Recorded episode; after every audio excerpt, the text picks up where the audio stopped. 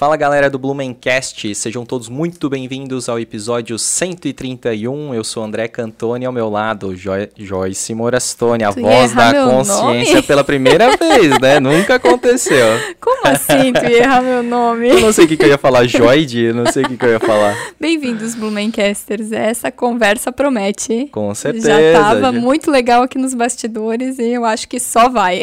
Estamos aqui com uma pessoa que eu acompanho há bastante tempo, lá da da época do Vitrine, agora a gente já começa a entregar a idade, né? Eu começo a participar desse grupo aí que fica meio assim quando fala de determinados programas que acompanhava, né? E, enfim, assim, a, é, a gente já trouxe vários colegas dela aqui uh, no, né, no banco aqui na cadeira do Blumencast. Foi uns papos sensacionais e tenho certeza que com ela não vai ser diferente, até porque ela falou que filtro zero, né? Posso perguntar qualquer coisa aqui, vida aberta, livro aberto. Então, sem mais delongas, quero dar muito boas-vindas a Cíntia Canziani, comunicadora fantástica aqui da cidade de Blumenau. Querido, obrigada, muito obrigada a vocês. Estou feliz demais de estar aqui. Sempre acompanhei o trabalho de vocês, ah, né? É? E aí, quando veio o convite, eu me senti tão lisonjeada. Eu disse, oh. ai, que delícia que eu vou estar lá. E eu sei que vai ser terapia esse papo. E pode perguntar o que quiser, eu não tenho nenhum tipo de vergonha e nem tabu para responder nada. Claro, né? Tem um limite. o limite demora Não vai dando corda, é, mas não vai dando corda, é, não. Não tem problema. Obrigada não. pelo convite. Tô muito feliz em estar aqui com vocês. Legal, a gente que tá feliz. E assim, era só uma questão de tempo. Tu já tava lá na nossa lista, Queridos, no nosso radar. Obrigada. E aí tu começou a interagir com a gente. E, pô, não, agora a hora é agora, então, já que ela começou a fazer alguns comentários. Sua e tal. do Instagram, né? E ela é. ficava comendo. Mas é que eu acompanho as entrevistas. Aí eu vou lá, assisto a entrevista e depois eu vou lá dar pitaco. Que maravilha. A que gente bom. Adora isso, né? Não, e assim, né, como a vida é bacana, né? De eu que era a audiência dela, ela passou a ser a nossa audiência é. também. Você né? foi meu entrevistado, hoje eu sou sua entrevistada. Olha que bacana. Olha como que, que show, né? é hora da vingança. Ah, não. tu ai, me ai, tratou ai. bem, não tenho por que me vingar, então tá tudo certo. Que legal, gente. Então, quero pedir aí para vocês se inscreverem no nosso canal. Aliás, eu vou esperar a Cíntia tomar esse gole de água aqui para pedir para para ela pedir para vocês se inscreverem. Tu consegues pedir para a galera se, se inscrever no nosso canal? Fazer igual blogueirinha? Isso, por é. favor. Por, por, que, que as pessoas devem se inscrever no canal do Blumencast, Gente, Cíntia? porque tudo que é bom tá aqui, assim, vocês não têm noção das entrevistas boas.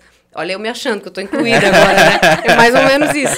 Mas, assim, muita gente legal passando por aqui, com papo interessante. Acho muito bacana é, que vocês tratam de assuntos que a gente nem espera que vá tratar daquele assunto com aquela pessoa. Sim. E são pessoas daqui, né? São pessoas que, que a gente conhece e a gente tem curiosidade de saber.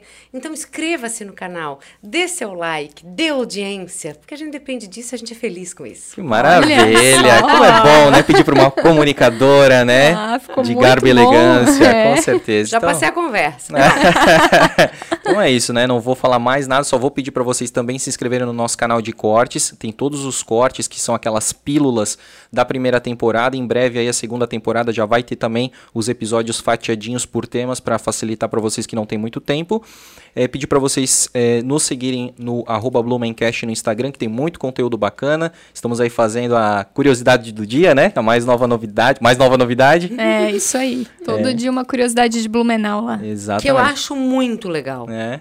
Muito legal. E, e, a gente gosta muito de fazer. Muito bacana. Deve dar trabalho pesquisar, não deve? Não, que porque. Nada. Cai no colo? Assim? É, não, porque... pra ele é hobby. É, ah, exatamente, é prazeroso, legal, né? porque, tipo, a gente tá lendo algum tipo de livro, assim, da cidade, da cidade só vai tomando nota, né? É que nem é, comediante, assim, né? Uhum. Pegou a referência e anota para não esquecer, exatamente. Muito legal. E depois vai que vai. A Joyce que fica de cara, ela acha que, meu, como é que o cara memoriza, assim, né? É tipo, muito rápido. Ele não é lendo, né? Porque às vezes Sim. parece que possa, pode estar tá lendo, né? Porque é, é datas não. e tudo mais. Ele lê a curiosidade. E faz de improviso. Sim. Porque ele manda como, muito bem. Como se for ele explicando. Tem uma tranquilidade de vídeo que é absurda. É. Olha, vindo de é. quem vem é importante, é né? Verdade, é um querido, é incentivo. Mas é verdade mesmo. Porque isso é questão de empatia. Uhum. Sempre falo que é uma coisa que não. não é carisma, uhum. sabe? A gente olhar e, e gostar daquilo que vê. E vídeo é isso. Né? Tem pessoas super competentes que não têm carisma, não adianta. E tem pessoas que às vezes não têm nem tanta competência e têm carisma, e tu tens os dois. Esse é o meu. Não, eu ia. Ela conseguiu rapidinho ali. Entendeu? Obrigado, por isso que dá certo. Ah, nem por isso vamos aliviar as perguntas para Não alivia. Tô brincando. Dali, não alivia. Gente, é isso. Então falamos do Instagram, dos dois canais do, do YouTube, né? E depois de seguir o conselho da Cíntia, de se inscrever no canal, pode virar membro também, né? Opa, com certeza. Que temos lá duas categorias de membros exclusivos do Blumencast, né? Os capivaras e os capivaras douradas. Não sabia. Aham. Que- que- Olha, o que, quais são as ser. vantagens de se tornar membro, Cíntia? Então, é, primeiro o brinde. Então, assim, o teu brinde a gente já não vai poder dar, sortear para os nossos membros, porque tu esqueceu. a gente Cara, entrega eu esqueci, tudo. velho. E como é que era o brinde? O que, que era o brinde? É assim, ó, tinham várias ideias de brindes, né? Daí um dele eu pensei o seguinte, tem um... Sacanagem, depois eu achei que era muito feminino, né? Falei, cara, não vou levar um brinde só pra mulher. Quero um kit de pulseirinhas, assim, que eu trouxe da viagem que eu cheguei agora. Olha. Eu falei, ah, vou sortear. Isso aqui, depois eu falei, cara, é muito mulher, mas os meninos podiam sortear para as suas Uhum. Com certeza. mulheres. Aí eu botei numa sacolinha, não rolou. Eu pensei em trazer um microfone dourado. Não Esse aí, ó. Se Esse tu aí- trouxer aqui, o Rodrigo não fala mais contigo. É, mas aí o segundo brinde, que era o, o que eu traria agora de verdade, se é sacanagem do microfone, era uma caneca, que daí tá escrito meu nome e na frente tem um palavrão, não sei se dá pra falar. Pode, palavrão, claro. teu cu. e eu ia trazer, eu falei, cara, essa é unissex, né? Então essa eu vou levar pra sortear. Deixei em casa. Tranquilo, a gente dá um jeito de pegar.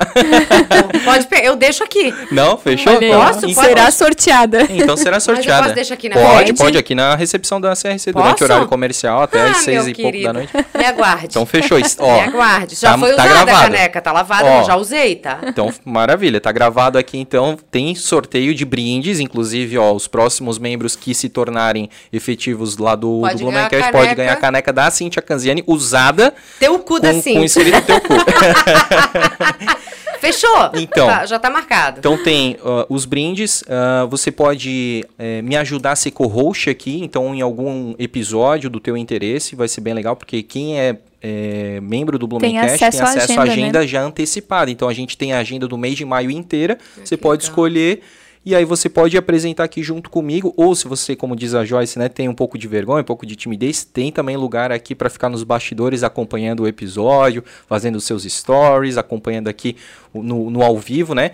E depois aparecer lá no gravado, né, Joyce? Isso aí. Também tem encontros que a gente organiza, né, com o pessoal que é membro. Para formar uma verdadeira comunidade, é uma amizade bacana, né? Trocar ideia. Isso. E também tem o grupo do WhatsApp, né? Como você falou, onde a gente com- é, compartilha a agenda, mas também compartilha muitas informações lá, né? Sobre a cidade, troca muitas ideias. São verdadeiros fanáticos, Cíntia, pela cidade de Blumenau. Então lá Que legal É, isso, gente. É, eles colocam até teve um vídeo, não sei se tu chegou a ver, ah, da Oktober, que o Otávio Mesquita tava fazendo, da Não Oktober de vi. 91, a gente postou Eu recentemente. sou tão velha que eu lembro dele na outubro de 91, Olha, mas eu não vi o, vídeo. Tem É. essa Então tu vai, matéria. então Eu tu vai ver. relembrar essa época ali que a gente Gente. colocou e foi um vídeo compartilhado no grupo ali por um dos nossos membros, assim. Então, cada um vai em tem um lá que descobre fotos super raras, antigas de Blumenau, daí coloca lá. Então, assim, é um, é um negócio bem top, tá? Legal. Então se torne membro aí do, do Blumencast, tá? É, com isso a gente é, acaba podendo investir nos nossos equipamentos, melhorando aqui a nossa entrega, é, to- tornando mais, é, tendo mais qualidade de áudio, de vídeo para vocês. Então a gente retribui isso para vocês também em qualidade de programa aqui para vocês. E- Inclusive, o nosso estúdio tá no forno, né? Exatamente, faremos aí aí. em breve, de repente, daqui uns três ou quatro meses, um estúdio exclusivo, lindo do Exclusivo, Blumencast, né? exatamente. É isso aí. E aí a Cintia vai voltar pra. pra mais pra uma gente- caneca. Ah, exatamente. é isso. Temos também nossos patrocinadores, né? Agradecer muito aí a ACRC Imóveis, a sua imobiliária em Blumenau, que inclusive estamos gravando aqui nos estúdios da ACRC. Agradecer muito aí a toda a família Roesner e eles têm uma mensagem pra vocês. Escuta aí. Compra, de imóveis é um assunto que a gente fala todos os dias por aqui. São mais de 50 profissionais envolvidos nas negociações imobiliárias, do início ao fim do processo, entregando agilidade e segurança para os nossos clientes.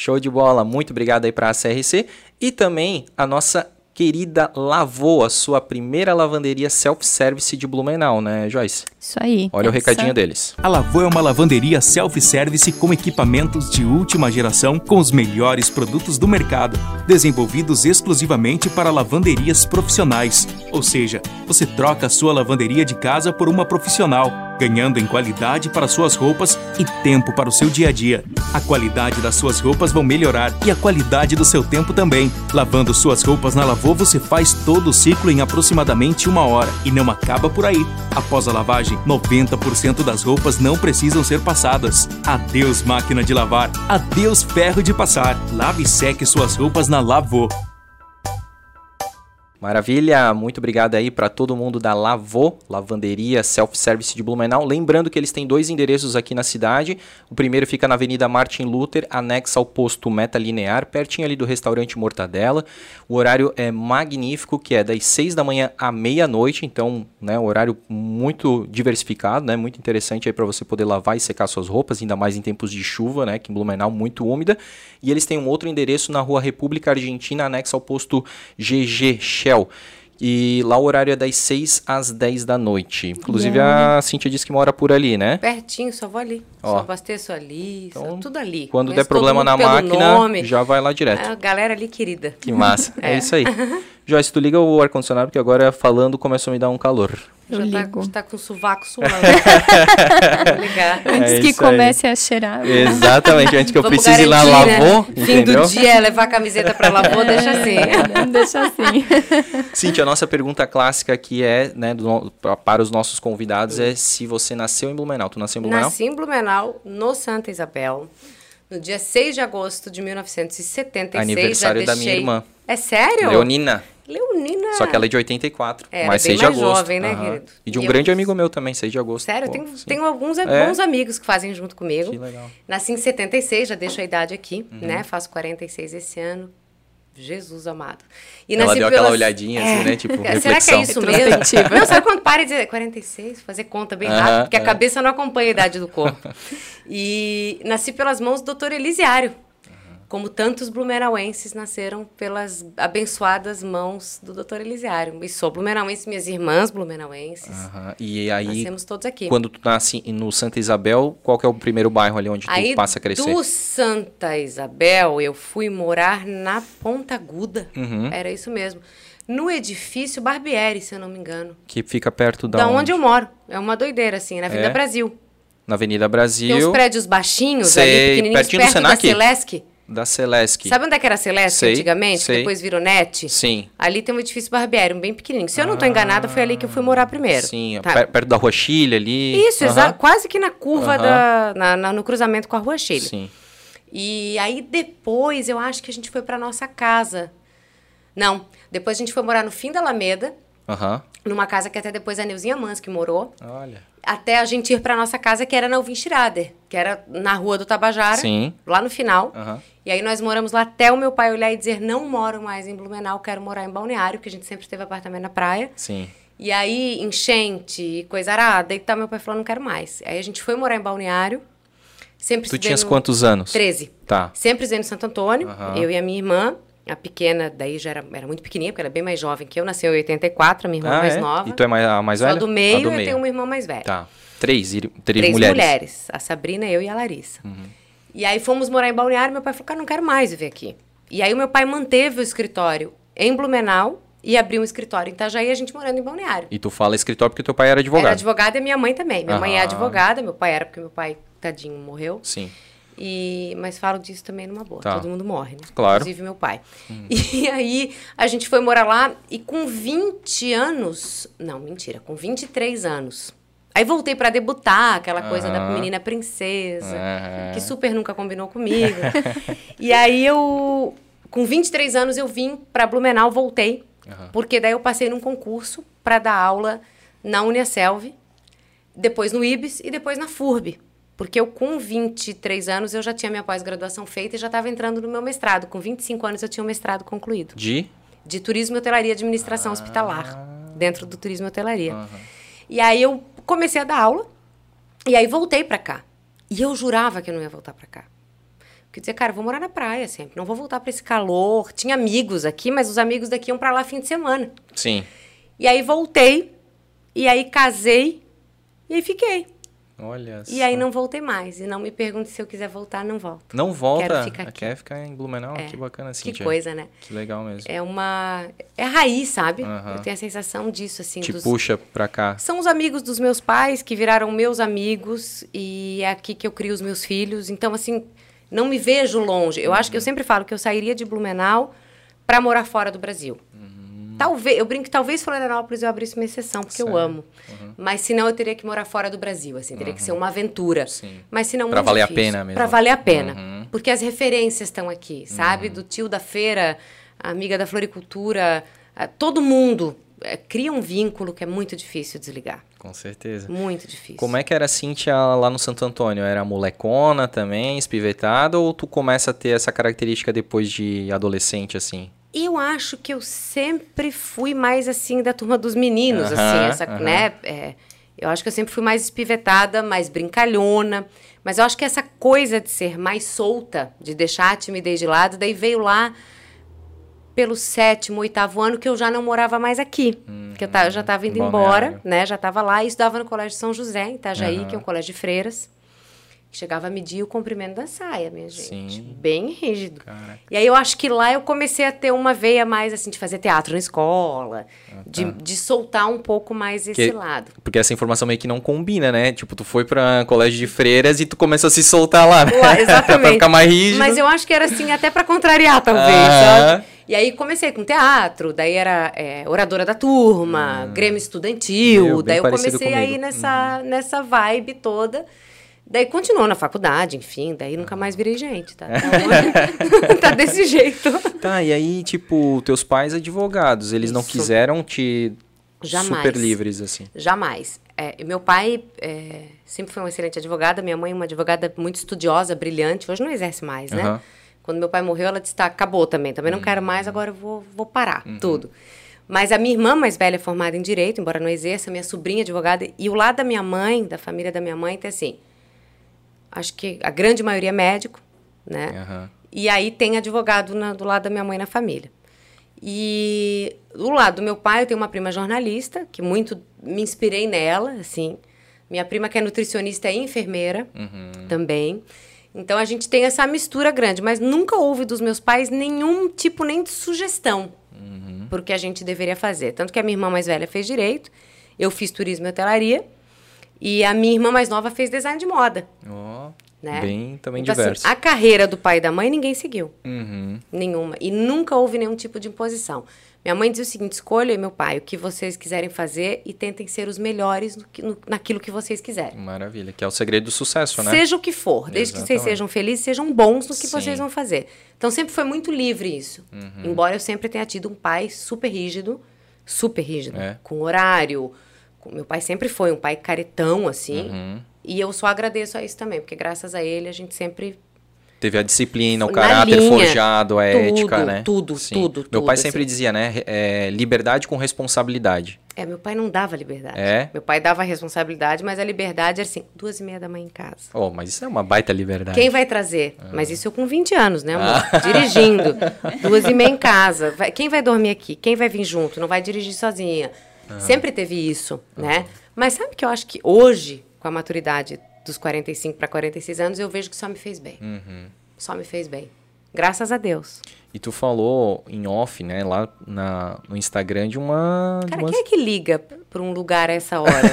Desculpa, eu tenho que falar, são sete e meia. Quem é que liga para uma imobiliária às sete e meia? É, e geralmente acontece de tocar o telefone nesse Sim, horário. Sim. Menino, que gente sem noção. Pô, pessoal, arroba ACRC Imóveis, você pode mandar uma DM lá, super fácil, eles vão olhar amanhã de manhã lá. Que ninguém vai te vai- atender agora às sete e meia. Meu. BG não vai parar para te atender. Telefone, gente, a gente tá em 2022, tá? Exatamente. Até comida tu pede pelo aplicativo, É. cara, então pelo amor, Cara, né? tão ligando, velho. Eu não me conf... Desculpa te interrompi, mas não, não, mas foi muito bom, adorei, adorei. não, mas assim, tu tinhas falado, né, pra mim ali sobre uma história cabreira ali que teu pai precisou defender. Lembra que eu fiz a. Cara, isso é animal. Tu disse que tu ia contar aqui. Eu vou contar.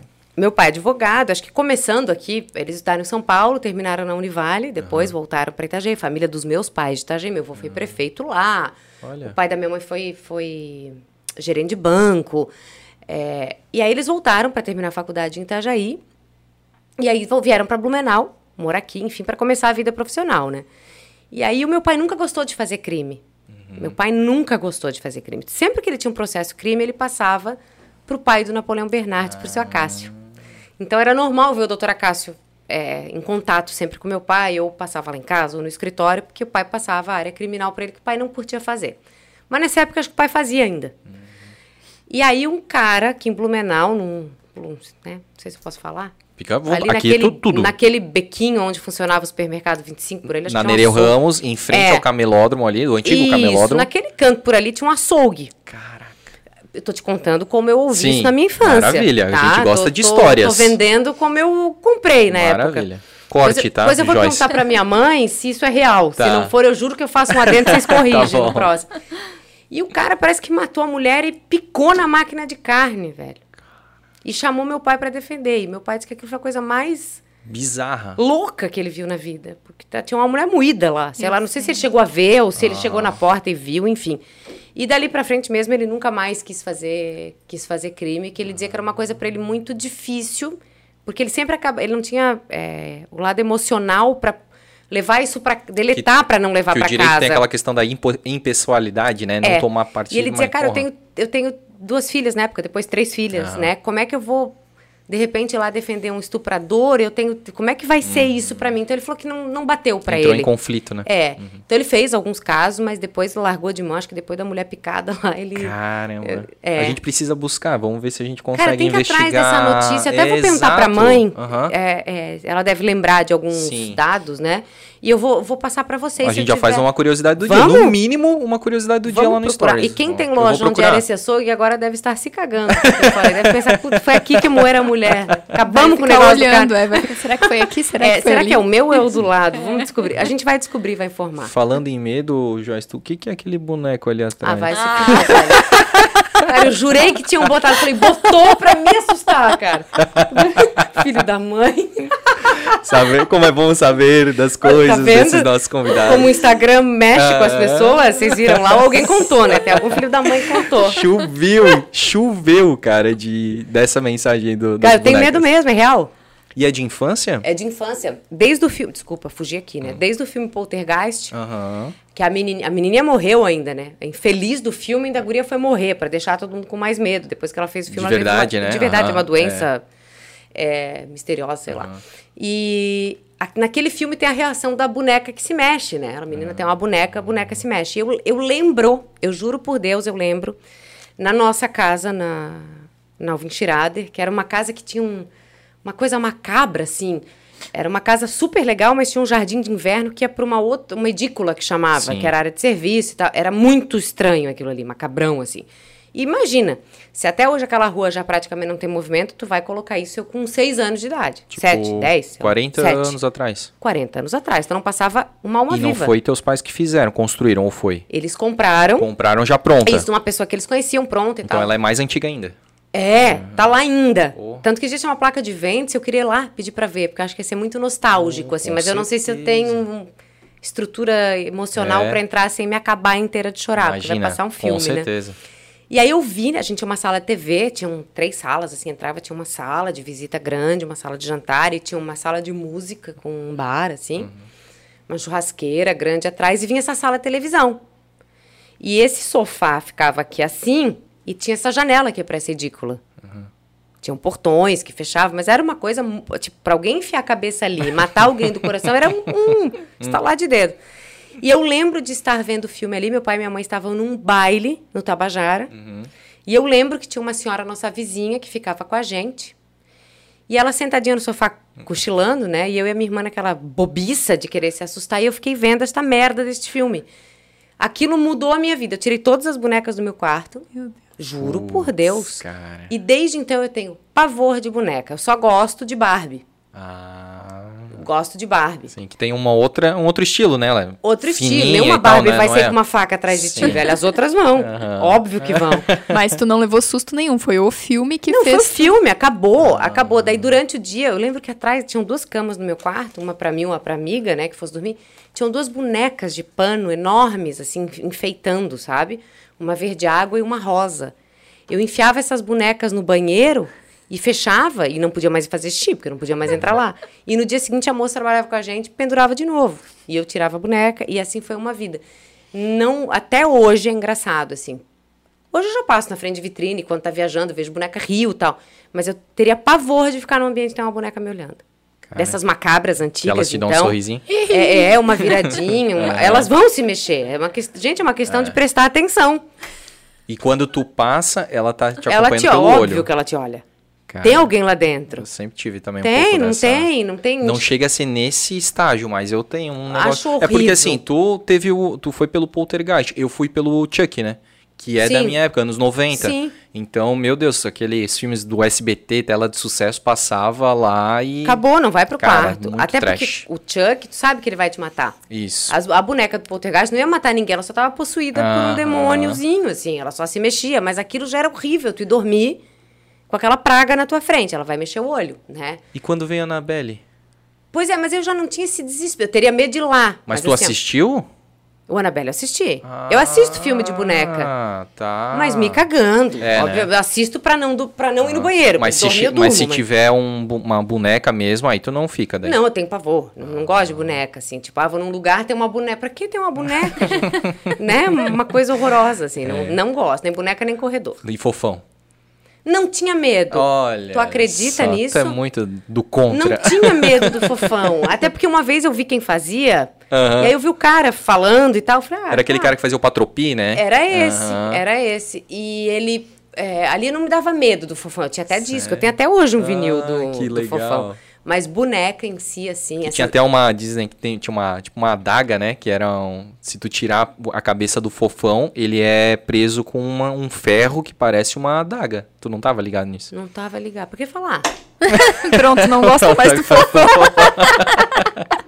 E sabe que antes de ele morrer, dizem, né? Não sei se é verdade da internet, mas ele proibiu que alguém usasse a máscara novamente. Que a máscara Ah, dele. e tanto ele é um personagem dele mesmo. Ele é que fez a máscara. Orival Pessini era o nome dele. Orival Pessini. Ele fez a máscara. Tinha que- até quem dissesse que ele era médico de formação, não sei se é verdade. Sim. Mas que ele fez a máscara, tanto a do Patropi quanto a do. E do tinham Fofão. outras, tinham outras que sim, ele fazia. sim, sim. A Mas- voz sempre era muito parecida, tu conseguia identificar, mas a Isso. característica era muito diferente. Ele Isso. mudava porque que era de látex faz uns e tal. dois anos, Por três aí, anos, né? por aí. Aham. Mas era um cara muito talentoso, Sim, né? sim, e aí parece que ele pediu que nunca mais vestissem, enfim, e que acabaria com ele. Por ali. Aí dá medo. Me- Pensar que o cara morreu e que a porra da máscara tá lá dá medo. É. Eu, cara. macato que tem medo, te liga. Fofão é cabreiro, cara. É. E aí, então tá, daí tu faz. Eu queria entender por que do Hum. turismo e hotelaria. Tu, que que. Porque era a faculdade da moda, Ah, é? né? Né, Tava no auge, assim. Hum. É, é, o vestibular era concorrido, Uhum. tava na moda, é, explosão do turismo no Brasil. Não tinham pessoas estudando turismo na época, tinham pouquíssimas pessoas. Tinha a faculdade aí em Bimorumbi, Uhum. em São Paulo, que é que formava essas pessoas, e não tinha outra faculdade. Então tinha pouquíssimas no Brasil, e a Univale foi uma das pioneiras nesse curso. Uhum. que tinha, tinha gente de fora que vinha estudar aqui. E aí as pessoas falavam, mas o que, que estuda, né? É para ser agente de viagem? É para ser guia de turismo? Não, não era nada disso. Era estudar políticas públicas, né? É, capacidade de carga, impacto de turista, coisa que eles põem em prática em Fernando Noronha, por exemplo, até hoje. São especialistas, te- tem que se estudar isso, né? Sim. Como investir no turismo numa cidade, como trazer turismo. Era muito legal, uma faculdade super bacana, que a grande parte dessa faculdade é a mesma da administração. Tanto que faltou um ano e meio para me formar em administração só, porque eu validei. Muitas cadeiras. É, eu poderia ter validado, Uhum. mas aí também achei chato pra cacete e, e não terminei a segunda faculdade. E fui pra pós, depois, né? Eu Aham. fui- Eu, queria fazer essa faculdade, mas aí fui pra pós. E fui fazer um mestrado numa área que era hotelaria hospitalar. Pois é. Porque eu sempre gostei muito mais de hotelaria do que de turismo. Certo, Eu preferia sempre a área de administração hoteleira, certo. do encantamento do cliente. Tanto que até hoje eu sou uma alucinada por hotel. É. A gente viaja, assim, eu, eu amo hotel. Eu gosto de ficar em hotel legal, de viver a experiência de ficar num hotel Tipo, não legal. é nem sabe? tanto ir pra, Pros, É. pros passeios, assim, tipo, E- também isso, é legal, Vamos claro. o útil ao agradável. Sim. Assim, vamos ficar num hotel. é, tem hotéis maravilhosos, assim, que eu já fiquei na vida e matei vontade de ver no filme e dizer, cara, fiquei ali, né? Ah, que legal. Qual? É, tipo, o The Plaza, por exemplo, em Nova York, que que, é de era o do Esqueceram de Mim. que claro que eu não fiquei naquele quarto, Sim. né? Porque daí também, né? Aquilo lá é a É, presidencial? Nem se prostituindo, nem, não vai dar. Mas eu fui, levei minha mãe, eu e meu marido levamos a minha mãe e a minha sobrinha e ficamos no The Plaza cinco dias com elas. Uh. Vivendo aquilo que eu olhava e dizia, cara, mas aqui o menino do Esqueceram de Mim tomava Hum. Passou, café. Aqui, exato. né? É tão legal, eu gosto muito dessa. É, é muito legal. Então, assim, eu sempre amei hotelaria.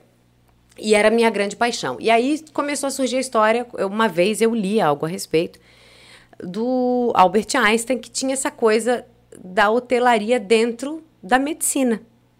Eu falei, cara, eu vou fazer o meu, meu mestrado sobre isso. Só que não tinha referência bibliográfica.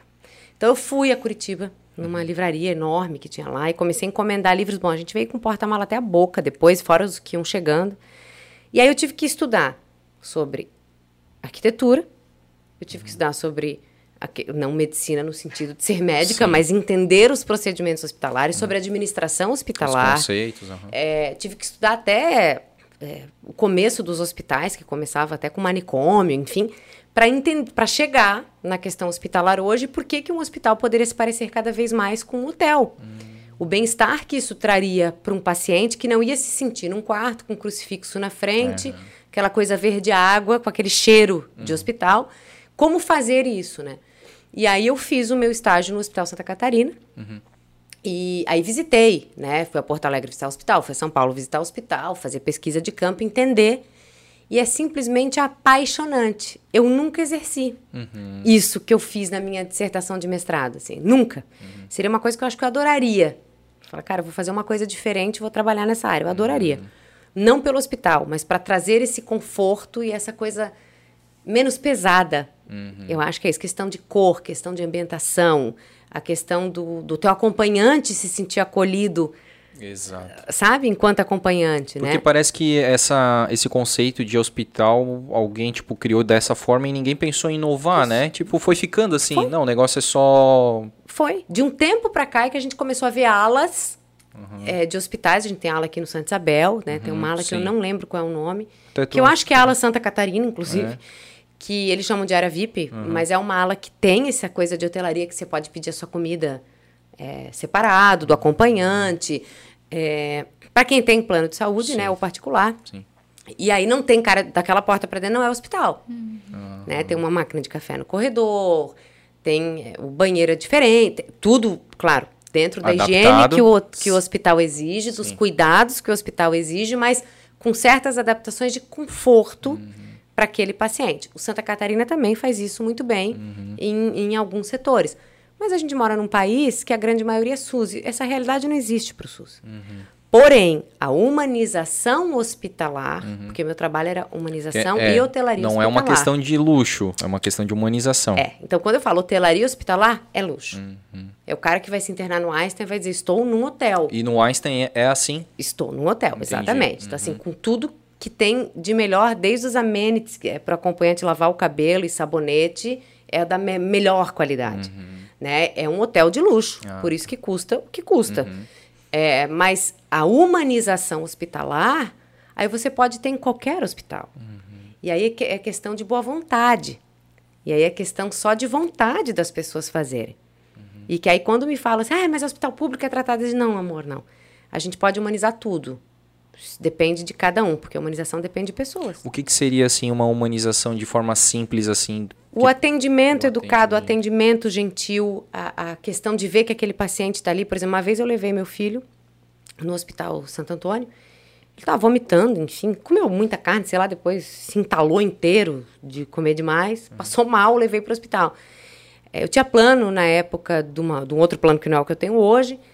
E entramos. Ah, tá bom. A gente entrou, ficou ali com o pessoal. Bom, no tempo que a gente estava ali, era preso baleado, passando no nosso meio, cheio de criança. Um menino que estava com o braço quebrado desde as 10 da manhã não tinha sido atendido naquela época às 6 da tarde. Nossa. O- a mi- meu filho foi tão maltratado, por, não estou falando mal do hospital, estou falando das pessoas que naquele momento nos atenderam, né? claro. Uma médica de tão má vontade que ela ia examinar a barriga dele, ele, ele falava que doía, ela brigava com ele. Ela dizia assim: se, eu, se você não deixar, eu não posso te examinar. Uma criança Uhum. de 12 anos. É aí que está a humanização. Total. É esse médico ser carinhoso. Porque ele tá de saco cheio, porque ele fez plantão, porque ele, ele escolheu essa profissão, não tem que Exato. estar de saco cheio. É o que teu pai falava já, né? Escolha a profissão e É seja isso. o melhor, Ah, né? tô de saco cheio porque eu tô fazendo plantão. Escolheu a profissão errada. Então, escolhe um, um escritório, né? Que vai sair às seis, que vai tocar o telefone como aqui às sete. Não tem ninguém, ninguém vai te encher o saco. Agora, você tá lá. Um pronto-socorro. Você se, se predispôs a ser médico. Você investiu dinheiro e tempo na medicina. A gente deduz que você tem que fazer com amor. Então, a humanização acontece desde a menina da recepção até o final. Meu outro filho foi operado agora aqui no Santa Isabel. Que equipe! Que enfermeiras, que meninas, que doçura, assim, a ponto de ver o meu filho de madrugada e ver se eu estava coberta. Olha, que legal. É carinho. É verdade. Tanto que a gente se segue no Instagram, eu sou fã dessas meninas, porque a gente cria um afeto pela atenção, pelo carinho, pela forma de cuidar, sabe? O Hospital do Unimed em Balneário tem muito isso. Eh, são muito queridos. Então, assim, é essa, esse virar de chave de ser grosseiro, porque de repente você está no SUS e ser educado se você está pagando. Não. Humanização só depende da boa vontade de cada um. E lembrando que Acabou. nem todas as vezes pagando tu é bem atendido. Como era o Não. teu caso, tu estavas com plano. É, e nem todas as vezes significa que você estar no público você é maltratado. Você é Exato. muitíssimo Sim, bem atendido sim. no hospital A gente público. tem ouvido bastante. É, eu vejo muitos elogios do Hospital Sim. Santa, Santo Antônio. Antônio. É, tem uma, uma parte pediátrica sensacional, né? Tem um corpo clínico maravilhoso. Uhum. Mas eu estou dando esse exemplo que eu vivi lá atrás, né? E como a gente já foi mal atendido em vários lugares, né? Sim. In- Independente de pagar ou não pagar. Uhum. Mas a humanização pode ser feita do SUS ao particular. Porque não custa dinheiro. É verdade. Não custa dinheiro, não onera nada. é só- o carinho, o sorriso. É uma questão de onera. atitude, né? De atitude, entendeu? É, é questão de querer tratar bem o outro. E quem trabalha com saúde, isso é inerente. É, É, Não tem como não tratar Porque bem o a- outro que está fragilizado. exato. Eu ia falar, quando a pessoa que está fragilizada, ela recebe um carinho, além do cuidado, do tratamento, mas o, o carinho, ela parece que... Muda tudo. É, é, acelera o processo de, Muda de recuperação. absolutamente tudo. Né? Tudo, né? Então, assim, eu acho que é por isso que eu falo tanto que a humanização é fácil, porque é de graça. Exato. Boa. Pode fazer um treinamento, mas é de graça. Qual é o motivo de não humanizar um atendimento num, num local, né? Uhum. Que seja o pior hospital do Brasil. E vai, e vai tornar, inclusive, alguns profissionais referência. Tu falou agora com muito carinho do obstetra, do teu obstetra. É, que, que nasci pelas mãos do doutor Elisiário, querido, ele era um, um amado. E ele foi referência para tantas gerações, porque ele era uma doçura.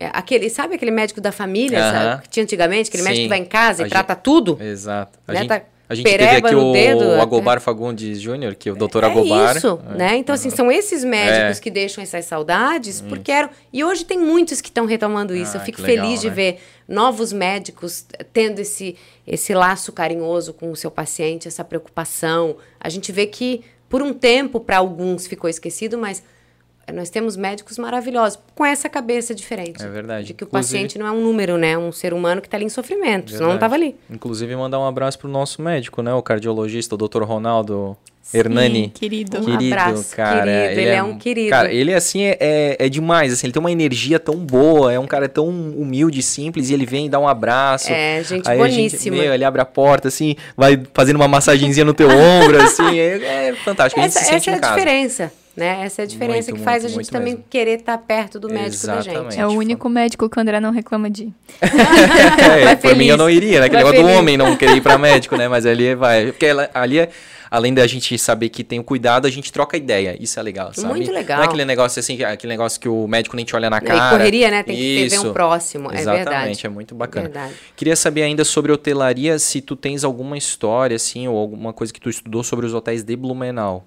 Que que tu acha dos hotéis de Blumenau? Olha, eu vou te falar uma coisa.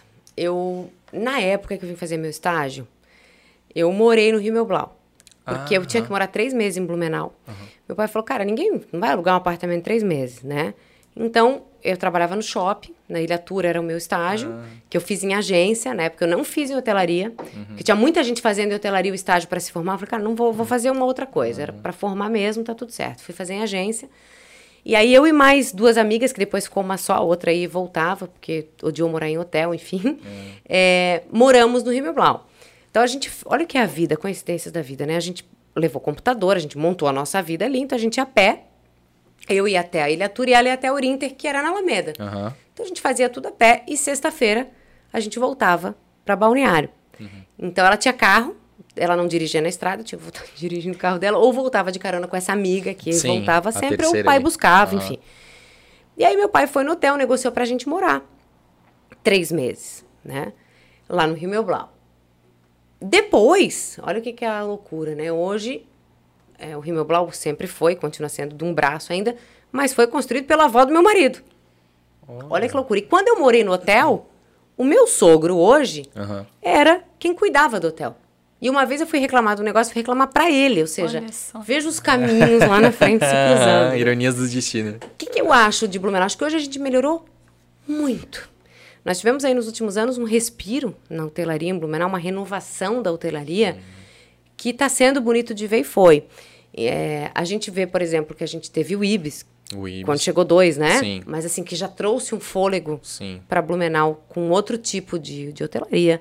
A gente tem o Quality, O Quality. né? Boa. Que depois de reformado. Que é o tudo- antigo Viena, pra Que quem é o não antigo sabe. Viena, que tá Sim. super bacana, Sim. super bonito. O Slaviero. O Slaviero. Uhum. A gente tem hoje o, o próprio Rio Blau já com uma cara nova e Uhum. com vários espaços reformados. Tem o Hotel da Juliana, do Ah, o Vale. Vila do Vale, Vila do né, Vale. Esse Ju. aí eu tenho vontade de ir pra ver como é que é a É experiência. sensacional. Esse é do tipo, pra quem gosta muito de hotel, de, É da experiência. sensacional. Dia do aniversário do meu marido, a gente foi lá, Ah, até que porque eles legal. são primos, meu marido e Ah. ela. E aí nós fomos lá e passamos a, a noite, jantamos lá e tal. Eles fazem um trabalho, Diego e Juliana, um beijo pra vocês, fazem um trabalho impecável de experiência É. de hotelaria. Tem que ir, Uhum. sabe? Pegar um dia lá e dizer, cara, hoje eu vou, vou dormir aqui para sentir o que é. Então a gente foi, é, essas renovações que foram vindo com o tempo e novos investimentos só trouxeram alegria. Porque a gente dependia de uma hotelaria muito antiga. E que por muito tempo ficou até sucateada em Blumenau. Então a gente é, tinha evento, não tinha onde botar gente. Sim. Tinha um casamento grande, não tinha onde hospedar, né? E hoje a gente começa a ter essas, essas novas alternativas e o pessoal da hotelaria moda antiga, raiz lá, vai ter que correr atrás. Exato. E isso é muito válido, porque sai da zona de conforto e o cara que está lá com o hotel sucateado tá velho, ele, tá, ele vai perder para outro, ou ele vai reformar e vai investir, ou ele não vai ter ocupação. Perfeito. Né? Porque Então, não tinha concorrência, Não né? tinha concorrência, é uma concorrência super saudável. Com certeza. E que venham mais. Vai abrir ali, Sabe? né, na Rua 7, ah, na frente daquele Tarumã Office, naquele morrão antes do shopping ali. Do lado da Rua São José ali, né? Ah, é? Sim, eles já estão construindo. Ali? Um pouco mais É da- trás, no caso. Sabes Tá. ali ó, aquela advocacia da razão ali, bem na, na, na esquina com a Paulo Zimmermann ali. Livraria ali é Amadeu Alemã ali? Tem a livraria alemã. Atravessa a rua, Tá. Tem a Rua São José. a Rua São José. Então, praticamente tem um... A Rua do Camelô?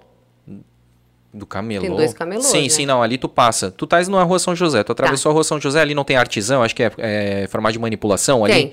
Passou a farmácia na Rua 7 mesmo. Tá. Tu olha pra tua direita, tá cheio de tapumes, placas e tal. E aí falou lançamento do, de um hotel ali. Tem até o nome do hotel. Vai ser um hotel bacana. Tem porque que ali é uma é um morro assim, sabe? Então eles Que estão legal. bem E isso legal. é que fomenta o turismo, porque a gente sempre se falava assim, tem que trazer turista. Não, mas peraí, eu tenho que trazer turista para ser servido por quem, aonde, como. É. Então, tem que ter hotel para receber essas pessoas, porque por muito tempo aqui a gente, eh, as pessoas se hospedavam em Balneário Camboriú Uhum. e vinham passar o dia em Blumenau. A gente era uma cidade que as pessoas vinham visitar. Sim, E aí isso começava a assustar, porque falava, cara, gente, por que, que essas pessoas não ficam? Exato. Né?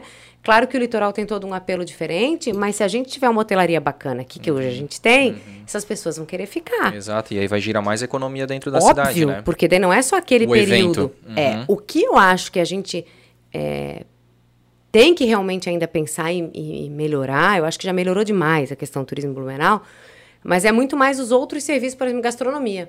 Uhum. Né? Às vezes o cara quer comer uma feijoada no sábado, e aí começa uma busca pela Uhum. cidade. Ou um determinado café colonial, uma busca pelo horário.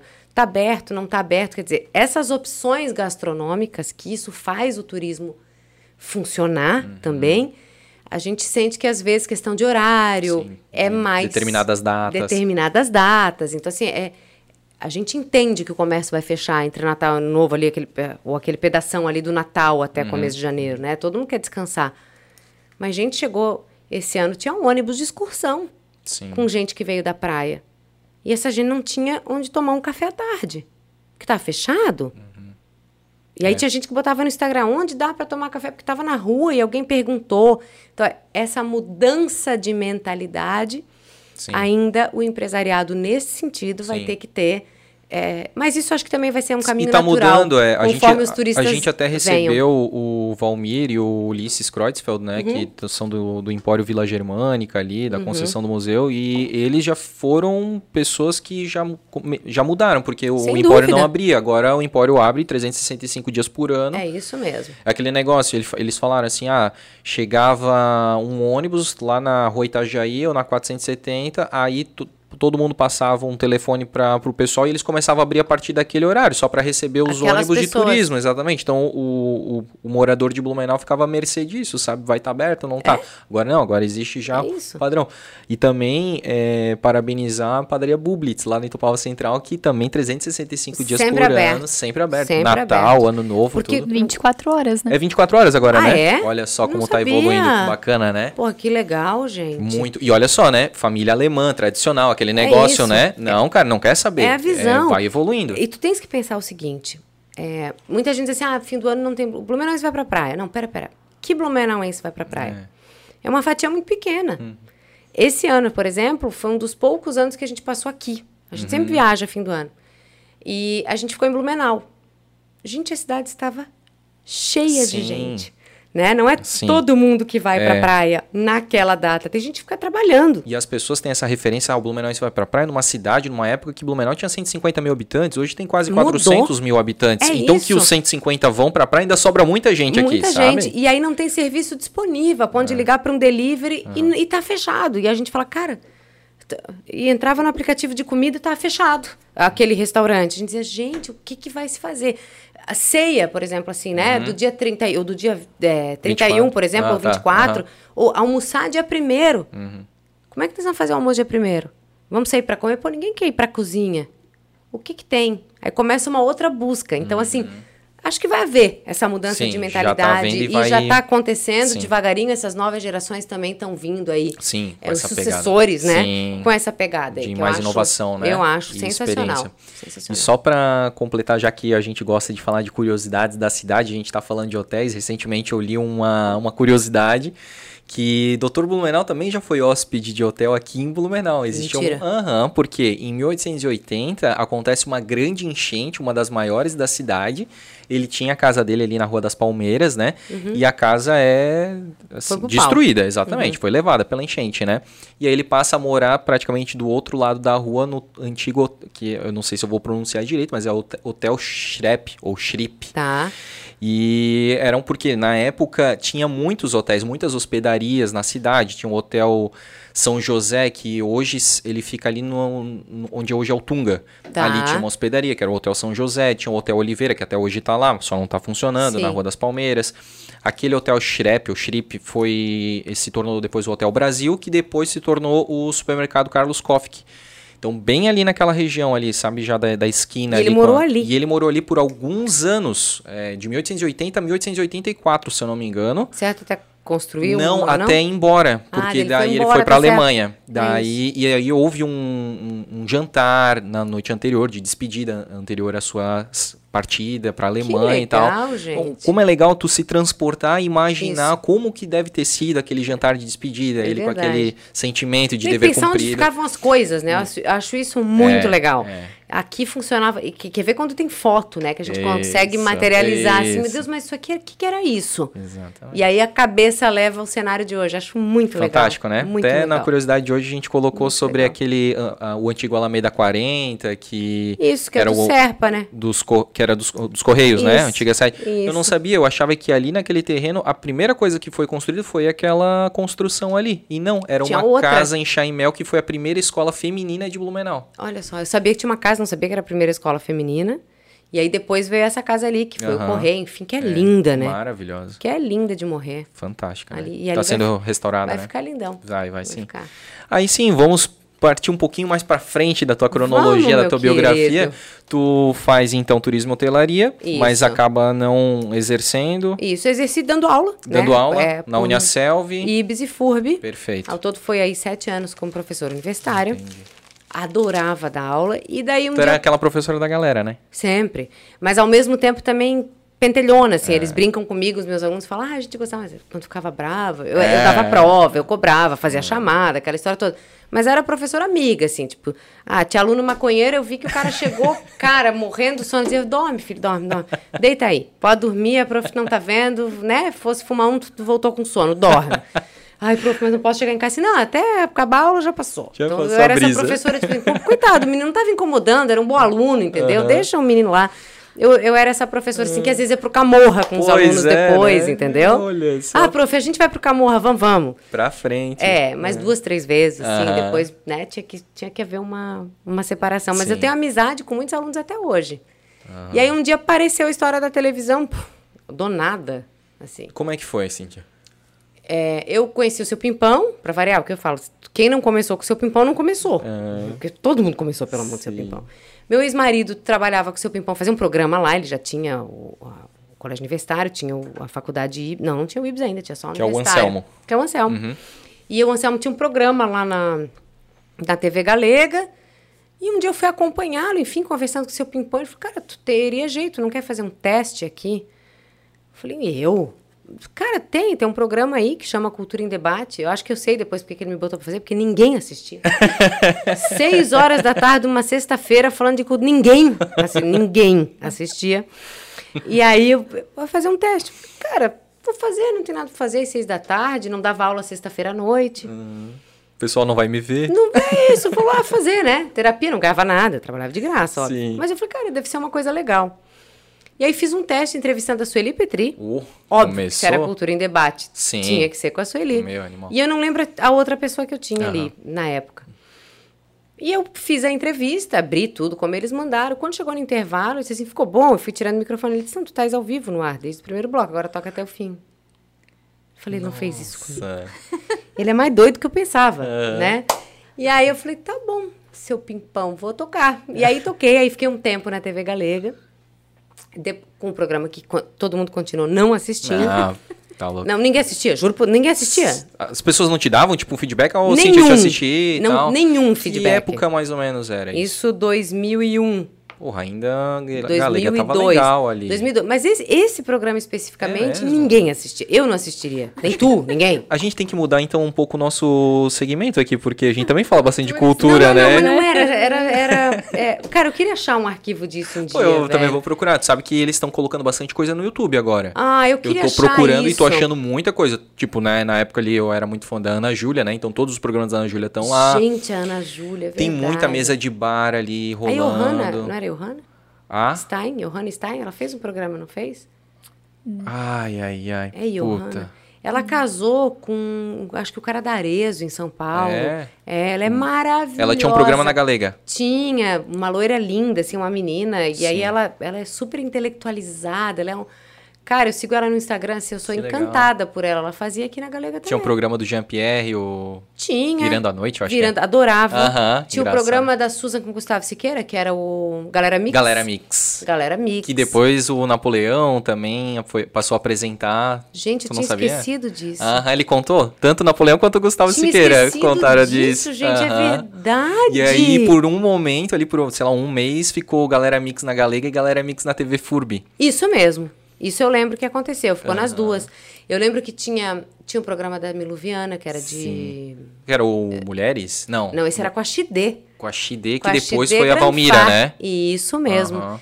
E mas tinha muito, tinha um outro programa que era Caravana dos Sonhos, lembra disso? Caravana dos Sonhos, lembro. Era tipo a Porta da Esperança. Isso, que ela, ia, ela ajudava essas pessoas necessitadas, conseguia arrecadar tudo e levava para ajudar essas pessoas. Tinha muito programa legal. O único programa. que era muito chato era o meu. juro por Deus, eu juro, tô falando a real pra vocês. E aí um dia foi abrir o SBT em Blumenau. Sim. E aí um amigo falou assim: ó, vai abrir o SBT aqui, eles precisam de apresentadora, leva o teu, o teu material.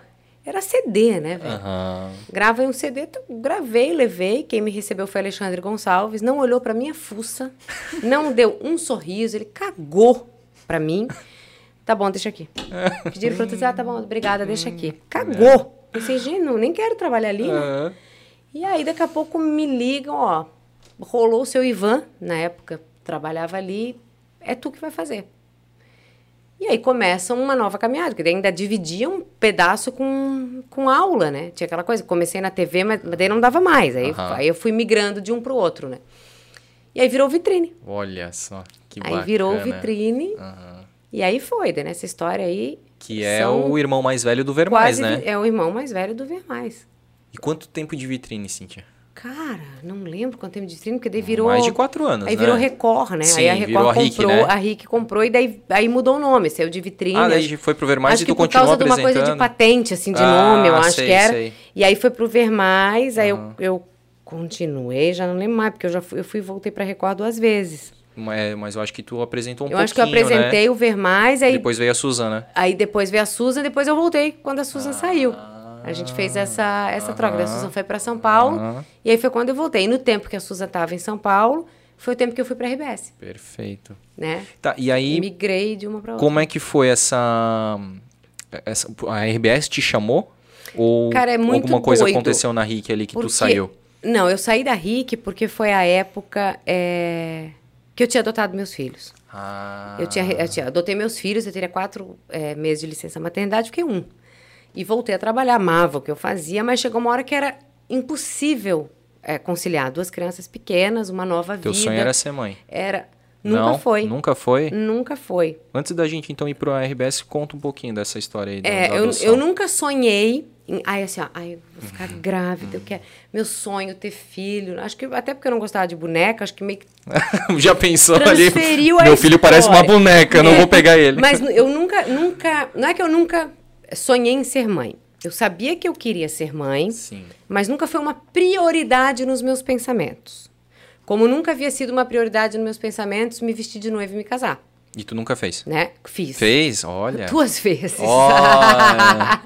Mas assim, é, na igreja uma só, obviamente, Sim. né? Mas é, não que ah, é, é feminista, jamais, Sim, nem sim, sou sim, feminista, inclusive. Mas é, não, eram, não eram coisas que eu Hum. ficava sonhando na minha vida. Eu sabia que ia acontecer, que eu sabia que eu ia me casar, eu sabia que um dia eu seria mãe, mas nunca foi algo que eu fiquei perseguindo na minha vida, assim, como um sonho da vida. E aí, nós estávamos casados, acho que há seis anos, eu e o Selmo. E aí veio aquela história. Ele havia trabalhado eh, quando ele era menino, eh, num orfanato na cidade que ele morava. Ele foi seminarista quando era menino, menino do interior, né? E ele ajudava a receber essas mães que entregavam o filho para doar, que não tinham condição, que ela ia dizer assim, ó, pega porque vai morrer de fome. E ele- aquilo sempre ele foi muito forte, assim. E ele falava muito nisso. Nessa coisa.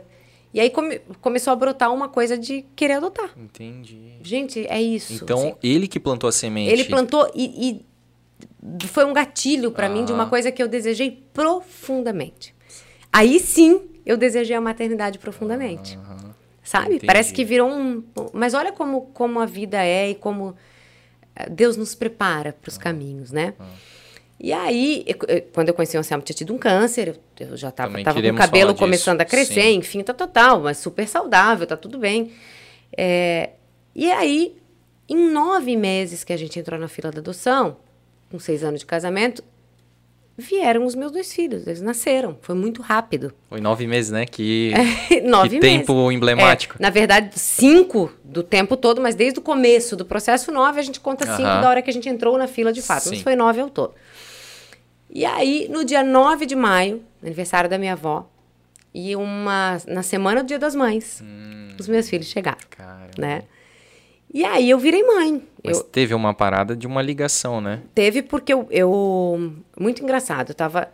Falei, cara, dizer que tá demorando, né? Me deu uma coisa. Eu tava saindo pra gravar um comercial do Ibis. E aí eu liguei pro Anselmo e falei, cara, eu tô agoniada pra saber se a gente nunca mais teve informação em que posição a gente tá na lista, né? Me deu um start. Ele falou, tá bom, eu vou inclusive atrás disso e já te falo. E nesse meio tempo, ele falando comigo, o telefone dele estava ocupado. E nesse meio tempo que ele estava falando comigo, o telefone estava ocupado, estavam ligando para ele para dizer que as crianças estavam nos esperando. Olha No só. mesmo momento. Tu sentiu um, aquela, Sei aquele lá. aperto, né? Tipo, Eu- cara, eu- eu, preciso saber Eu nem notícias. sei que aperto eu senti, porque, assim, bem sinceramente, eu tava fazendo xixi. eu estava no então, lavabo. é, então era esse Eu aperto. estava no lavabo com de visita, com telefone sem fio, fazendo um xixizaço e falando com ele. Então, assim, era esse aperto, eu acho. né? E aí ele me ligou e falou, cara, tu não vai acreditar. Eu falei, como assim? Ele disse, é isso. E eu saindo pra gravar, já não tinha mais nem cabeça pra gravar. Ah, sim. Gravei. Poxa. E aí, quando eu cheguei em casa, ele tinha colocado o computador dele, assim, com a foto dos dois. Que ele recebeu. Ele escreveu, mãe, mamãe, nós estamos te esperando. Putz. Cara, eu olhei aqui e falei, são meus filhos, né? E aí começa uma loucura. Porque eu tinha a TV no dia seguinte, eu tinha que avisar que eu ia sair, eu tinha que fazer enxoval, minha gente. Eu não tinha nada. Eu tinha um cachorro, né? E aí começa uma loucura, assim. Fui pra TV, avisei, Cíntia, tchau.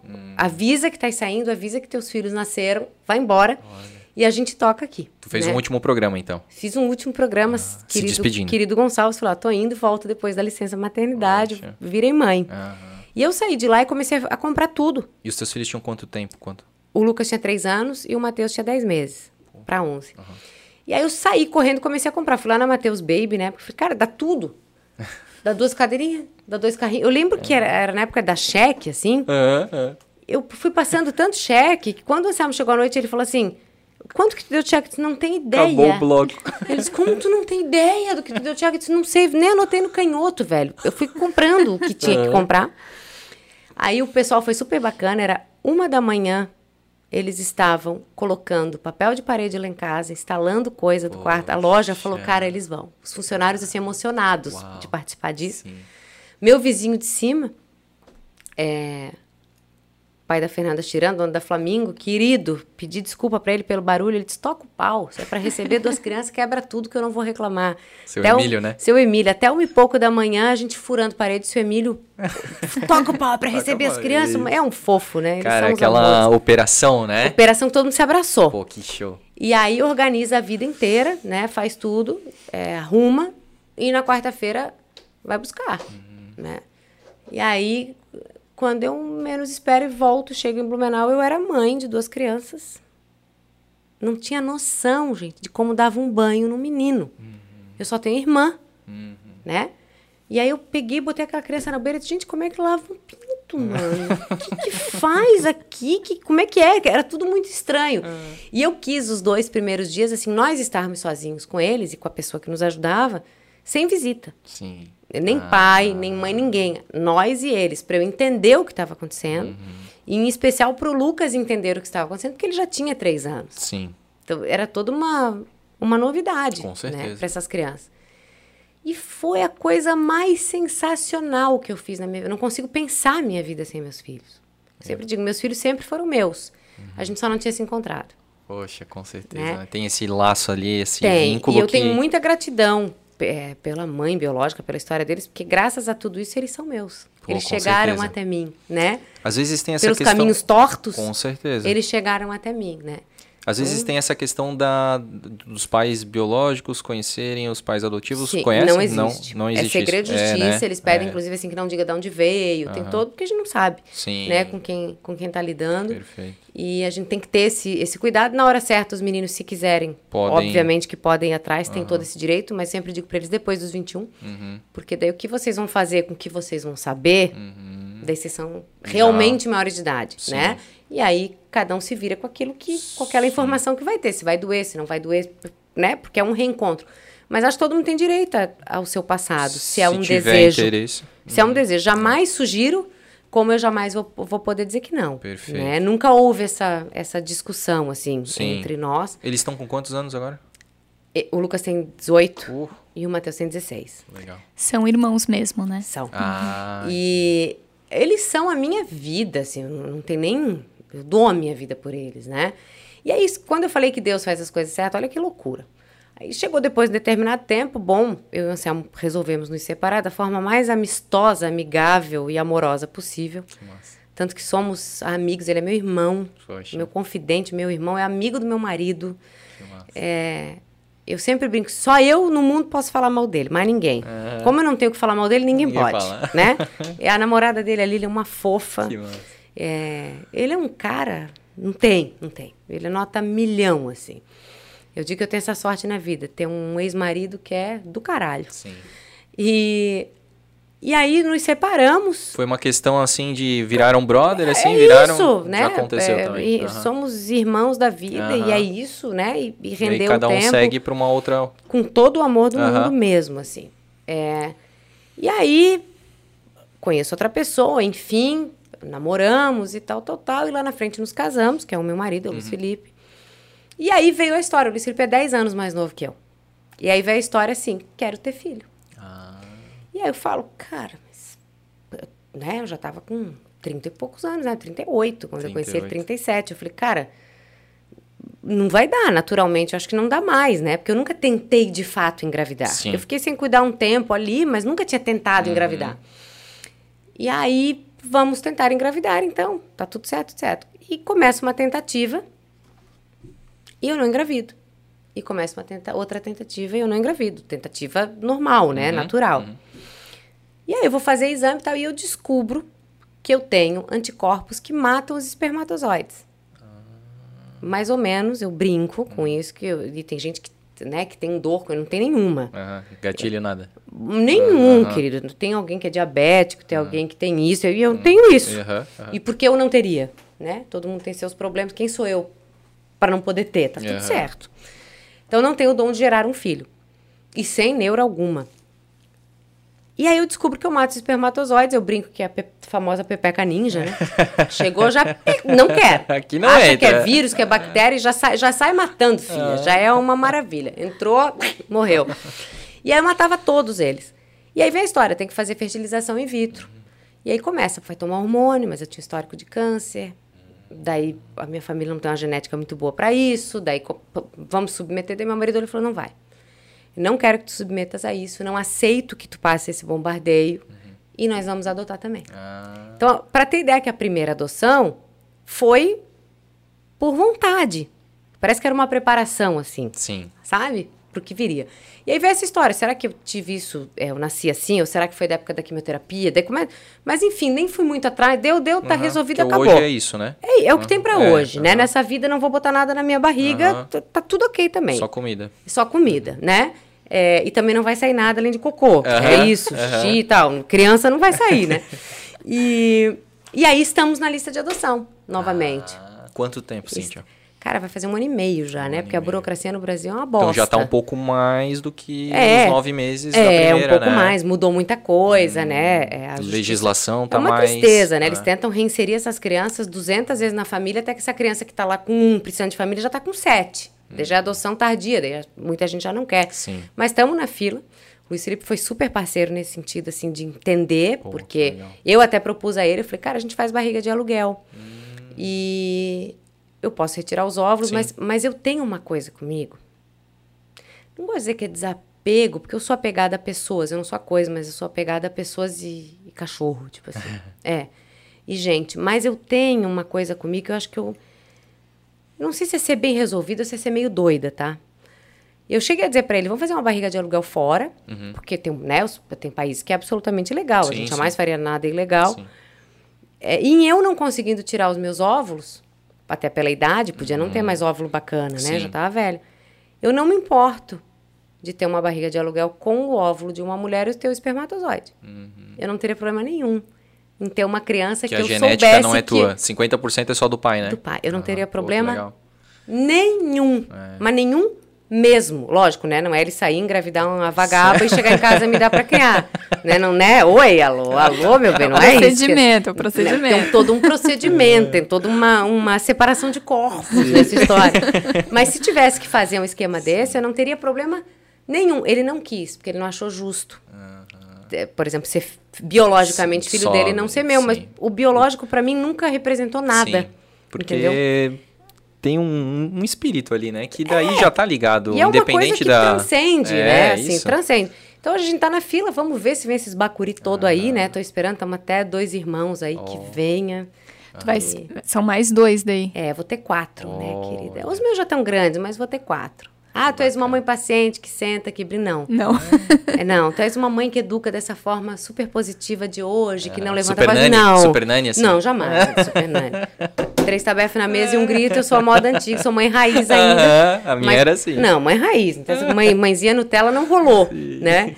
Mas sou amigona dos meus filhos Massa. hoje, assim. Hoje Bem tô- parceira, é, né? hoje Papo eu- aberto também, né? Total, Isso é eles legal, podem né? falar comigo sobre qualquer assunto, não tem tabu. Que show. Não Ô, tabu. Cíntia, e aí então tu, tu procura, né, o órgão responsável e tu fala, ah, eu quero Adotar? adotar duas crianças. Tu, É, não, tu- tu chega lá e fala, eu queria, queria, é, participar de um processo de adoção, enfim. Aí tem uma caralhada de documento que vai antecedentes criminais. Sabe antecedentes criminal que não precisa para ser político? Aham. Para adotar uma criança? Precisa também. E aí a gente tem que comprovar tudo que, né, sanidade mental, não ter antecedentes criminais, é, fazer o curso que hoje é exigido, né? Que eu até sempre falo que eu achei um curso muito... É um curso para não adotar. É um curso para fazer a pessoa desistir. Você só vai continuar no curso quem realmente quiser. É tipo um bop, assim, tipo, pede pra sair. Não, não, não. Eu- eu- tanto que eu, uma hora, me pronunciei. Eu falei, gente, deixa eu falar, porque eu só ouvi exemplos horríveis de adoção que não deram certo. Só- era só coisa ruim. É tipo assim, olha, é assim, mas as- é, se É. tu quiser continuar. Isso. Mas é. eu queria falar do meu exemplo. Que eu, te- eu sou mãe de dois meninos adotivos e eu só tenho alegria. Aí as pessoas ficavam me olhando. Se vocês estão aqui, vocês não precisam acreditar só no que eles falaram. Eu, eu só tenho alegria, né? Que Parece massa. que é meio assim um porrete pra, Aham. pra ver se o cara vai fazer cocô na calça e desistir ou vai ficar. Sim. É, e aí vem curso, né? Que é um- uma xaropice lá, mas tem que fazer. É, o fato de eu já ter adotado não contou nada. É, é- é igual para quem nunca adotou. E aí tem todo um acompanhamento da psicóloga, né? Na tua casa, na tua vida, sabendo onde mora, qual é a condição Por financeira que tem. Ai, não lembro, acho que são algumas visitas, assim, Entendi. sabe? Com a psicóloga, com a própria assistente social, né? Para saber se esse casal tem condição de, de receber essa criança. Não financeiro no sentido de ter ou não dinheiro, mas ter condição de criar uma Sim. criança, Sim. né? É, isso não implica em luxo, isso implica em condição de vida com Básica, carinho, né? com afeto e básica para não passar privação e necessidade. Então é um processo longo, a gente está esperando ainda, estamos aí na fila para ver. E se Deus quiser, virão e que um venha mulher, porque eu tenho que botar um laço na cabeça de alguém. Nem o cachorro. É tudo macho, lá em Macho lá. casa. É.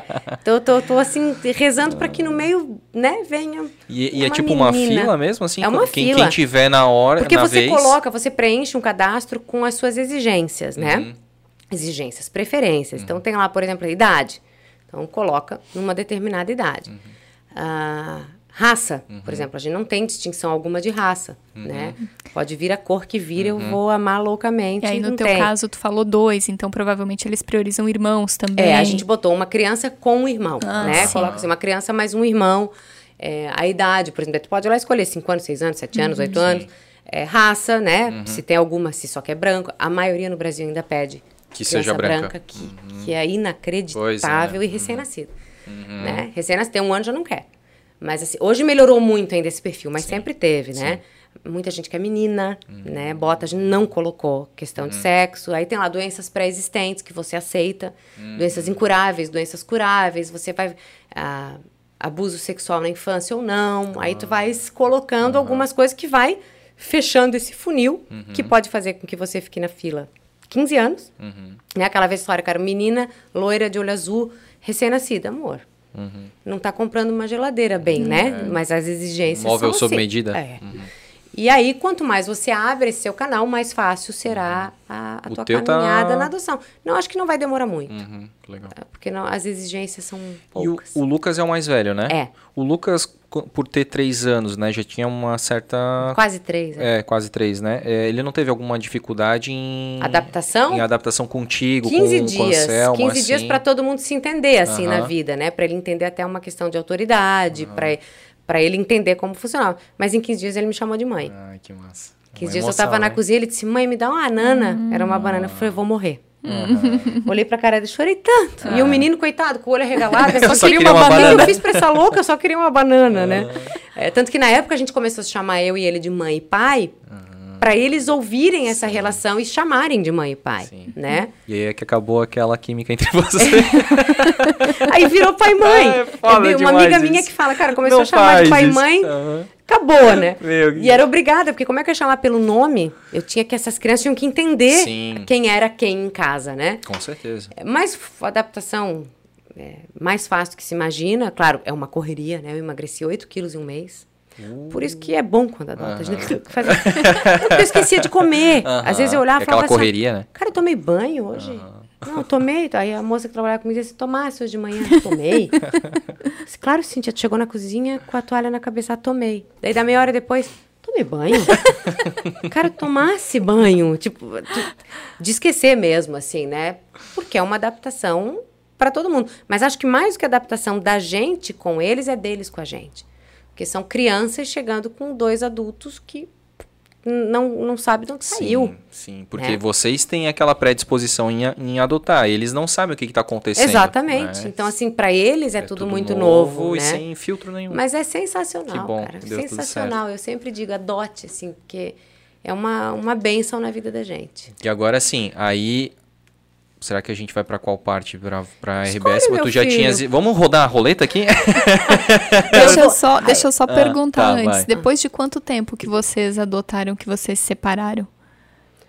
Caraca, velho.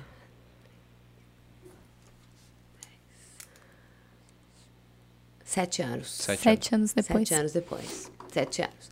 Aí também fizemos um processo de separação muito didático, como tudo na nossa vida, para eles nunca verem o pai sair de casa. Então, primeiro resolve o apartamento do pai, o pai a gente continuou morando juntos, separados, sem aliança. O pai e a mãe são amigos e, e o pai e a mãe tomam café juntos, e- mas o pai e a mãe cada um dorme no seu quarto, mas né, com- de uma forma para que eles nunca sentissem esse Aquela ruptura. mais uma eles não mereciam, né? Então a gente fez de um jeito que, por exemplo, a casa nova do pai, que eu fui lá, que eu decorei, que eu levei as roupas, eu arrumei tudo, né? E o pai estava estudando, estava fora estudando. Quando o pai chegou era um evento, então hoje é a inauguração da casa do pai. Olha só. Com balão, com fó. Vocês vão dormir na casa do pai, é a noite dos meninos, vai ter pizza. Fizemos uma festa, Que né? legal. Pra, pra não ter essa coisa, que eu acho muito triste um filho ver um pai sair de Com a casa. mala, assim. Tá louca, uma coisa assim que eu já, na- jamais na minha vida queria que meus filhos vivessem isso, assim, porque eu acho que é pra sempre. Então eles nunca tiveram isso, né? Tanto que os amigos, às vezes, deles na escola falavam, falavam né, quando eles eram menores: teu pai e tua mãe são amigos, mas eles são separados. Eles não brigam, porque tinha gente que a babá tinha que levar quando o pai ia buscar, porque se o pai visse a mãe. Dava Cara, gente. Mas nunca teve nem meia vírgula. Nossa, cara, que Nenhuma legal. vírgula, nada. Pelo contrário. Pessoas É só civilizadas. Só carinho. E aí tem Por gente mais, que estranha né? e diz assim, ó, Total. Isso que devia ser o natural, né? cara, que coisa estranha você estar. Falei, amor, assim, estranho é não se dar. Exatamente. Estranho é não se dar. Que pras pessoas Vivemos juntos ficar... 14 anos, poxa. Como é que a gente não vai se Tipo, dar? ah, não deu certo. Não, deu certo por 14 anos e, deu continua dando certo. agora como amizade. É isso. Então, assim, o que deveria ser uma regra da boa convivência. Sim. Mas é que daí eu acho que daí tem outras, outros motivos. Tem gente que entra com traição. Daí é mais Sim, difícil. sim, é mais Como difícil. o nosso ninguém sacaneou ninguém, tava Sim, tudo sim, certo. sim. Aí eu acho que Não tem realmente é por que mais. não ser não assim. tem porquê. Né? Realmente não tem. Vamos rodar a roleta, então? Vamos rodar a roleta aqui, ó. Caiu na questão da saúde. Como é que foi essa, esse teu processo aí de... Também não foi traumático. Eu não te falo que eu tenho problema. Eu tenho problema, gente. Deve ser psicopata. Eu, pensei, cara, Tu toma café preto sem açúcar? Então, eu tomo. Ah, eu então sou é. psicopata. Tenho mania de limpeza. Também. De organização, tenho também. E, e não é virginiana, né? Que tem essa questão Não, sou leonina com organização. ascendente em escorpião. Ó, Ó, aí tá bem Eu, explicado, eu acho que, vingativa que pode e tal. ser, né? Aham. É, eu acho que pode ser. é. eu vou começar a. Demora. Cara, Pessoal, acabamos demora, o Blumencast. Demora pra eu me endemonhar, mas também. Cara, Aí demora. depois tu, velho. Demora. Mas daí. tu dá uma quando- boiada pra não sair Ah, da... não, meu querido, aí virou a chave, daí Aí, fodeu. aí tu puxa assim a Não, pessoa não, não, pra aí- continuar na... Água morra abaixo. Acabou. Ah, aí- mas demorou. Aham. Um ano, assim, pra isso acontecer, tá? Não sou, assim, uma leonina explosiva. Não, Sim. não, não sou quando tem que ser. Sim. Também não sou calma, né, gente? Também não vou dizer que eu sou calma, que é mentira. Tu não é um Não, não sou oposto Buda, da ponderação, assim, não. aham. Óbvio que nem quero, coisa chata. Quem é Buda é chato pra caralho. E aí eu, eu descobri que eu tinha um câncer em 93.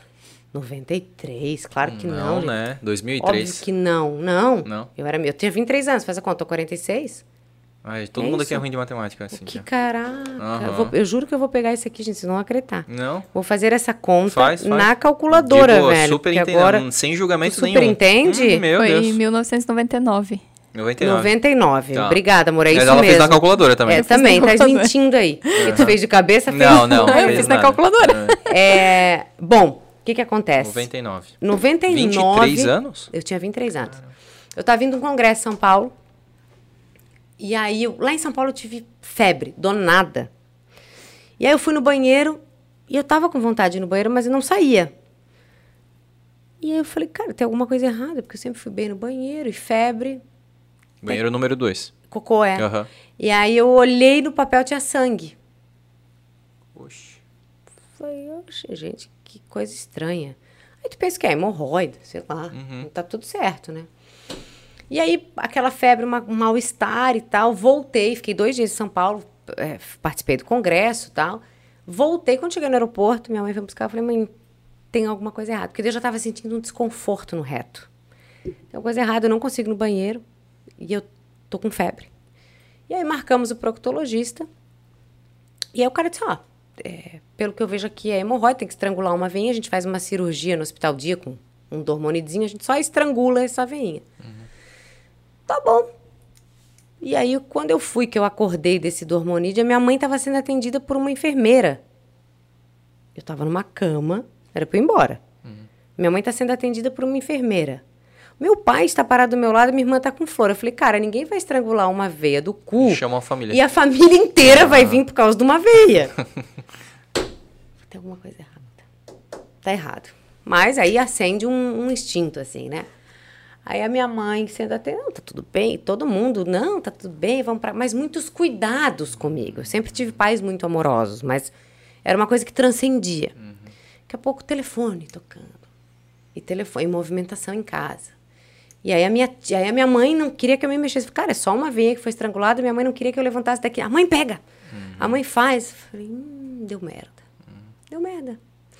E aí vê o que, que é o, o sexto sentido, né? A minha tia foi me visitar. Outra tia foi me visitar. Passando sessão da tarde, eu deitada. Eu falei, hum, tá errado, velho. Falei, eu vou jogar um verde. Mas nisso eu vi meu pai indo fazer uma audiência em Curitiba, uma movimentação, meu avô lá em casa. E eu cheguei pra minha tia e falei assim, joguei. Falei assim, ai tia, eu tô, tô super bem, me sinto super bem. Quero saber se eu posso ir hoje à noite. Ainda brinquei que pra Baturité na época. Minha mãe ligou pro médico, ele disse que eu podia ir. Eu falei, animal, vou pra Baturité. Porque eu já deduzi que eu tava ferrada mesmo. Falei, vou curtir a minha vida. E eu olhei pra minha tia e disse assim, eu quero... Única coisa disso tudo, né, tia? Puta, perder o cabelo é fogo.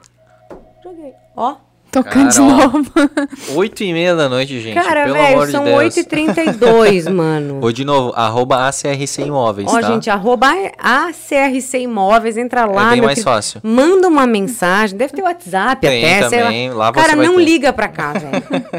não, ó, É, não, não estraga o nosso episódio É. aqui, cara. Seja quem você for. Depois chato. tu vai estar ouvindo aqui o quer Blumencast. alugar, né? quer vender, espera amanhã. Exatamente.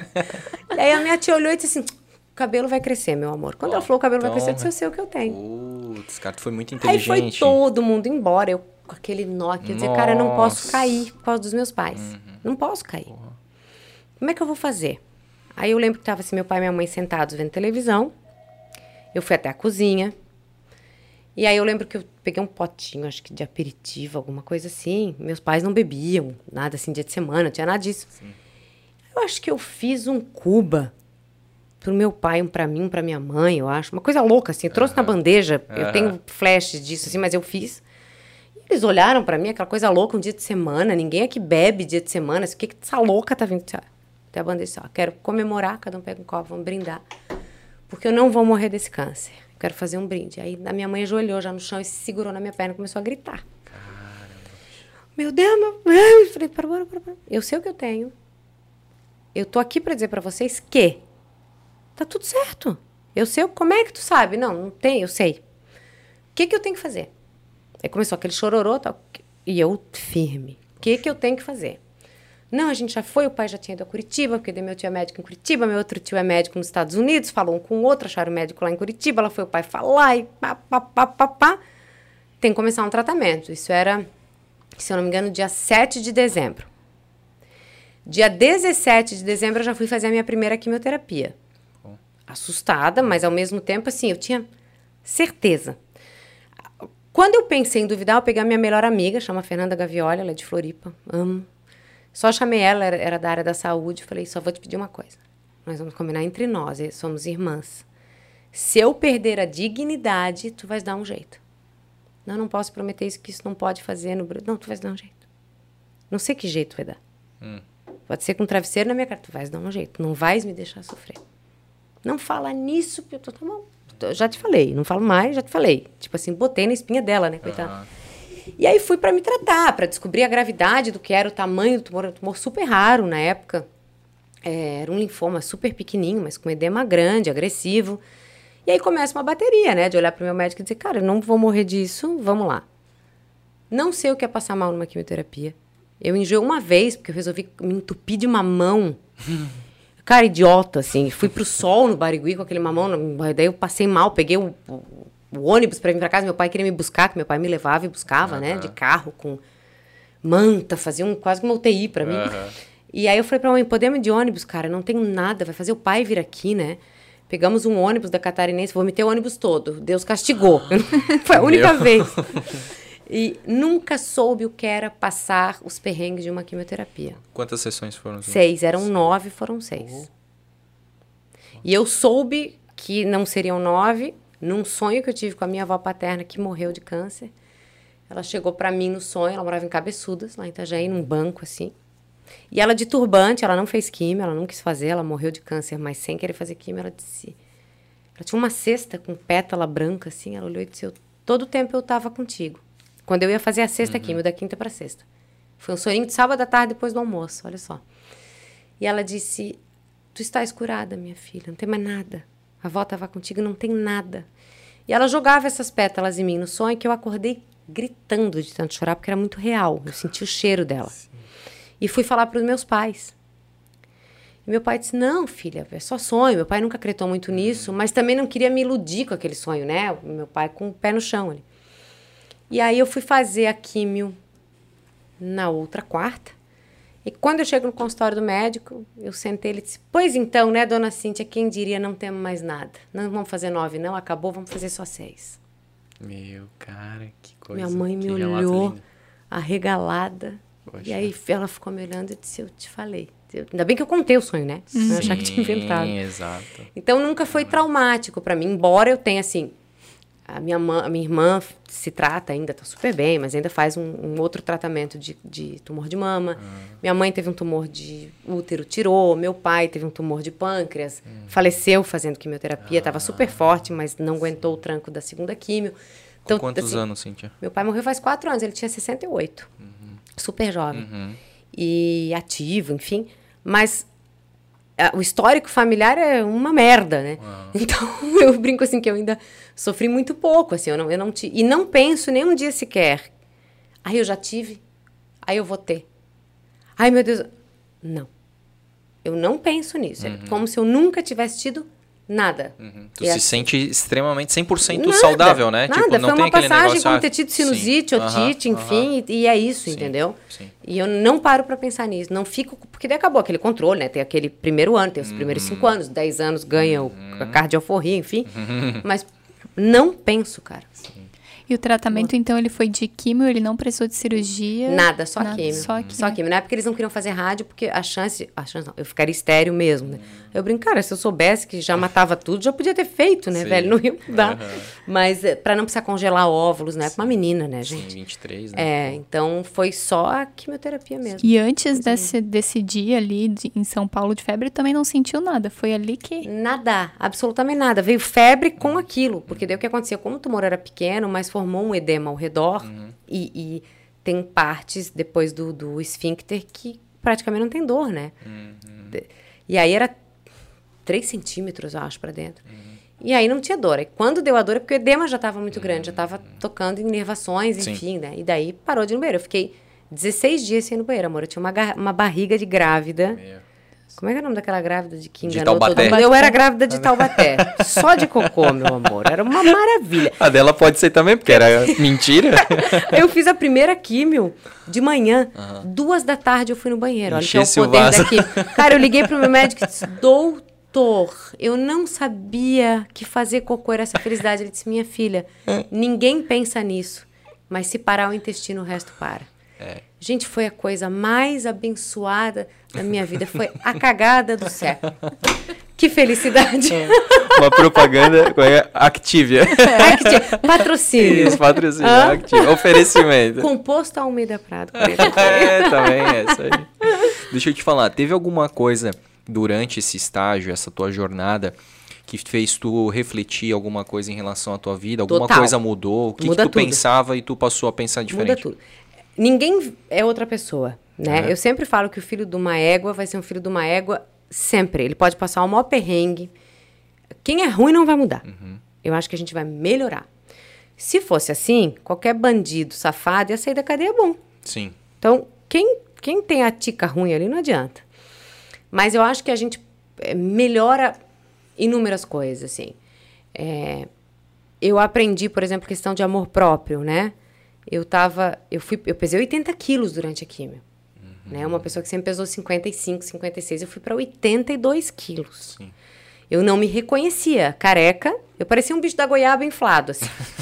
É bom que ela faz essas piadas, né? Careca, muito grande, eu tenho 1,63m, né?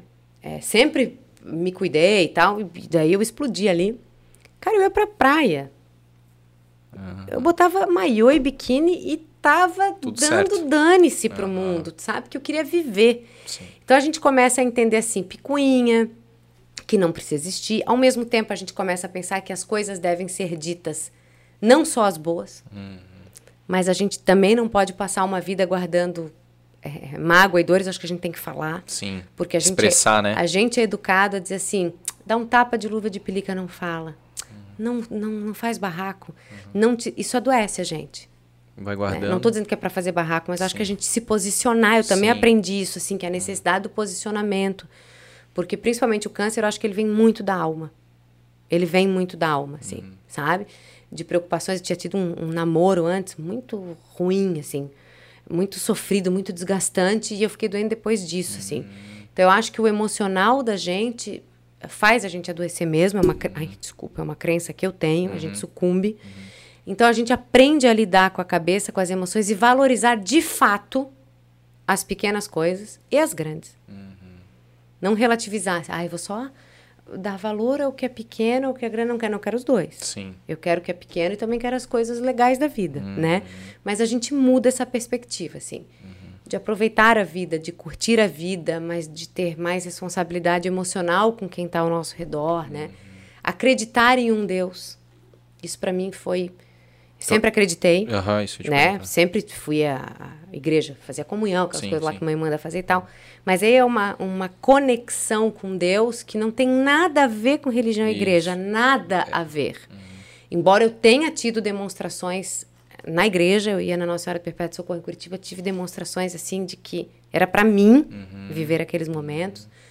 Mas isso daria outro podcast, enfim. Mas é, de que tem que se acreditar, tem que ter fé em alguma coisa maior. E junto é, com a fé nessa coisa maior, que no meu caso era Deus e eram os meus médicos, é ter fé na gente. A gente tem que ter fé na gente. É, Eu não posso só ter fé em Deus e achar que ele vai resolver tudo para mim. Sim, tu tem que fazer ele a tua parte, né? Ou Deus é culpado de tudo, mas ai Deus, ai Deus. Não, não, não. Fé na gente. E fé na gente, eu digo assim, é fazer. Sim, fazer por onde, né? Fazer por onde. Uhum. Entendeu? Ter aquele pensamento positivo, Não se vitimizar, não, por exemplo, exato, eu não se entregar. Total. Eu não perguntava assim, ah, por que comigo? Não, não, não. Para que comigo? Uhum. Para quê? É para eu aprender. E por que não comigo? A pergunta tem que ser o contrário. Porque é, pode ser especial que... Cara, quem sou eu na fila do pão pra. Ah, ele tem, eu não tenho. Por, por que não? Eu, eu sou igual. Né? Então era a minha vez de viver aquilo, tinha um porquê. E eu acho que era aquele para quê, na verdade, assim. Pra, talvez ensinar as pessoas que estão perto, a gente aprender, né? Se despir da, da vaidade, por exemplo, perder o cabelo, é, ficar gordinha, né? Entender que isso estava tudo bem E olha, vou dizer pra vocês, essa época, beijei um monte na boca, tá? É, eu, eu acho que homem tem tara por mulher careca, velho. tem. Falei, as gordinhas e as carecas estão na frente, porque eu tava os dois. Tem, eu É das carecas Deus. que eles gostam Cara, mais. ele, era uma coisa assim de paquerar legal, sabe? Aquela coisa vai ficar, porque na minha época ficar era só beijar, né? Sim. E, Mas, mas também tem, isso. mas tem a ver com a tua autoconfiança, porque tu começou a se tornar mais autoconfiante. Tu sei falou, lá, tu deixou. não sei se é fetiche, sei lá, um meio Também, pode ser estranho. um, um misto. Mas eu acho que é muito pela tua autoconfiança. Porque tu deixou ser. de, ah, o que que vão pensar de mim? Será que eu tô bonita Nada. assim? Aí tu simplesmente eu se jogou. um lenção no cabelo e- e, e saía pra praia. E aí, quando ia pra balada à noite, arrancava o lenço e dançava careca mesmo, sabe? Assim, tá- tanto que a gente vai perguntar, tu raspa o teu cabelo? Eu dizia, não, amor, eu tô com câncer. Aí a pessoa ficava com uma cara de cume, olhando. Ai, desculpa. Não, não, tá, não precisa pedir desculpa, gente. Tá tudo certo. Vamos, vamos. brinde dançar à vida. É isso. É, então, eu nunca pisei em ovos nesses assuntos. Eu falei da morte do meu pai ali pra ti. Nunca pisei em ovos nesses assuntos. Não são coisas... Ai, não fala. Tabus, né? Não são tabus. Nada. Legal. Eu não tenho tabu pra falar de... E eu tento descomplicar eu comigo. Sim. Entendeu? Eu não gosto de mimimi. Aham.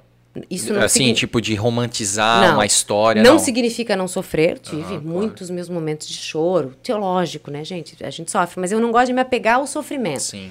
Eu sempre prefiro o lado cheio do copo. Hum, e eu quero morrer vendo o lado cheio do copo. Que animal. Sabe? Não quero ver o lado vazio. Ai, mas por que tu és otimista demais? Legal. Mas eu também sou muito realista. Uhum. Mas pessimista eu não sou. Pessimista eu não quero ser. Simples assim. Tu escolhe, né? Não, não, não, quero sei. ser o urubu que É, fica ali. Sempre vendo um problema para cada solução. Eu Isso. prefiro achar uma solução para cada, problema. Animal, Né? animal, animal. E eu acho que a vida é mais leve assim, cara. Com certeza, que baita relato, né? A vida é mais Nossa. leve assim. Fantástico, cara. Mais Um leve. baita exemplo. Depende mesmo. só da gente, tá? Sim, Porque ninguém vai fazer por ti. exatamente. Aí é porque a vida depende. é de cada um, né? Então, É isso. realmente, tu precisa ser protagonista da tua Esses dias vida. eu bati meu carro, daí arrebentei meu carro. Tô desde de dezembro sem peça, agora chegou. Cara, a hora que eu bati, arrebentei o carro novo. Tinha dois, três meses o carro. Ah, Que eu vi que eu arrebentei, eu caí o vidro, que arrebentei. Cara, eu me comecei a chorar de nervosa, liguei pro meu marido, né? Ele disse assim, mas qual é o tamanho do estrago? Eu disse, muito! Era tanto, quando ele chegou, ele disse assim, caralho, era pior do que eu pensava. mas a primeira coisa que eu pensei, qual foi a primeira? Cara, bati o carro. tô bem. Tô bem. Uhum. Não era ninguém. Ok. Agora eu vou. Tremendo, nervosa, chorando, mas assim. É o que eu procurei na hora até pra me conformar. Porque deve Ah, podia ser pior. Podia. Eu, eu prefiro ser essa pessoa. Não quero ser a chata, pessimista, não, velho. Que massa. Não quero mesmo. Ficar uma velha rabugenta, não Sim. vou ficar. Exato. Ou mimizenta, né? Pô, tá Pô, louco. pior Já ainda, tá né? demais. O Uhum. mundo tá mimizendo Tá demais, não tem né? paciência pra essa gente. Que massa. Não, Tá te contribuindo com o mundo. Pelo amor, né, meu filho? E como é que foi a tua contribuição daí, então, na RBS? A gente vai mudar a roleta aqui. Rolou, Rolou tá. a roleta.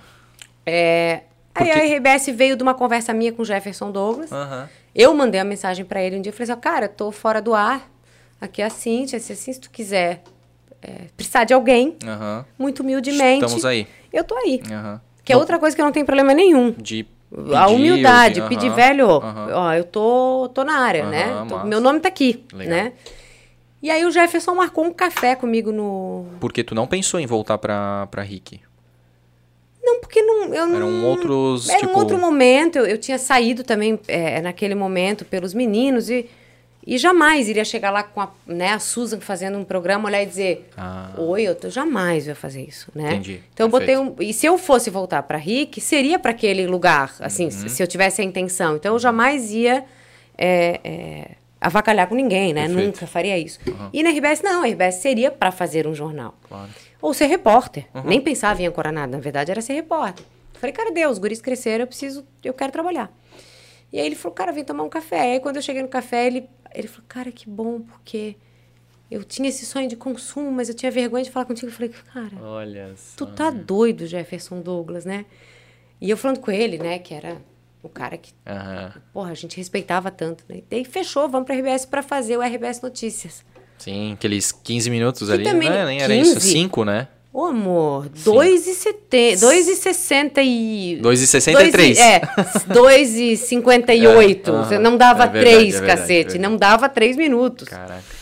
E aí eu entrava naquela regressiva ali, que também ninguém assistia. Ah, eu Então assisti. tá, RBS Notícias. Então eu entrava, né? E aí eu lia, por exemplo, assim. Ah. Escola de Blumenau é reformada, parará, parará. Entrava a matéria ali, 30 segundos, né? Sim. Blumencast faz não sei o que, não sei o que na rua Curtiering, 30 segundos. Não, não, não, povo, posto de vacinação em Blumenau, ah, ah, seguir depois do intervalo. Desde entrava o Estado. Isso aí. Eu dava oi, mas não dava tchau, filha, porque o jornal durava nada, né? E como é que eu falei? 2,60 e pouco já é 3, Isso. né? E daí. Tu, tu faz um miojo, mas não faz um. Não faz um jornal. Um primeiro bloco Não do faz. RBS É, Notícias não, do Blumenau. Deu, não- era, era muito rápido. Então eu ia arrumada daqui pra cima, Ah. daqui pra baixo de chinelo, né? Mas aí trabalhava lá nas coisas do almoço, ajudava a fazer pauta e, e fazia matéria fora, Sim, né? não chegava só pra apresentar, não, não, né? fazia Tinha matéria fora, eleição, cobertura, tá, tá, tá. Aham. E aí até que um dia chega a história do, da Bianca Angleto, que fazia, né? A Bi querida, um tudo. Pois beijo. é, tá em balneário, né? Ah, é gata, né? Cara, Eu- a eu- gente já convidou, a gente quer fã, trazer fã, ela aqui. Sou fã. Massa. Eu sou fã dessa mulher. Somos fãs. E aí a Bianca é, saiu pra HBB. E Uhum. aí fui eu pra, pra fazer essa cobertura. E daí depois eu acho que a Bianca meio que, se eu, se eu não tô enganada, iria já ficar em Itajaí. Aham. Porque daí ela já tinha, tava casada, tinha filha, ficar por lá. Não, não- é, no começo acho que ela ainda ficou... Vinha. É. E aí eu comecei a apresentar com o Joelson. Perfeito. E com o Walter Osterman, paixãozinha da minha vida. Valtinho. E aí foi uma puta experiência. Porque daí eu aprendi a fazer televisão com o Alexandre Gonçalves, mas aprendi a fazer jornal com o Jefferson Douglas. Ah, Né? que legal. Foram meus grandes professores. Quanto tempo tu ficou lá na RBS? Um ano e, É? e pouco. Mas foi bem RBS. intenso, né? Foi, mas da RBS eu, eu saí porque eu briguei. Sim. Da RBS eu saí porque eu briguei. Tu brigou? Aí, aí esse meu lado psicopata, assim, vou matar alguém, Aham. apareceu. E aí, simplesmente, assim, ó, cheguei à noite e falei, não vão resolver, essa pessoa não vai embora, porque esse cara tem 19 Qual qual que foi a anos treta? de cá. É o cara que trabalhava comigo, que foi extremamente machista no ar, porque eu passei pra ele o esporte. Todo mundo já vai saber quem é. Sim. E o cara, é, meio que depois na reunião falou que não gostou que eu passei o esporte. Tinha que passar o Joel, porque não era coisa de mulher não sei o quê. Mas tava o- Ah. o João Paulo Kleinobin no estúdio. Cara. Tava o meu primo, que era que é veterinário, Marcelo, que era diretor da Vigilância Sanitária. E, cara, um comentário assim que não era para dar rolo, né? Mas me pegou atravessada. E aí na reunião também teve outra coisa atravessada, e deu tomando chimarrão e vou jogar a cuia na cara, eu levantei e disse, ok, eu vou embora com gente assim eu não trabalho. E arrumei minhas coisas. Uhum. E fui embora. O pessoal não acreditava que tu E o? Jefferson Douglas me ligou e disse: Cara, tu tem um jornal amanhã, tu tem o cacete, eu não vou mais. Vocês não vão mandar ele embora, porque ele tem 19 anos de casa. E eu tenho um ano. Então saiu eu. Porque eu não vou conseguir conviver com uma pessoa que fala. E aí fez uns comentários na reunião, assim, meio machistas. é, Tipo, reforçando aquela... pior. A pior ainda. aham. E aí, meu amigo, um abraço pro gaiteiro. Eu nunca mais voltei. Mas tu quase avançou nele. Nunca mais voltei. Eu não teria mais condição de trabalhar com ele. Aham. É, não teria, acabou o tesão ali. Acho que hoje eu não faria assim. Era imaturidade também, porque hoje eu acho que eu ia, ia man- não, ia mandar pra merda, né? Ia fazer tudo que eu podia fazer, mas, ia Mas, subir a tipo, trabalhar e queria que que, fosse pra merda. é. Mas na hora foi o meu rompante dizer, não, não vou. E também se fosse na época de hoje e, e acontecesse com a mesma reação... Ele nem ia fazer, porque é preso também, né? Isso, eu ia falar, tipo, ia dar um cancelamento fudido, É. né? Ia dar uma repercussão. Total. Ah. Mas aí, na- claro, na época, né? é, imaturidade também. E, e pegou num dia ruim. Aham. E aí, um abraço. Aí fui embora. E Mas com, antes com de... dor no coração, porque eu amava trabalhar É. lá, amava, eu fazia, tinha uma equipe Sim. ferrada que trabalhava junto. E aí fiquei depois fazendo meus comerciais, minhas coisas até. Que daí veio volta pra Rick. Tá, e antes de ter, de ter ido pra Rick, nesse um ano e pouco lá, teve uma situação bem interessante, né? Bem... Meu pau, me ajuda, gente? Me, me que lembra? tu caiu da cadeira e aí... Pagar as calcinhas. calcinha, paguei lá na, no Vermais. Ah, era no Ver Mais? Eu achei que era no, alguma coisa no Jornal do Almoço Não, da RBS. amor, era no Ah. Vermais, querido. Mamãe caiu, Na- cadeira de três pernas, calcinha bege, pá, perna na, aberta. Na segunda vez ou não? Na na- primeira vez. Na primeira vez que tu tava na Rick? Na primeira vez que eu tava na RIC. Mas caí, Ah. caí, arregaçada, pá. e, e o, o o programa no ar. no ar. E aí o cinegrafista começou a rir pra cortar, dizer, não corta nada. aí eu arrumei, fechei a perna e falei, "Ah, cara, quem... ainda brinquei com eles. Ele falou, ó, quem viu, viu.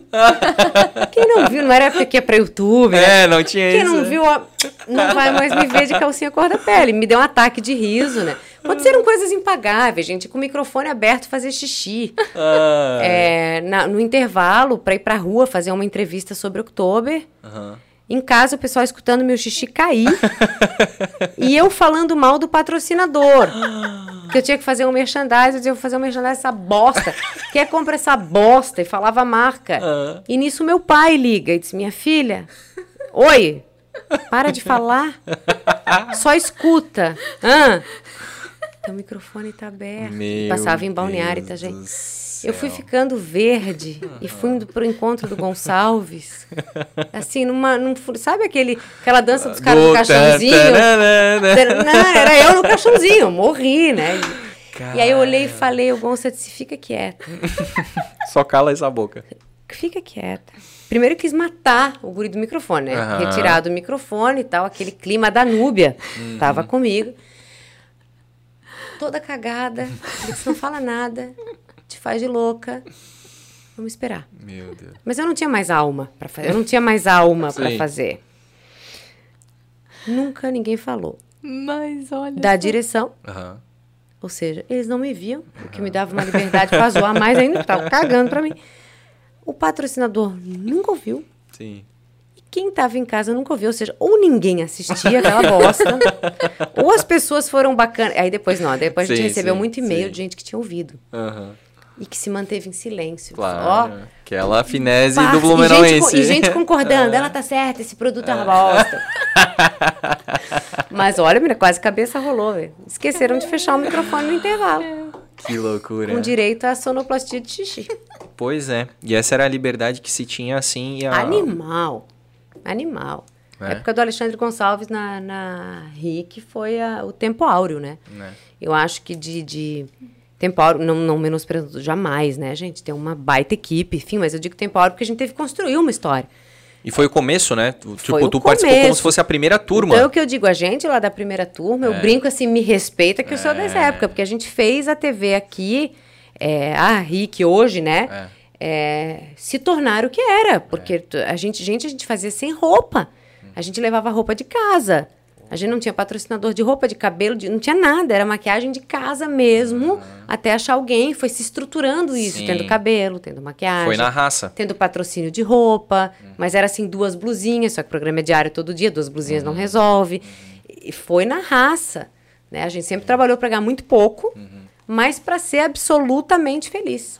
Cara, e vocês são um case de sucesso, né? Nessa Eu revolução da comunicação em Blumenau. Eu todos, é, até não só os da RIC que vieram aqui, mas até da RBS, do, do Jornal de Santa Catarina, deixaram assim um pouco Eu mais acho. escapar que. Acho que é a uma leva, assim, de, de Sim. né? De, foram vários fatores, mas na, numa época que o Blumenauense queria muito mais, assim, aquele negócio mais comunidade. Que daí o isso. Alexandre José fez muito bem. Muitíssimo bem. De 15 minutos, nem sei se era 10 minutos do final, que passou a ter, né? a a- E era uma nova opção, né? Isso, com muito Para mais. o que se tinha, porque a gente tinha desde a o TV local. Coligadas aquele formato. Sim, que era muito Floripa, né? Isso. Então, e aí chega muito Cacau RIC Menezes. Exatamente. Chega a RIC com essa, o SBT e depois É. a RIC com essa diferença. O- A única coisa que me dá pena é ver é, que a empresa deixou Uhum. essas pessoas é, seguirem seus caminhos no sentido de não cuidar do patrimônio humano. Uhum. Isso aconteceu. Isso, é isso aconteceu. Isso, to- todos eles que podem não dizer no ar, porque Uhum. eles não são bocudinhos, mas é, eu acho que isso foi muito assim. Cabeças foram cortadas e outras pessoas foram saindo, mas a gente nunca entendeu de fato que loucura que aconteceu, que nós éramos um caso de sucesso em Blumenau. Pois é. Mas foi uma troca de direção que aconteceu da RIC, assim, que tipo. Foi acontecendo, acho que umas mudança, trocas, mas é. isso vem muito lá de cima. Se o buraco Aham. é bem mais embaixo. Sim. O buraco é bem mais. Nem posso falar sobre isso aqui. Ó. Viu? A gente, a, a gente acha que a Cíntia fala tudo, ó. Tem coisa posso. que ela não fala. Não, isso eu não posso. Que Não, mas são realmente- outras questões legais, Sim, mas, sim, sim. mas eu acho que é, que é. Não deram valor. É meio que assim. É, é dinheiro. Aham. É, claro, toda empresa é dinheiro, Sim, né, é. gente? Eles estão lá para faturar, pô. Uhum. É lógico, estão certíssimos, é isso mesmo, né? Como qualquer outra empresa. Mas estava dando dinheiro. Mas eu não sei por que cargas talvez não era aquilo. Enfim, é, os padrões foram mudando e aí foram tirando pessoas estratégicas para segurar uma equipe. Né? O, a- o Gonçalves foi o primeiro. Uhum. É, né? Então foi a primeira baixa. Quando o Gonçalves sai, uma equipe inteira fica, fica, fica órfã. É, porque Né? ele era o paizão mesmo, né? Ele era o cara que Isso. dava. ó, Aí a Liliane Cara- entrou, que amor da vida de mamãe. Uhum. Ux, querida, que eu amo ela. A Liliane entrou, mas é, sempre foi jornalista. E aí o, Gonçalves tinha esse traquejo. de, a equipe. administrativo, tá, de ger- de gerir uma equipe. E a Liliane teve Ah. que aprender com isso Uhum. também. Então, a- ela também foi... é, massacrada no sentido de fazer algo muito novo Uhum. Caiu no ela colo e. com, né, com, Aham. uma, com coisas mudando dentro de uma Sim. televisão, e aí depois já não estava mais lá, não posso falar. O próprio Gonçalves falou que ele fa- ah, parece que ele foi pra Floripa, que iam demitir ele, daí ele voltou e aí ele continuou, mas tipo, aí ele falou, tá, como é que tá? Como é os caras falaram assim, tá, e aí, tipo, ah, como é que tá? Eu vocês me dizem que eu vou ser demitido e agora eu vou voltar pra lá, então quer dizer, o meu Isso. tá na reta assim. É isso aí. Era, era mais ou menos assim. Pois é, que Era clima, né? cara? É. Que climão, assim. Tipo, E os aí- caras os cara pediram pra ele ir pra Floripa pra ser demitido, aí no, no decorrer Mandaram de mudaram de, volta. assunto e mandaram, É assim mandaram mesmo. de volta, cara. Sempre foi assim. Meu. Então, era é nesse sentido difícil. assim. Eu Sim. tenho muita gratidão. é, Sim, porque uma coisa era a equipe aqui, É, né? e eu tenho Outra muita coisa- gratidão pela empresa Sim, que sim. por duas vezes me contratou. Eu nunca cuspo no prato que eu comi. Claro. Tenho muita gratidão. É, se eu aprendi alguma coisa de televisão foi graças às duas empresas que Uhum. eu trabalhei, né? Mas tenho as minhas ressalvas em relação a uma delas e, e acho que são ressalvas até importantes, Uhum. é, legítimas, mas que não, não, não cabe aqui, Sim. nem poderia. Sim. Questões Não, jurídicas, mas assim, mas- tirando essa questão, assim, é, É triste, fantástico. o- mas o que aconteceu mas foi triste. É. fantástico case, assim, de, de sucesso, triste essa questão, né, de, de da gente, a gente percebeu como audiência, assim, que a coisa foi meio que de- degringolando, É. assim, Foi mudando o perfil, né? O isso foi perfil mudando o mudou perfil, muito. meu, de um negócio que, sim, que era papapá Isso. e vagabundo na tela É e isso tal. que era o que o povo queria. E daqui a Isso. pouco o vagabundo. Chutando balde. Daqui a pouco vagabundo na tela era um problema. Isso. E daqui a pouco fala baranga era um problema. Eu, Isso. Eu nunca senti isso comigo diretamente, Uhum. tá?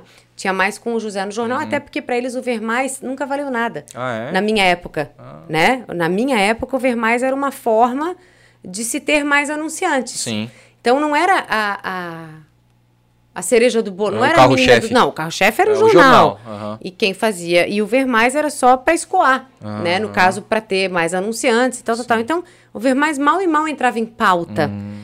Quando tinha audiência, por exemplo, o Ver Mais bateu o vídeo show. Eu nunca ouvi assim, que bom, Cíntia, você bateu o vídeo show. Nada. O que importava era o jornal, a audiência do Ver Mais não importava. Tanto é que tu fez aquela gafe e eles nem souberam Nem de viram, nada porque não né? viram. Nem Ah. sabe a cor da minha calcinha. Era bege. É, mas, por exemplo, depois disso, aí eu acho que hoje eu acho que o Ver Mais ganha uma nova importância. Hoje a gente tem a Vanessa lá, querida. Ah. Um beijo pra Vanessa Montini. Legal. É, a Vanessa lá, e aí eu acho que é um outro. um- já vira um outro produto de uns tempos pra cá, né? Uhum. Sim. E é visto realmente como um produto estadual, né? É, porque aí já também se- mudou, e se mas tá na tanto não tempo também, né? De repente lá naquela tua época eles não davam tanta importância, assim, tipo, não Agora viam viram muito. que pegou. É, porque pegou, né? Sem Olha só dúvida. quanto tempo no ar, né? Sem Já virou dúvida. referência de, então, de assim, programa. virou referência de programa, não tem como não ter mais, né? isso. Mas eu fiquei feliz é, com essas mudanças nos últimos anos de ver que, que, que ganhou evidência. Sim. Lá quando a gente começou, não. Lá quando a gente começou era. Um dia eu falei, eu falei, ó, Gonçalo, eu nem vou em reunião de, de, De diretoria. pauta, Não, vou lá na reunião de diretoria fazer o quê? Ah, não é Eles nem veem que eu tô lá dentro. Aham. Assim, é o jornal, o jornal, o jornal. Ah, e o Ver Mais também, um abraço. então, qual é, velho, né? Vou fazer xixi de, de microfone Vou aberto. falar Isso, mal do do patrocinador. patrocinador. E, mas foi uma época boa demais. Foi uma época boa demais. Eu sou muito grata a todos eles, assim, porque E, e particularmente quando tu volta, então, tu sai da RBS, tu volta, Aí eu como é que fico, foi? não, aí eu saio da RBS, fico esse tempinho Sim. fora, e aí vem o contato, cara, vamos? Pô, bicho. Pô, será, Gonça? Vamos? Então vamos, né? E aí, por quê? Porque daí a Susan ia embora, Aham. né?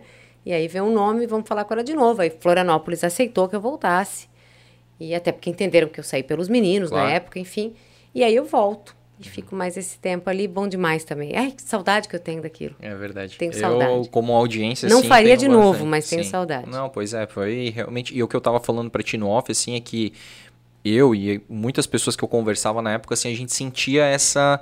Essa vibração, essa alegria de vocês, Tinha assim, parecia uma mesmo. família tinha, mesmo, sabe? É. Tinha, tinha mesmo. No camarim já era assim. Tinha Aquela perrengues, passagem né? ali entre Tinha, o José e tu, ali bem no finalzinho Sim. do bloco, ali tu ia apresentar os destaques e tinha tal. perrengue, tá? Não vou dizer que não tinha. Tinha. Sim. Tinha os arranca-rabo. Ah, como é, normal, qualquer né? turma ou- trabalha, é. é. Mas era, assim, 98% Oh, era, era bom pra caramba. Era, era de verdade, assim, aquele clima. E aí tu sai de lá exatamente por causa dessa questão administrativa. Não deu sair, porque, por que, que eu saí na época? Porque era o seguinte. tem toda uma história. Eu era contratada para fazer o Ver Mais. Daí, como tava com um probleminha de audiência, tal, tal, tal, vamos colocar a Cíntia para fazer o jornal junto com o Zé. Certo. E aí a gente vai tocar, até porque precisava de alguma outra pessoa ancorando, mudar o formato, enfim. E aí eu fui apresentar com o Zé o jornal, mas teria que receber por aquilo, enfim, nunca recebi. Então era para ficar três meses, três meses virou nove, lá, lá, lá, e foi. Tu né? recebeu o salário de ver mais. É, Tá. fazendo outras O- funções. sim. E aí um dia eu falei, coloca, gente, assim, ó, ou eu vou receber pelas todas as funções, mas no fundo eu queria fazer uma coisa só. Porque era muito difícil para mim é, fazer um jornal sério, falar assim, o homem triturou a mulher na máquina Uhum. de carne. E sair dali e falar, vamos falar do Oktoberfest. Cara, bicho, assim, não dá. Aham. São dois personagens diferentes, né? Porque posturas Com diferentes. certeza. Então era muito difícil administrar isso, sabe? Eu estava falando de sexo aqui, mas eu acabei de falar de um crime bárbaro. Então também se, se terminava o jornal, às vezes, com notícias mais leves, para que eu conseguisse fazer essa transição para o Ver Mais. E aí, enfim, aí, ó, não dá, não dá, e aí é, pede-se esse desligamento, que não acontece de imediato. Eles ainda ficaram me cozinhando. Eu não vou lembrar agora de data, mas é como se eu tivesse pedido demissão assim, em março, eu só saí em novembro. Uf, quase um Tá? ano. Ou como se eu tivesse meses. pedido novembro sem mal, mas acho que Aham. era isso. Mas, e ainda ficaram, porque tinha, tinha que fazer toda uma, Uma transição. uma transição. E eu falei, ó, gente, eu não precisava. Eu era, é, todo mundo ali era terceirizado, ninguém tinha carteira registrada na época. E, mas eu fico ah, ajudando também o que precisar, né? Num primeiro momento. Não achei que ia ser tão longo, mas eu para ajudar, porque não é fácil, né? Amanhã botar alguém no ar, enfim. E aí assim que eu saí, na semana, se- aí não pode, quem apresenta o Ver Mais tem que apresentar o jornal. é o Estado. Na semana seguinte que eu saí, não precisava mais. Passou a ter duas pessoas. Cara, daí eu fiquei muito puta. Mas eu falei com eles, assim, ó, ou eu faço um só, ou eu ganho pra fazer os dois. Não posso mais, né? Mas assim, ah, vai é, ganhar merchan. Cara, não vou, né? Eu, quero, eu tô trabalhando. E aí, então não dá, não chegamos a um acordo. Mas é com a Liliane muito fofa, querida, é, conduzindo isso, com o Salgado, que era o nosso chefe na época, um, um gentleman. E, enfim, e aí assim, saí de lá. Mas aí tu saiu, aí teve uma âncora no jornal e uma apresentadora no Ver Mais. Isso, Aí, exatamente. hum, Bem... E desde então, eu lá em Florianópolis, eles me odeiam. Os manezinhos, são mané mesmo. É. Mas é uma. Não, não, tinha como, assim. Sim. Uhum. Tinha muita coisa errada é, nos trâmites diários e legais, enfim, e não, não rolou mais, entendeu? E aí, é nessa época mais ou menos que acontece a eleição? Ou já tinha acontecido? É, o que que eu fiz? Deixa eu te falar. Eu tinha Sim. feito uma campanha. Aliás, vou falar nisso. Esse bando de filho da mãe chato que me o saco, vou, vou explicar pra vocês. Explica. Lá atrás, eu acho que na minha primeira saída do Ver Mais, eu fiz uma campanha pro Décio Lima. Fiz uma campanha pro PT. Tenho um carinho, quero que fique registrado, assim, profundo pela Ana e pelo Décio. São uns amores comigo, sempre foram. Tenho um carinho enorme pelos dois, porque as pessoas têm que saber separar. Separar partido, né? pessoa. Uhum. Partido, política, amizade, ou juntar tudo quando existe, ou separar. Então, assim, primeiro já quero deixar muito claro meu carinho pelo Décio e pela Ana. Muito mesmo. É, Quando eu adotei meus filhos, a Ana foi lá em casa com um buquê de flor. Poxa. É. Então tenho muito carinho por eles. Fiz a campanha do Décio, eu não estava trabalhando, vou fazer a campanha do PT. Eu não votava em Blumenau, inclusive. Botava Nessa época eu Boné. ainda votava em Itajaí, Uhum. porque a gente tinha o título em Itajaí ainda na época, enfim. Eu votava lá. Não tinha vínculo algum com a política em Blumenau, não sabia nem fazer uma campanha. E fui fazer a campanha do PT. E eu sempre digo fazer a campanha do PT, não, fazer a campanha do Décio, Uhum. né? Nem os conhecia. Nos conhecemos ali, né? E fui. E- e trabalhar. eles que- Como qualquer. Não me lembro, acho que alguma Convidaram? agência, Aham. enfim. Mas é, o que para mim era muito claro é que era um trabalho. Uhum. Eu ganho, eu apresento, Eu recebo. e eu recebo e eu não sou candidata. Finish. Era isso. Super legal, foi uma campanha bacana. já Acho que a gente fez com. Foi com o Elton. Na Lince, acho que foi. Aí depois voltei pra TV, tá, tá, tá. Na segunda saída daí de emissora, veio o convite para fazer o Napoleão Bernardes. Né? E aí eu fiz duas do Napoleão, né? Uhum. Fiz as duas. Sim. E aí faz a do Napoleão, mas aí já, já tinha aquela coisa, puta, campanha política é desgastante, mas porra, ao mesmo tempo tinha essa coisa do Napoleão, de eu ser amiga do Caio, irmão do Napoleão, do meu pai ser amigo do seu Acácio. E, cara, eu vou fazer. Tinha questão financeira, mas ali era, foi meio que determinante a, a- o querer fazer também, sabe? Não que na primeira vez, mas a primeira vez eu não conhecia o DS, não conhecia, eu não fui trabalhar. Segunda já tinha um vínculo eh, de alguma relação, de carinho, de, de família, de se conhecer. A segunda mesmo, daí eu fui fazer com sangue no olho, né? Porque daí eu, eu queria fazer, né? A campanha do Napoleão, eu queria fazer aquela campanha. E quando veio a campanha do Mário, o convite, eu queria fazer a campanha do Mário. Porque daí existe uma, continua- amizade, uma, Ah, uma continuidade, uma isso. amizade, um carinho de eu fazer uma campanha acreditando no que eu estava falando. Acreditando Uhum. Sim. no que eu estava falando. Não Que era assim, ah, tá viu o trabalho ganhando, tá né? ganhando, tá fazendo. Ok, você é contratado, você recebe, você faz, mas assim, tinha uma questão de acreditar para quem eu estava falando. Uhum. Né? Isso foi, foi nas duas do Napoleão e foi na do, do Mário, que eu acho que foi a campanha que eu melhor rendi na minha vida, assim. Que daí ali tu deixou claro que era, no- tu não era só a apresentadora do programa, tu era mesmo uma... Não, eu era eleitora do Mário. Isso. é, eu era eleitora do Mário claro, Debran, óbvio é, que eu era eleitora do Mário, não havia a menor dúvida disso, Sim. assim, eu deixava isso muito claro para as pessoas. É. Eu, eu tô trabalhando, ah, tu és remunerada, ok, Sim. e eu estou aqui porque eu vou votar no Mário, até porque eu jamais seria filha da puta na minha vida de fazer campanha para alguém e não votar na pessoa pela qual eu fiz a campanha. Acho uma sacanagem isso. Lá no 10 não votei porque eu não votava aqui, tanto É. Sim, que nem fui sim. votar, justifiquei, né? Mas também acho que tem muito isso a questão de ética, assim, você vai isso. lá no ar e fala bem do candidato e no dia da eleição você vota em outro, É muito... cara, tá meio sujo, Aham. né? Não tô dizendo que eu não faria campanha hoje para quem de repente eu não pensei em votar. Pagando bem, amorzão, ó, vou fazer, né? Mas sempre vou escolher entre alguns convites por aquele no unir qual eu acredito. agradável, né? É, e as pessoas vão saber se eu tô sendo só uma garota propaganda daquele candidato ou se realmente eu voto. Eu não consigo esconder. Sim. Eu não consigo É, deu esconder. ver, assim, da- nas campanhas do Napoleão e do Mário, assim, que tu tem aquele sangue nos olhos É. mesmo, aquela Tinha, era um real. entusiasmo muito Era forte. real. assim, Então eu te digo assim, eu posso fazer uma campanha, ah, em governo do estado, posso fazer uma campanha para alguém que eu é, não não me identifico, eu votarei naquele candidato que me pagou Uhum. por uma questão de ética, de valor moral, né? É, mas as- eu não vou conseguir mentir para as pessoas. As pessoas vão perceber. Sim, que tu é Eu apresentadora, tu tá falando eu sou- ali, tu tá lendo que eu TP sou e uma tal. apresentadora Sim. que tá ali trabalhando, Sim, que tá lendo sim. TP com- e Isso, deu. é. E, e eu não consigo mentir. É bem, Eu, eu acho tá que eu bem transpareço. cara. É, aham, eu não consigo aham. mentir. Não tem muito jeito, não. Tá, e aí qual que foi a treta com o Alexandre José lá? Cara, o Alexandre Todo mundo José fala, né? quis matar o Zé, né? O Zé quis me matar também. Hoje vocês estão bem? Total, Ah, logo em boa. seguida, assim, Ah, passou é? um tempo, é, ele entrou em contato comigo e, e ficou tudo certo. Porque tinha aquela rixa política, né? E aí um dia eu cheguei pra gravar e falei, Cíntia, tu, tu não pode gravar. Por que não? Que campanha não pode ter apresentador? Sim. Então, mas eu não tô apresentando. Eu tava fazendo que era. Não. Teve uma entrada tua ontem que caracterizou que tu estavas apresentando. Da onde isso que entra entrada? Ah, o Alexandre José. Eu falei, ah, bicho. Mas não era o Alexandre José. É, né? a, a campanha ali, né? Aí, meu amor, eu falei, bicho, assim, ó.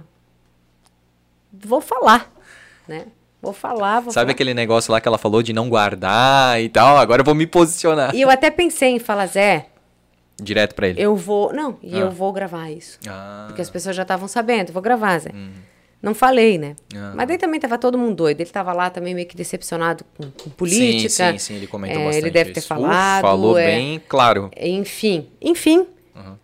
E aí um dia nos ligamos e tudo certo. E ficou, fizemos vários trabalhos juntos. Estamos fazendo muita coisa juntos. Pois é, eu vi vocês aí recentemente numa É, placa aí vem de... mais aí, vem é, outras coisas por aí. Ele vocês é- dois são muito fortes, né? A querido. comunicação com vocês E- aí, e vocês é são muito carismáticos. querido. Eu adoro Não, gravar ele é com ele. A gente se diverte Sim. horrores. A gente brinca horrores. Eu também, sempre fui muito fã dele. Gosto muito, assim, gosto muito mesmo. Pra mim sabe? foi um, assim como tá sendo hoje, né? Porque, como eu te falei, né?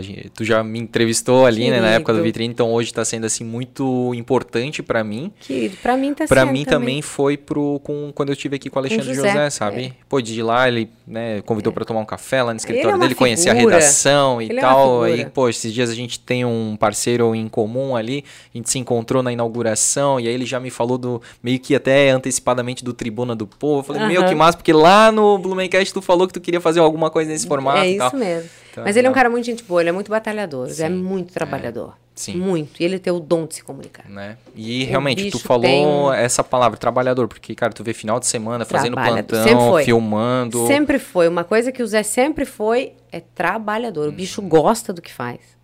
Faz bem feito, Uhum. É. tem um dom de improviso É. como poucos. Aham. Ele sabe que eu sou fã do trabalho dele. Ah, que É o meu vesgo favorito. Isso.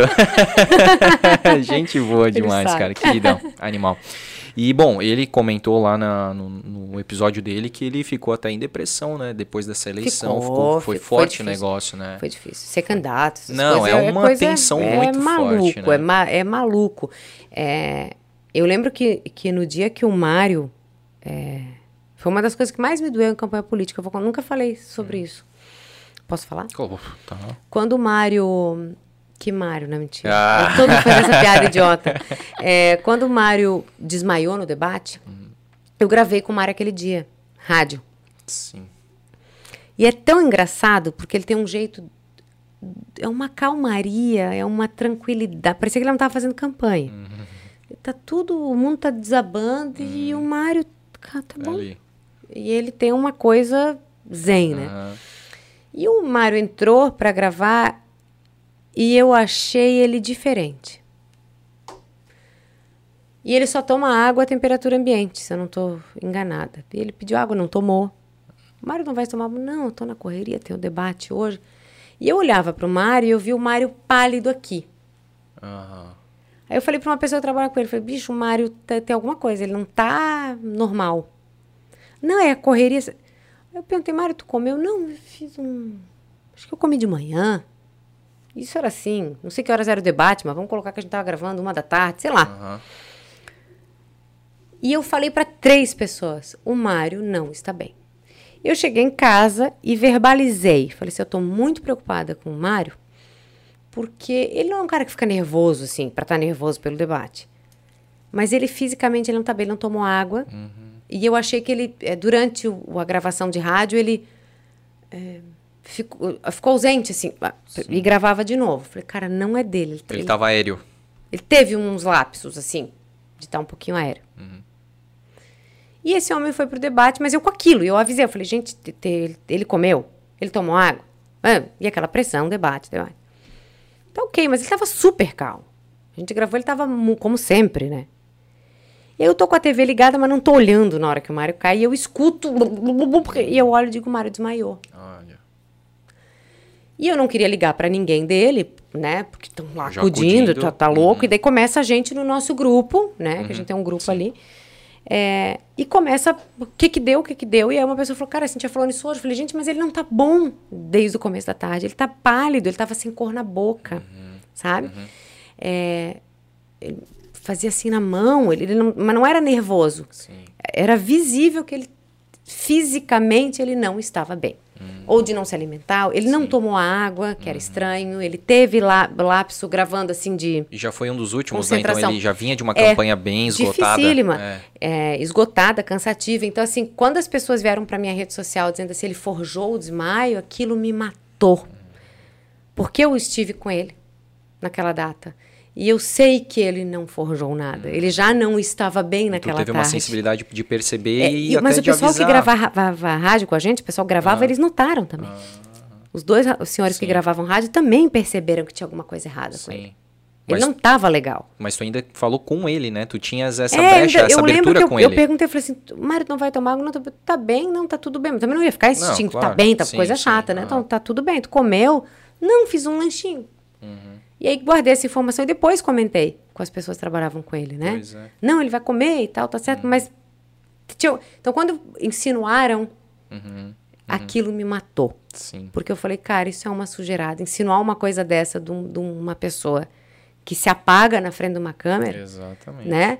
Então, ou ganha o Oscar, ou é. realmente as, essas pessoas falaram isso, não conheciam o Mário. É, isso que é, é, complicado realmente de quem tá próximo, né? Porque tu vivencia, tu sabe cada todo detalhe, dia. né? Tu tá ali do lado, dia. né? É. Praticamente, é. acompanhando a, né? É. onde ele vai, as obras. No, porque no mais. começo a gente fazia muito separado as gravações, Sim. mas quando era rádio tinha que fazer junto. É. Eu tinha que, que bater bola com ele, né? isso. né? Então, no final mesmo, era praticamente todo dia é, gravando juntos. Tu né? conheceu nessa parte da política assim bastante dessa desses haters assim, né? Tipo, tu, tu, tu, sentiu muito isso, né? Tu sente por causa ali de ter feito a campanha pro PT, é, pro Décio. Essa teve muita, na campanha mesmo, teve político sujo colocando isso no ar como se fosse um, um demérito uh -huh, é, uh -huh. por ter ela. feito, né? Pula de galho.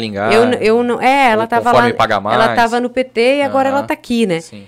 E essa pessoa não conseguiu também, porque para mim eu honro todos os trabalhos que eu fiz, uhum. né?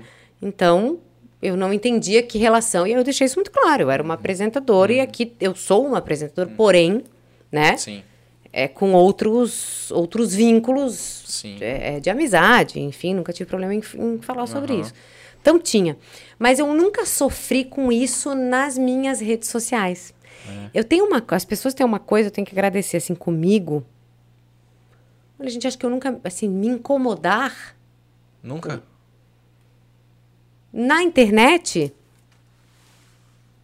três vezes. É? Quatro vezes, assim, com e... alguém que tentou espizinhar e, e na minha, né? Sim. Podia acontecer na deles Sim. lá, mas Ou na tipo minha. de um jornal, alguma coisa, um é, portal de notícias. É, mas assim, as pessoas sempre foram muito carinhosas comigo. Uhum. Muito. Assim, é muito dificilmente eu tive pessoas assim rudes de fazer um comentário e que eu sempre respondi, né? Apesar de que eu acho que a tua rede social até um tempo atrás era fechada, né? Tu abriu. Eu abro e fecho. Ah. Então, por exemplo, eu quero postar foto dos meus filhos, eu fecho. Ah. Porque eu não quero que quem tá fora venha ver, Entendi. né?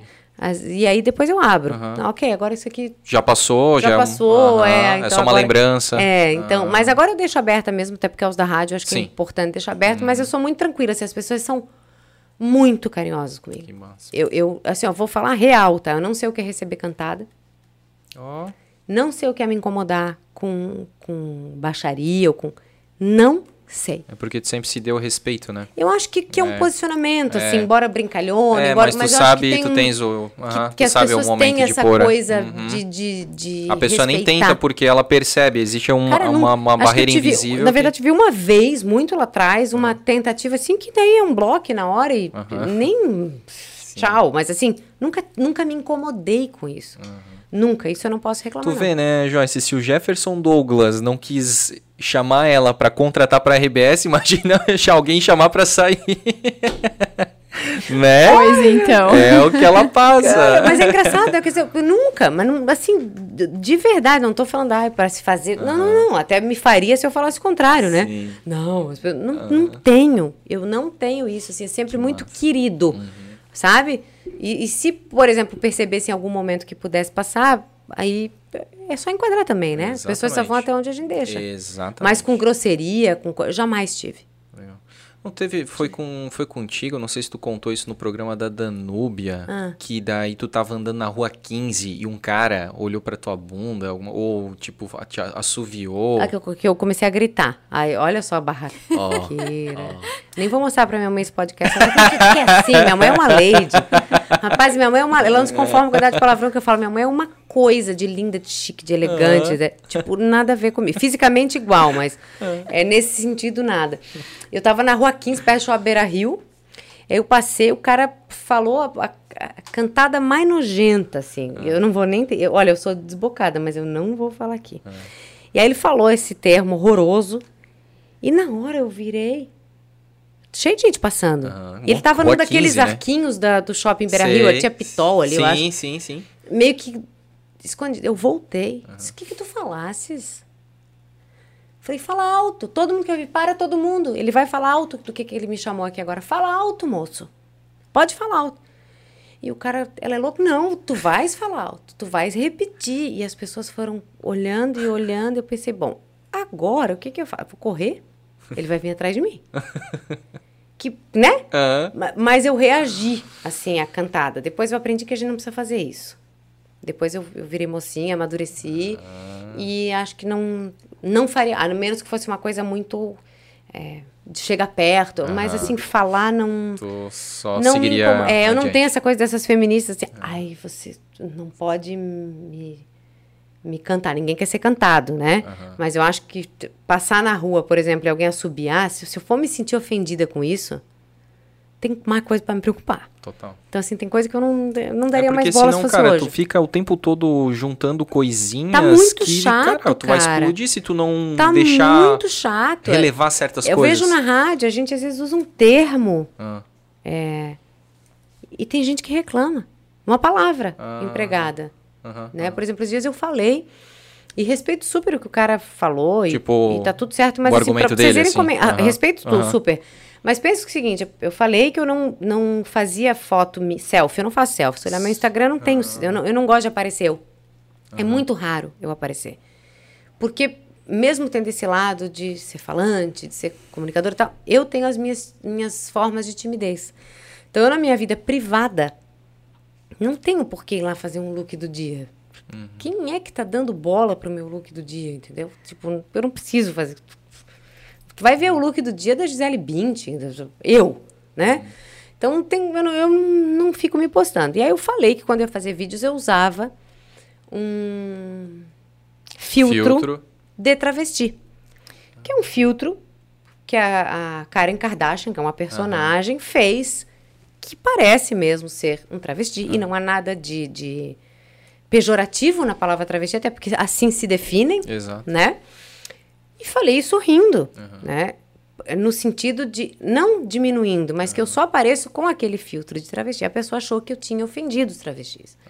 Num ato de deboche. Sim. de Jamais foi um ato deboche, Aham. né? Até porque eu tenho pessoas que já fizeram meu cabelo, que eu tenho o maior carinho, que, que são travestis, né? Então, até porque se eu tivesse preconceito, eu nem usaria o filtro e nem falaria. Exato. Tá sobre, levantando uma né? bola. E, enfim, mas a pessoa botou ponto de vista. Eu falei, ok, eu entendo, tá tudo certo, mas assim, é, esses cuidados todos que a gente tem que ter no falar, esse pisar em ovos, sabe? Eu sou contra preconceito.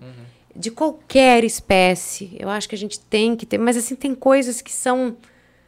É que é cansativo, Boba, né? é demais. é. A gente, por exemplo, demais. teve uma. E aquele negócio, tu acaba perdendo até amizades. Ou se não Óbvio. perdendo. Vai falar de política, então, pra ver o Afastando. tamanho da merda. Mas assim, aí a gente já sabe. Mas assim, cara, uma coisa que é, é muito óbvia, tipo, eu, né, não, não sou racista, não, não discrimino, tenho vários amigos Jamais. pretos, né? Tipo, Jamais. antes eu falava negro, mas agora Mas tu é, que precisa que falar pode? preto. Exato. Então já Por que que começa não por pode, aí. negro? Exato, né? Eu aprendi assim, ah, então tem várias coisas. Enfim, aí eu tava conversando com uma amiga, tipo, branca, tudo ok. E aí eu falei que a gente vai reformar a casa lá e a gente citou a palavra criado mudo. Mas tu é não nome. pode citar. Não, não eu pode cresci falar. exatamente. Criado não, mudo. agora é mesinha de Lateral. cabeceira ou é mesa auxiliar. Cara, é uma chatice do Sabe? cacete. Então, ah, é não que nem eu porque todas, eles eu se tenho pavor. do, sim. Eu tenho pavor. Pode escrever aqui, ó, desce-lhe a ripa. Aham. Quem não concordar comigo também, tô cagando. É, tá aqui também. É, cara, todes. O- sim. Eh, Cara, não tem. Eu aprendi a língua portuguesa na escola de um jeito, nem por eu falar todos e todas, eu sou preconceituosa, eu não sou, mas são todos e todas. E aí eu posso respeitar o que a pessoa que pede pra mim. Se eu chegar, por exemplo, pra ele e falar assim, é, chamar ele de ele, e ele falar, não quero ser chamado de ele, eu quero ser chamado de ela. Tá bom, amor. Se, tu, se é assim que tu, eu vou te chamar de ela quando eu te encontrar, né? Mas ficar com historinha de vocabulário, ficar com essa É um negócio coisa tão, tipo, raso, né? a gente Cara- deixa de pensar em coisas mais profundas, de dialogar mas, isso- debates mas aí vira mais, mais... uma exclusão. Eu, tô, eu tô criando mais um jeito É. de chamar um outro grupo. Exato. Eu, eu, eu não tô unindo, eu tô, eu tô excluindo. Quer dizer, é tanta tentativa de incluir tudo, Uhum. tudo, tudo, que está se excluindo sem se perceber. Perfeito. Bem- Então, acho que a gente melhorou muito a sociedade em relação a questões de, de, eh, sexualidade. Homofobia não, não pode existir. Eh, preconceito racial não pode existir. Intolerância religiosa não pode existir. Mas a gente está num momento em que, se a gente falar que a pessoa é magra, a gente ofende. Se a gente falar que a pessoa está gorda, não pode falar que está gorda. E se a gente falar que é careca, não pode falar que é careca. Quer dizer, a gente não, a gente não pode mais nada. E aí, é que, exatamente, daí é uma exclusão. Uma exclusão, a gente está sendo cerceado Uhum. de tudo. Né? Tudo é bullying para meninada. Aham. E quanto mais, digamos, tu, se tu for, né, é, pobre, negra ou preta, é, que recebe violência do teu esposo. Uhum. É, ou no caso da tua esposa, porque daí tu, né? É, Sim, porque tem o Johnny Depp para mostrar Isso. pra gente que o ah, oposto ah, acontece. Né? Então, né? aí, aí sim, aí tu tens o tal do lugar de fala, entende? Então Isso. É complicado. Querem, é, porque eu acho que o lugar de fala todos tem que ter. Exato. Mas hoje já não, é, o branco loirinho do olho azul não pode, mais ter o lugar de fala. Não. Então assim, tá se excluindo uma leva é. para se incluir. Tem que incluir todo mundo. Exatamente. A gente tem que parar de rotular. Porque quanto mais a gente rotula, o rótulo está lá cheio de especificação. Então, quando a gente rotula cada um, a gente tá colocando cada um numa gavetinha. É, e assim, tu tá né? criando tanto, tanta coisinha pro, pro debate que tu, como eu tá falei, louco. tu deixa de debater o, o aspecto principal para ficar debatendo. Tipo, tu quer chegar na questão da, da discriminação, do não racismo, tu não consegue. Porque, ô, oh, calma aí tu estás tu tais pronto, tu, tu é formado para falar de racismo, tu, a tua cor te permite Isso. falar de racismo. E hoje todo mundo entende tudo, já viu? É, todo mundo entende tudo de tudo. Vai de física quântica, uh -huh. a medicina nuclear, passando por acupuntura. Especialista por em guerras bolo, da Ucrânia e Guerra Rússia. da Ucrânia, exatamente. Eleições nos Estados isso. Unidos e na França, como se faz o melhor Nescau, uhum. né? E é isso aí, a temperatura exata do ar-condicionado, como vivem os ratos da. Isso. Cara tá muito chato. Então, muito assim, chato. ó, tá, é, as redes sociais hoje, eu não tenho Facebook. Uhum, eu tenho não. só um Instagram Sim. ali mesmo. Disseram que o Orkut vai voltar, tô afim é, de fazer. também tô. Tinha Twitter, nem é, entro lá, porque hackearam meu Twitter, só tem vídeo pornô. hackearam meu Twitter, só tem vídeo pornô de japonesa, juro por Deus. Estão lá se matando e eu nem, meu nome tá lá. Vou entrar lá, não é meu. Tá? Mas deixa eles transar em paz, tá tudo bem. E nem tentei rever a conta, tá tudo certo. Sim. E, Não, porque também é bem tóxica. E as, é, uhum. porque eu, a gente quer eliminar a toxicidade nesse sentido de, de só ficar Isso. recebendo. Então, no Instagram é o filtro que eu tô afim, uhum. que eu não quero silencio. Isso. Sabe? Não deixo de seguir, porque uhum. a pessoa pode ver e é chato. Uhum. Mas eu, eu prefiro silenciar. Sim. Tem várias ferramentas, né? Pra te não Isso. se para passar uma peneira, Isso. né? É que nem agora vai começar a política, Eleição. gente. Ixi, já vai separar Que é um assunto mundo. que eu falo numa ótima, uhum. tá? Na rádio eu não falo. Sim. Na rádio eu evito fazer um posicionamento político. Na rádio em relação à, à presidência da República. Tenho meu posicionamento Sim. muito claro e sem esconder de ninguém, mas eu, eu evito fazer. Porque lá eu tô trabalhando, eu acho que é isso. Uhum. Mas também não preciso esconder, né? Uhum. Mas é difícil. Hoje em dia a gente não consegue falar sobre política. Exatamente. A gente não consegue, com poucas pessoas você consegue argumentar com inteligência uhum. os dois lados, se ouvindo e os dois lados. Não dá. Porque na metade já querem puxar uma foice e dar na cabeça do outro. Exato. Não, agora tu já falou que tu é esquerda, porque tu falou de foice, é, falou, deve ter falado de caso. martelo e tal. Não. Não e é, é, é Não assim, sou. assim, é, é aquela bolha, né? Então, assim, todo mundo vai pro. Ou é um é outro. É um é outro, né? E, Polarização. extremos, né? Uhum. Então, eu tenho na minha cabeça uma coisa muito clara para eleição, assim. É, me perguntaram, se me permite se eu falo, ah, se me perguntaram... Não é o programa do Alexandre José, mas o microfone é aberto. me disseram assim, ah, Cíntia, tu... É, como é que falaram? É, tu amas o Bolsonaro e tu não vais votar no... Não. É, o Bolsonaro não é a, a, a, figura que eu, que eu escolheria para ser o meu presidente no sentido de comportamento, uhum. da, de algumas falas não dele. É ideal, enfim. né? Tipo, é. Uhum. O Lula eu tenho pavor. Mas tem um pavor, assim, que, é, que eu tenho pavor uhum. da figura dele. Não adianta vocês tentarem fazer mudar de ideia, entrar no meu Instagram, dizer que não é. Não quero. Não quero e não vou mudar a minha ideia. Então, nem perde tempo escrevendo. Não, não, não gosto. Tá? Como eu não gosto de comer caqui. Não gosto de Lula. tá? É isso. Não gosto de cerveja. É, é, igual. Tu não gosta de cerveja? Não, não bebo. Ah, tá bom. Às vezes tomo goles, mas não, não curto. Não curto bebida alcoólica. Porque é. tu ia me dar uma cerveja? Hum. É? Ai, ai, ai. Mas... Seu marido bebe? Pra caralho. que bom, que bom. Aquele assim, né? Que bom que tem marido, só pra receber o meu brinde. Ah, e vai amar, e vai amar, massa, porque ele é cervejeiro. Não, tu falou ali do... Tu, tu fez o Cuba e tal. É, não, mas bebo quase ah. nada na minha vida, assim. Se eu tomar um drink por fim de semana, top. Ah. Casamento é coca a noite inteira. Coca-Cola, né? Sim, sim. A noite inteira. Não, hoje em dia tem que explicar tudo, né? É. Eu sou caretaça, sou caretaça de tudo. E aí eu, é, eu não gosto do cara. Então, assim, o que, que me sobra para que ele não se eleja? É votar no Bolsonaro. Ah, mas tu é bolsomínio. Não, não sou bolsomínio. Eu, eu tô tentando combater uma coisa que eu não gosto com a que eu tenho. Sabe aquela história? Se eu quero matar uma cobra, uhum. eu tenho uma colher só na cozinha, eu vou tentar matar a cobra com a colher, já Sim. que eu não tenho um dar na cabeça. Sim. É mais ou menos essa lógica, né? Uhum. E, e, eu acho que o que as pessoas têm que entender é que ninguém tem que doutrinar ninguém, velho. Quando o cara diz que vai votar em alguém, não venha tentar convencer o. Cara, tu é isso. Eu tenho um monte de amiga que vota no Lula. Ok. Eu não vou tentar mudar a cabeça da É a criatura. pior coisa que se faz. É péssimo, é falta de respeito você tentar doutrinar o outro para votar. Deixa a pessoa escolher, porque a pessoa tem noção, tem inteligência para decidir o voto. É que nem fazer outro trocar de religião, tá entendendo? Trocar de região? Trocar de religião. Ah, de religião, claro. Ca- Meu, tá fazendo sim. lavagem cerebral pra tu. Cara, respeita, velho. Se tu respeitar que tu vota no A, eu voto no B, ele vota no C, ele vota no D, Uhum. valeu. Exatamente. Mas as pessoas estão tentando se doutrinar, estão tentando convencer, estão tentando colocar a sua opinião acima do outro. Por isso tá essa merda toda. Exatamente. Porque ninguém respeita mais a opinião do outro. E o ruim é dos dois lados. A gente, com aquele negócio, a gente vai ter que fazer um saldo, né? E que, digamos, menos pior, assim... Pra mim é muito claro. Vou te dizer, pra mim é muito claro, assim, hoje, né? É... Entre votar no maluco e no bandido, eu voto no maluco. Sim. Pra mim isso é muito claro. Não quero ter amigo bandido, não quero votar em bandido, não gosto de Até bandido. porque já tá bem provado, então, né? Entre doido É. e, e, e, e Ah, ele não é ladrão, não. não é. Enfim. É, né? daí sempre as famosas narrativas, né? Sempre vai ter a narrativa, Isso. né? Então e aí, quando quer- não me dão mais alternativa, que a pessoa fica tentando me convencer, eu digo, amor, assim, ó, entre votar em quem foi esfaqueado e não esfaqueado, adoro quando é esfaqueado, eu vou votar no esfaqueado. Não tem mais o que a pessoa dis- discutir. Entendeu? Não, não tem mais argumento. Uhum. para discutir, porque chega uma hora que, es- que esgota. Os, os argumentos esgotam. Que bom se a gente tivesse um outro nome, né? Para pesar, para discutir, mas é isso. E eu acho que tem que respeitar. Para quem vota no Lula, um beijo. Para quem vota no Bolsonaro, um beijo.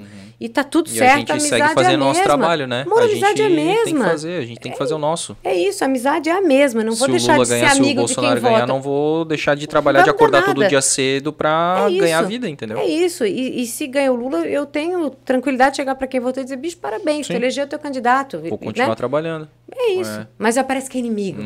Tá chato Não, pra é, cacete. Tá bem chato, bem chato. Tá chato.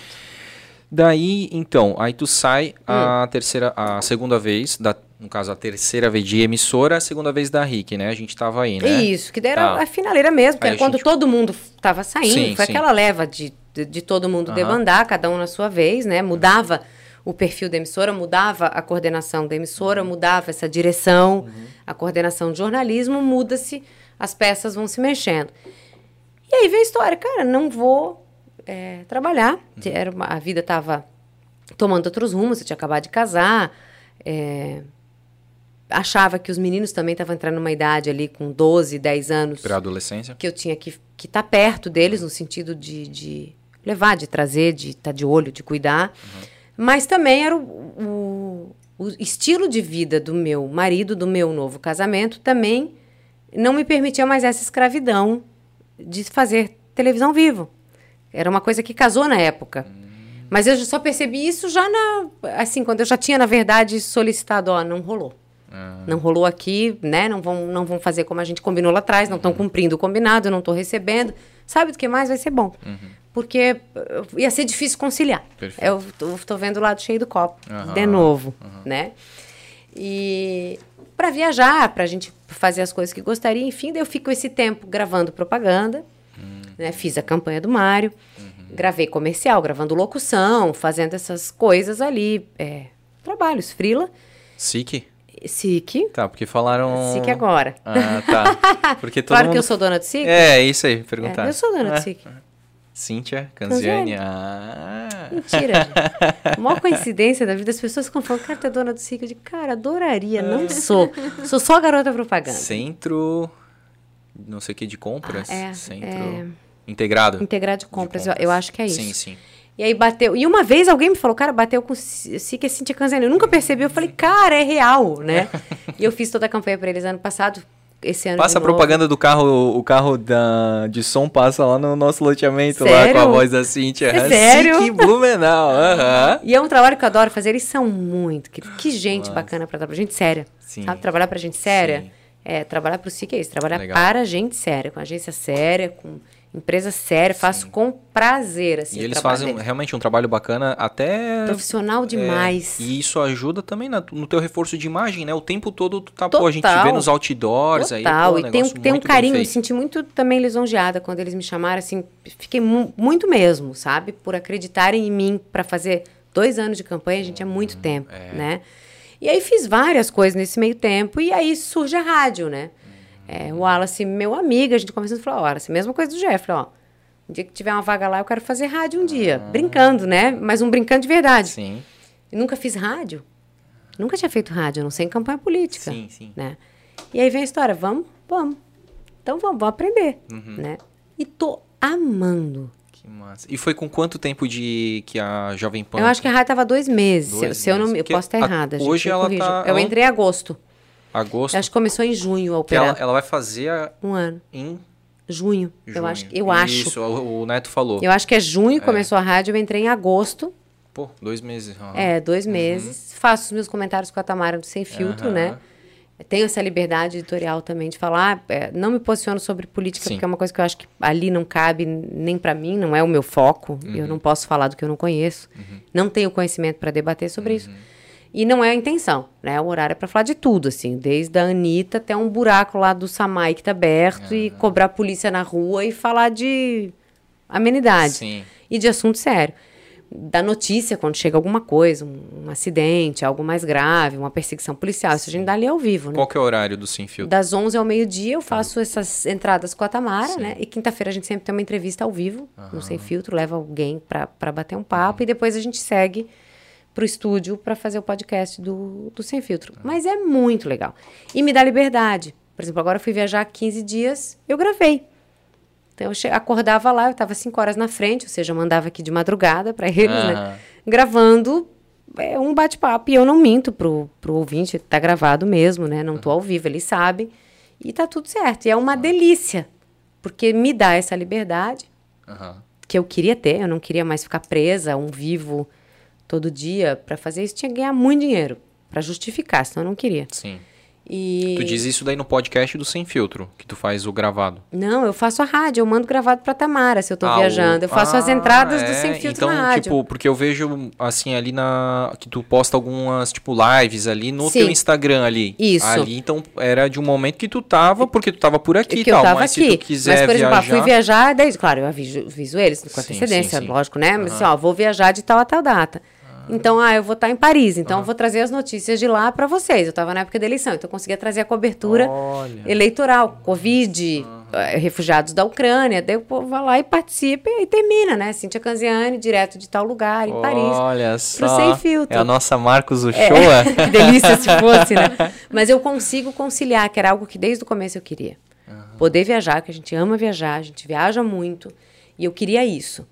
Eu Poder ter essa liberdade que hoje a rádio me traz. Mas 90% do tempo eu tô ao vivo com a Sim, Tamara, lógico, sim, né? Sim, sim. É uma E delícia. é, vocês têm uma sintonia muito ela é uma bacana ali, querida, né? ela me Ah. recebeu e me ensina, né? Ela sabe muito de rádio. E é muito legal esse teus bastidores, assim, eu vi uma, não sei se foi agora, o último que tu postou, que Até tu foi postei hoje mostrando... computador e mesa de edição, Isso, ilha. que daí vocês falaram da tal da censura, o que que é, explica pro pessoal a censura. E teve cara, gente é que falou, cara, eu legal. nunca não, imaginava eu que uma rádio era não. Ah. assim. Eu Falei, ó, é assim, né? É legal mostrar isso. É, eu achei bem Esses legal. eu mostrei como é que era a gravação de off, de comercial. Ah, eu vi também. né? Aham, que tu tinha pa- ultrapassado Que eu tinha que 30 gravar de segundos novo, aí, tu, é. tipo, tinha que gravar Tinha de que gravar novo. de novo. Então é legal mostrar isso.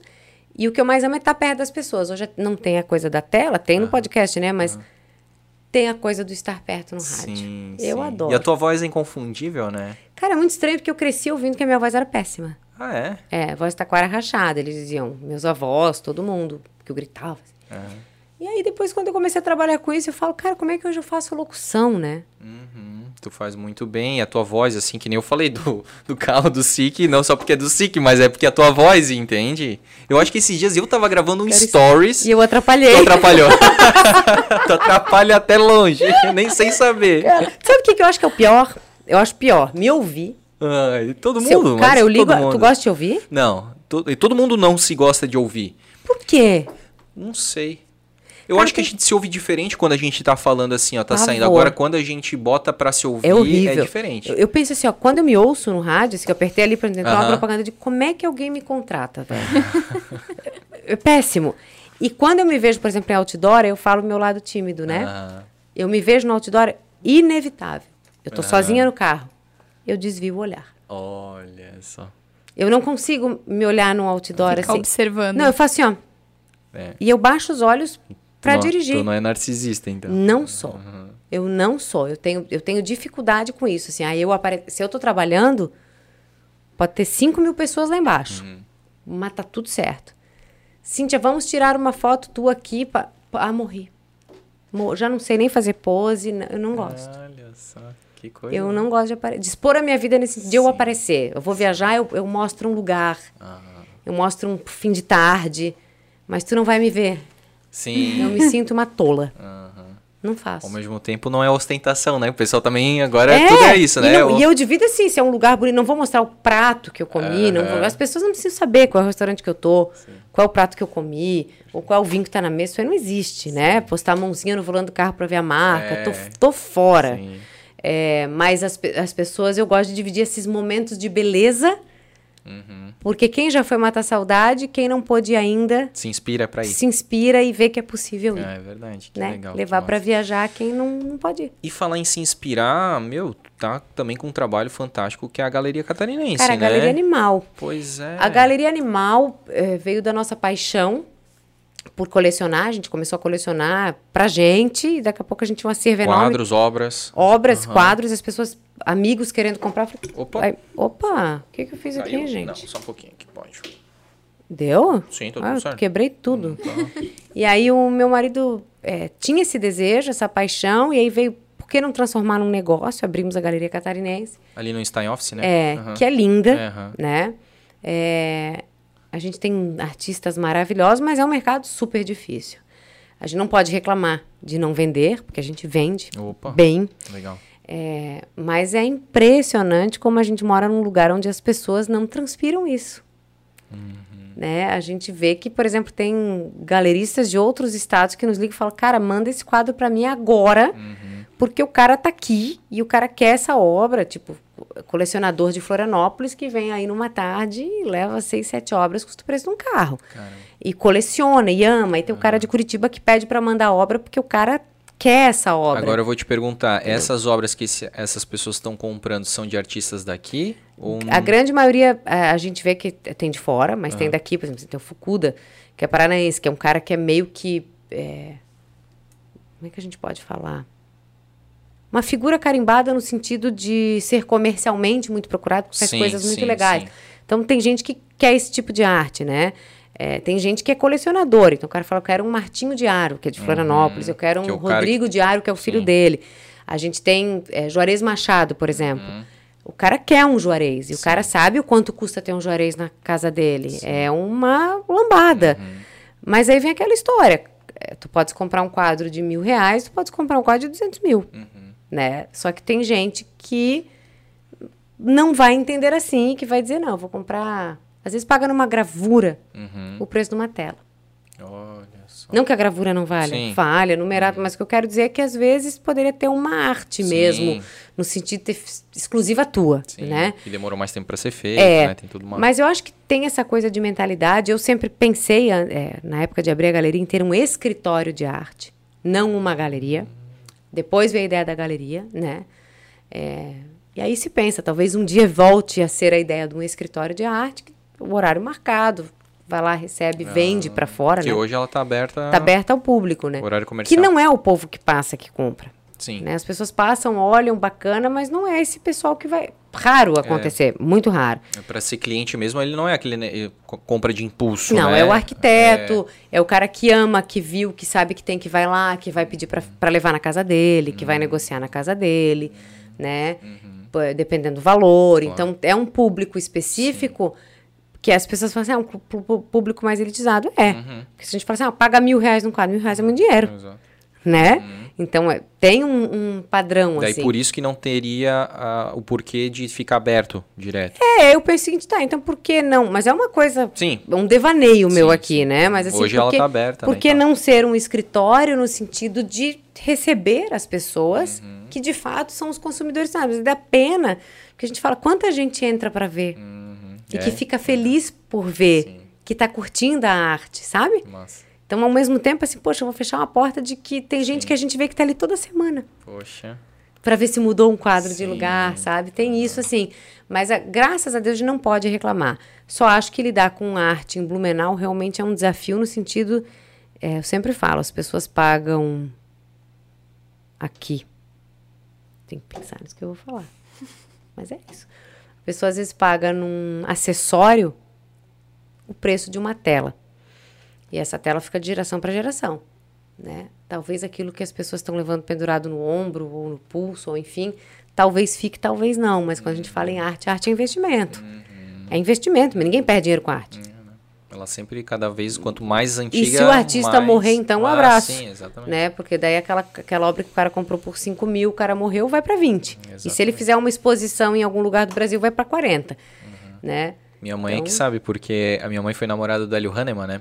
Mentira! Aham. E aí, pô, foi um, cara, um, pra mim o melhor. tive alguns padrastos, assim, né? E era ele foi o melhor sem- padrasto que eu já tive. Ele era sério, sensacional, sério. não era? Muito, muito. muito. Pintava muito, Hélio. Em 97, 98, é, até o final de 98. A gente E ele não era um uma- queridinho? Querido, cara. porra, Ele- eu ele- lembro dele, eu entrevistei algumas vezes, sempre muito querido. Sim, ele até lá na, na- no ateliê dele, que era em cima da garagem, ali na Rua Natal, tudo. Ali daí... no final da Alameda, né? Isso, Rua Natal. Na rótulazinha ali. Isso, que até esses dias eu fiquei Aquela sabendo casinha o nome muito fofa. Sim, ele morava né, com a mãe dele, também Aham. Dona Regina.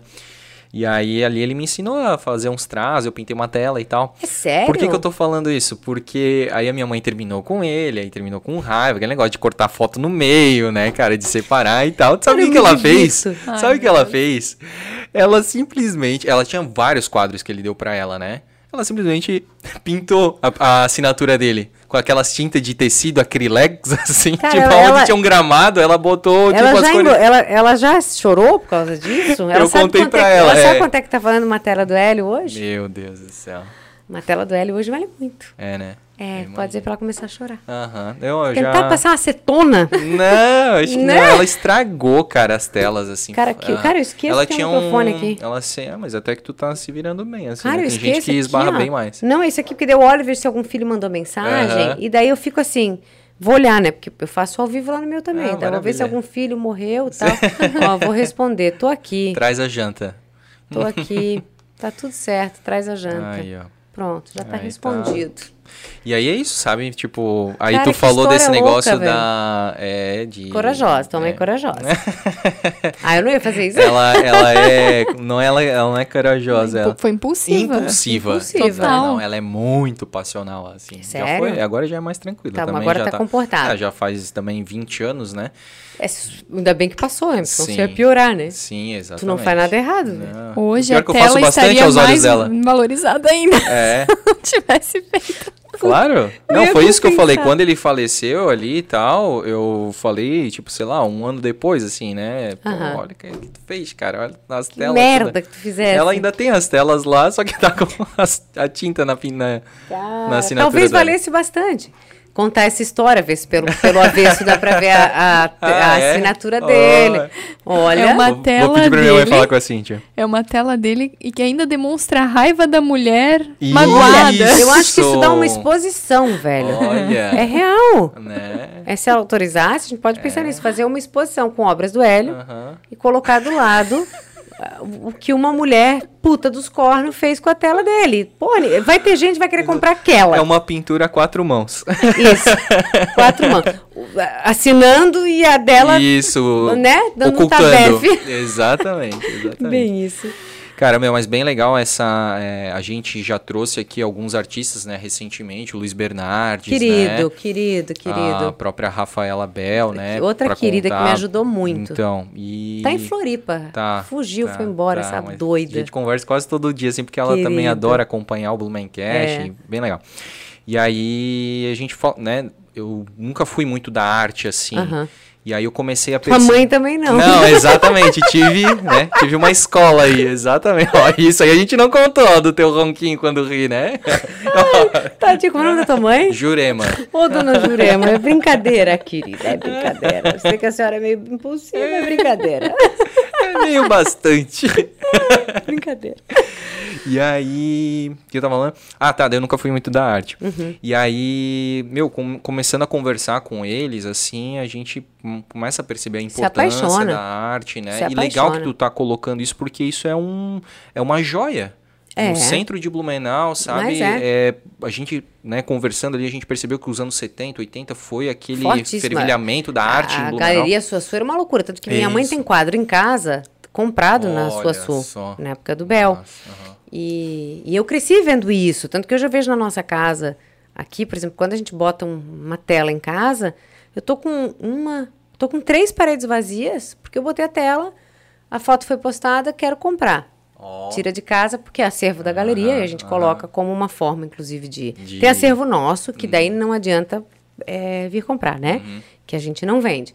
Mas tem coisas que a gente vende, enfim. E aí coloca lá. E daí eu tô olhando lá e digo, gente, que vergonha. Isso aqui não parece casa de quem tem galeria, porque tem parede que tá vazia só no, no parafuso, porque a obra foi embora. E a obra é meio que aquela coisa que a obra te escolhe, assim. É bater o olho e, e não adianta. Eu posso falar milhões de coisas de uma obra pra ti, se não bater o santo, tu não vai achar que é a perfeita pro, pro teu lugar, assim. A obra escolhe a gente. Que legal. Mas é um, um meio delicioso. Pois é. Dele bem, amo. bem diferente e Adoro. empreendendo, né? É. Que bacana. É o Felipe que toca mais do que eu, Sim. assim. Eu sou. Eu ajudo só. Tu tá sendo a garota propaganda É, também, né? Também. É, mas quem legal. toca é ele, assim. Ele é a Kátia. Um beijo pra Kátia. A Kátia é nosso braço direito, esquerdo lá. A Kátia é quem tá lá todo dia. Aham. É quem faz todo o atendimento personalizado, diferenciado. Ela é uma fofa, além de fazer o melhor strudel de Blumenau. Fica a Oh, dica. ó. Né? Bom saber.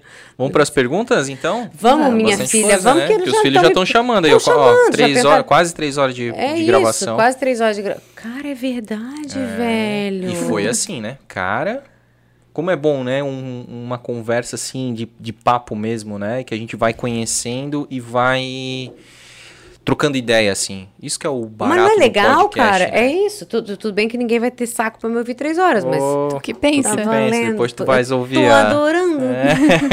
Vai, manda as perguntas que eu já Manda. estou toda me cagando. É, Eu vou falar algumas que você já respondeu, mas para citar as pessoas que falaram aqui, né? beleza. Tá. A Manu Fischer perguntou quando que começou o trauma com as bonecas. Vai me dar entrevista quinta-feira. Maravilha. Ela é terapeuta? Ela é terapeuta, psicóloga maravilhosa. Eu vi que ela começou a seguir o Blumencast, aí eu comecei a seguir ela, porque ela é terapeuta, eu acho, eu me interesso pelo assunto. eu Ela é maravilhosa, de ela. uma É que a Joyce está sensibilidade. precisando de de Eu uma vou riscar teus quadros. Isso, vai lá na galeria e pega uma caneta. Ela é de uma sensibilidade, essa menina linda, querida. Eu tenho paixão pela Manu. Ah, que legal. Querida. Um abraço pra Manu Fischer. O, o Caico colocou que não tem perguntas, só elogios. A Cintia é uma querida, bocuda, mas querida. É. Querido, um beijo pra ele. Kaique sabe, né? Kaique, filho do Caio, né? Isso aí. Amadinho, amadinho. aí. Conheci criança, cara. É, que massa. A Bia Mellin também colocou pra te deixar tua caixa, caixa postal para as pessoas enviarem as bonecas. Já Ah, é o bullying daí, né? pode deixar Tá tão de sacanagem Ah, comigo, Pegue né, na velho? rádio, lá no... Tão de sacanagem comigo. E aí ela botou aqui, só acho que deverias abrir uma loja de meias, essas estilosas que você posta no Insta. Cara, eu nem sei que meia que eu tô Vê aí, hoje. mostra aí, mostra aí. Não, eu já tô Ai, de ó, bolinha. tá. De bolinha, Mas não à tá tarde, eu, aparecendo à tarde eu tava com uma de bolinha toda colorida, assim, que eu cruzei a perna, fui numa reunião, eu falei, cara, que vergonha, velho. Tá, mas eu adoro meia, todo mundo sabe que eu amo meia. É, então naquela na conversa com a Danúbia lá, eu acho que tu tavas também. Tu tava super assim em casa, Toda cagada, né? lógico. Bem- Eu ia me arrumar, falei, ah, Danube, em casa eu não, não faço live arrumada. Não... Tô em casa, né, velho? Tava de isso é pijama. legal. Isso é bem massa. Não é assim. vida é, um real, estilo cara. muito show, cara. Eu me arrumei aqui porque eu, por, pra honrar vocês, né? Por, por respeito a vocês. Fiz maquiagem, Tô fiz tudo. louco. Mas eu vou fazer uma live em casa? Não. Se vocês verem como é que eu vou pra rádio, porque ninguém tá me vendo. É, tu já falou no RBS Notícias, tu já ia só Chinelo. daqui pra... Aham. Não, da cintura pra baixo, qualquer coisa. Viu? Tu não eu precisa... não preciso é, ter vergonha de ir no, no, no café aqui, com, Com chinelo, com ela tinha chinelo, feito já- a, a, unha do pé, tava de chinelo, assim, ela, eu já as pessoas estão me olhando. Sabe aquele papel de fazer mecha? Aham. Eu já fui no café house, assim, fiz mecha, falei, ah, vai, vou lá comprar um bolo. Fui lá, peguei uma torta glória, assim, uma É. torta glória, o pé com aquele chinelo descartável de motel, assim, É. porque emprestaram do salão. Fui, comprei tudo e voltei. Daí tinha um amigo meu comigo, ele dizia assim pra moça, ai, moça, não olha, ela é meio louca. Eu falei, moça, não, eu sou bem normal, eu quis vir assim, e ele morrendo, ele se justificando de vergonha Por de andar comigo né? na rua, assim, eu falei, ah, para, É muito legal. vou de boa. Cara, isso é uma coisa que a gente tem aprendido muito, assim, a ser o que a gente é, Não com tem. simplicidade, não, não fazer Pra uma quê? imagem do que tu não Pra é. que florear? Exatamente. Não funciona, As pessoas velho. vão gostar de ti pelo que tu é. Sempre. Ponto. Sempre. E é, e é isso, é a verdade nua e crua. É, é o que tá, é o que tem, né, nessa vida. Não dá pra mudar. E é coisa triste de mentira, né? É. Puta, como deve ser triste. É porque o tempo todo tu tá buscando uma. Mentindo. É uma confirmação, aquilo, um reconhecimento daquilo que tu não é. Bonito é tu ser o reconhecimento daquilo que tu É é, com defeitos, com virtudes. Exatamente, exatamente. Sem personagem, sem não É. tem preço não. Dá pra sair, vai no café Chinelo, filha, vai. Vai, vai. A gente se Ah, eu, encontra eu, lá. na verdade, nem me importa, só porque a tia. É, a minha tia tava lá e aí ela. Depois ela. A, a minha amiga dela comentou, né? É, ah, "É eu que a já gente tinha visto quando vocês. vocês. entraram. Eu falei, ela deve ter visto meu chinelo, né? Por isso comentou, "Ah, aquele casal ali, a mulher tá com chinelo, Aquele chinelona. casal, a mulher chinelona, já ia sentar com ela e ficar batendo chinelo, tec, tec, tec, pra deixar bem nervosa embaixo da mesa. Boa. Ai. A Bia também falou pra você contar a história de como foi a compra do SIC, a vida de Aí, ó, a galera já vai fazendo a pauta, não precisa nem É, montar a pauta. Sacanagem. O Agobar. É, Querido, eu Ó. vejo ele remando lá da minha Ah, casa. Ai, que massa, que legal. É. É um querido. Tem que né? falar pra ele dar um tchauzinho, né? É verdade. Meu cachorro fica louco. Meu É. cachorro vê ele remando e fica puto, latindo. Uma coisa diferente no Vê lá Rio, né? embaixo, é uma Aham. coisa diferente no Rio. Querido, um beijo pra O ele. que, que ele falou? Quando você percebeu que seu caminho e sua vocação era a, a comunicação? Quando eu comecei a dar aula, que é uma forma de se comunicar. Verdade. né? Comecei a dar aula e percebi que era aquilo que eu amava fazer. Daí quando eu fui pra TV, daí eu falei, agora fudeu. É isso aí. É isso aí. Aí o eu vi que eu não tinha picou. vergonha, eu vi que, que pra mim era muito tranquilo. Aí eu vi que ali era. Não tu tinha não tens caminho. alguma coisa do tipo assim de se cansar do, de- do, do público, de se comunicar? Eu às vezes tenho isso, sabia? Às vezes. Você ficar quieto? É. Eu tipo, tenho. Mas assim, pô, eu, eu gravo duas vezes por semana. Eu acho super pouco, assim, Não, às né? vezes eu tenho da solitude. É, isso. Ficar um pouco mais introspectivo, assim. é. daí, tipo, às vezes eu não respondo WhatsApp, uns três dias eu esqueço que a pessoa mandou, a pessoa tá lá até hoje esperando, que eu não tenho paciência de falar. Acho que a gente precisa também dessa. É bom tu falar isso, porque às vezes eu me Recarrega cobro, assim, tipo, não. eu penso assim, pô, caramba, Às vezes meu marido sou... reclama ele assim, tu só fica no telefone, cara, nem sabe ele que eu tô mexendo, eu tô tão longe mexendo ali, que é um momento assim do meu da minha solitude mesmo, né? Mesmo estando com ele do lado, cachorro Uhum. Sim. e filho e tal. Mas eu entro num mundo paralelo, eu nem tô vendo aquele story. Mas é o momento que eu que eu desligo. Uhum. Fica na caixinha do nada. Fica, fico mesmo, perdida, assim. Viajando mesmo na caixinha do nada com o, o telefone. Até porque se tu não tá no telefone, a pessoa te chama, né? Isso. E aí, é tu tá, ele tá fazendo desocupada. alguma coisa. É. Ah. Então, às vezes, é, é muito caixinha do nada mesmo. Ah, que Às bom, vezes é bom isso. saber. Não é só tu, não, querido. Tamo junto. Tem uma pessoa que colocou aqui assim: adivinha quem é? Rainha do carnaval, dedo bolinha e orelha peluda. Cara, posso falar o nome? velho? Claro. Ele é muito filho da puta. Rodrigo Ramos, nosso secretário Ah. de Cultura. Cara, eu trabalhei com ele, eu amo ele. Ele é muito massa. Ele é lá de Itajaí, É. Navegantes, eu acho, né? Não, Itajaí, Itajaí. Itajaí? Itajaí, Itajaí. Meu amigo do Dengo, querido, amo ele. Eu tenho paixão. O que a gente já riu na vida, a gente podia ser preso. o que a gente já falou dos outros dando risada, a gente podia ser preso de novo. Coisa, mas eu fui rainha do carnaval mesmo. Ele tá certo. Ah, entendi aí, ó. Rainha do carnaval. Menina, no Como? Clube Guarani, Itajaí, era um Ah, carnaval super tradicional. Sim, lá, né? É. Tinham aqueles bailes, homem de smoking, as chiquérrimo. E aí eles elegiam só- sócias, filhas de sócios, que naquele. E aí eu, com 16 anos, algum doido falou: "Ah, ela vai ser a rainha do carnaval. Eu tenho um monte de foto vestida de índia, com cocar gigantesco, eu nem sei como é que eu fui com aquilo, não me mexia. Escrito Rainha do Carnaval. Estou com uma cara de cu em todas as fotos, mas eu gostava de carnaval de salão. E nem, não me pergunto, por isso que ele debocha de mim, esse filho de uma égua. Que massa. Mas essas fotos aí só tu tem, né? Não, não Eu dá tenho em pra... casa num, num pôster que tinha na casa dos meus pais, mas eu consigo fazer foto da foto. E tu, tá lá num e tu vai um dia postar isso? Posso, Pô, faça É? isso. claro, farei. Meu, que massa. Isso Nossa, aí é uma animal. baita curiosidade, Vai, cara. vai, tem cada coisa. Menino, tem foto minha na enchente de 83, segurando um guarda-chuvinha na rua Vinchirader. Tu, tudo embaixo d'água. Assim. Eu tenho umas fotos de enchente que talvez tu queira. Pô, por favor, Altas tá? fotos de enchente. Cara, não fala isso pra mim. Altas fotos, juro por Deus. Meu, tudo que tu tiver assim... Vou te mandar. Faz mal É. que em algumas eu apareço? Ah. Com cara cagada, segurando um guarda-chuva, com medo de morrer. Eu, eu vou te Feliz mandar. que tu não ia estar, né? Na enchente de 83. Eu gostava, porque não tinha aula. amava, velho. Amava uma enchente. Pode crer. Amava, mas eu vou te mandar. Eu tenho Ô, um manda, álbum sempre só que tu de tiver enchente. alguma coisa assim, pode Tá? mandar. Pode bater Vou- foto da foto eu ali vou mandar. e, meu, vou te mandar. a gente É, curte tem algumas demais, coisas tá? escritas até que a minha mãe coloca ali. sabe o que tu pode Chá mandar. comigo. Meu, Eu vou te mandar bastante. mesmo. Valeu. O dedo bolinha e a orelha peluda é tu também? Não, o dedo bolinha era uma amiga nossa que eu não posso falar. A orelha peluda era um senhor que prestava serviço para a empresa que era do meu marido. Também não posso falar, é Rodrigo. E tem mais um ali. Que não? que- Não, era Não, Dedo é, dedo? É a rainha do carnaval. É, É, a ela. dedo, a rainha do carnaval sou eu. Ah, A tá, dedo tá, tá, bolinha tá. era uma pessoa que tinha Tá. um dedo do pé que era uma bolotinha. Aham, aham. Que a gente olhou um dia pro pé dela e deu um ataque de riso, fodeu. E o outro era um homem que ele tinha um pé de couve que saía da Nossa, orelha dele. Eu cara, olhava isso é aquilo e dizia, velho, não pode isso. E aquele senhor, assim, Aham. muito educado, mas, cara, era um Tô ligado, pé de agrião. Não, não vai rolar. Era, tinha mais pentelho na orelha do que no resto. Acabou o homem pra gente. Rodrigo, obrigada por Meu Deus, foi emblemático aqui. Gente, esse homem é secretário da cultura. Aham, aham. Ele sempre contribui muito. Cara, toda vez ele tem alguma coisa ele é uma pra acrescentar. praga, assim. ele é uma praga. Eu amo. Querido. Recém fez 25 anos de casado. Essa Fez semana. 25 Essa já? Semana passada. Semana aham. passada. Querido, Sexta, um ou beijo sexta. pra ele e pro Ricardo. Que lindo. Bodas de prata. Tamo, É tamo aí. velho, meu Deus. Acabou. A Eunice Haskell colocou. Lá vem chumbo grosso. É. Muitas risadas. Querida. E a Susan Noronha perguntou quando que você vai voltar pra TV. Amor, assim, quando a Ana Maria Braga sair querendo, eu vou estar aqui. Se Fátima Bernardes sair também querendo, vou estar aqui, né? Eu brinco o seguinte, eu voltaria pra TV, de verdade. Se eu pudesse ter um programa semanal, José falou um negócio aqui que realizou. Fala aí o que, que tu vai... semanal, vai- vai- teria um programa semanal, assim, com todo o amor do mundo, gravado.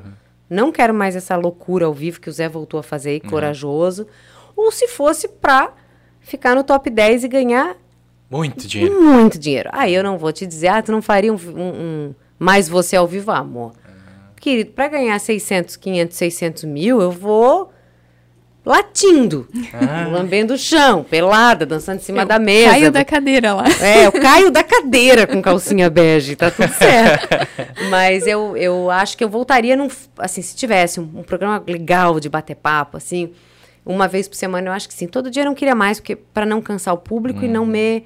Não, não tô mais. Nessa é, vibe. Não, nessa vibe de abrir mão de tantas coisas em detrimento daquilo, quando a gente sabe que TV local paga pouco. Sim. A gente trabalha muito e ganha pouco. Essa é a realidade. Trabalha-se muito mais por amor Sim, do que por retorno. com certeza. E aí, quando tu fala top 10, tu falou top 10. Top 10 que eu digo, Ana Maria, Ah, tá. é, Fátima Luciano Huck, Bernardes. Fátima Sim, Bernardes, essa sim, gente que sim, não sim. ganha nada. Sim, essa, sim. essa coisa básica que ninguém assiste. Esses aí que eu queria, mas não deu, né? Que não deu.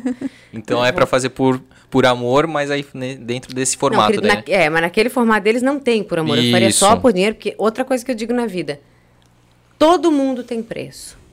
Ai, não tem, não tem preço. Mentira. Uhum. Todo mundo tem preço.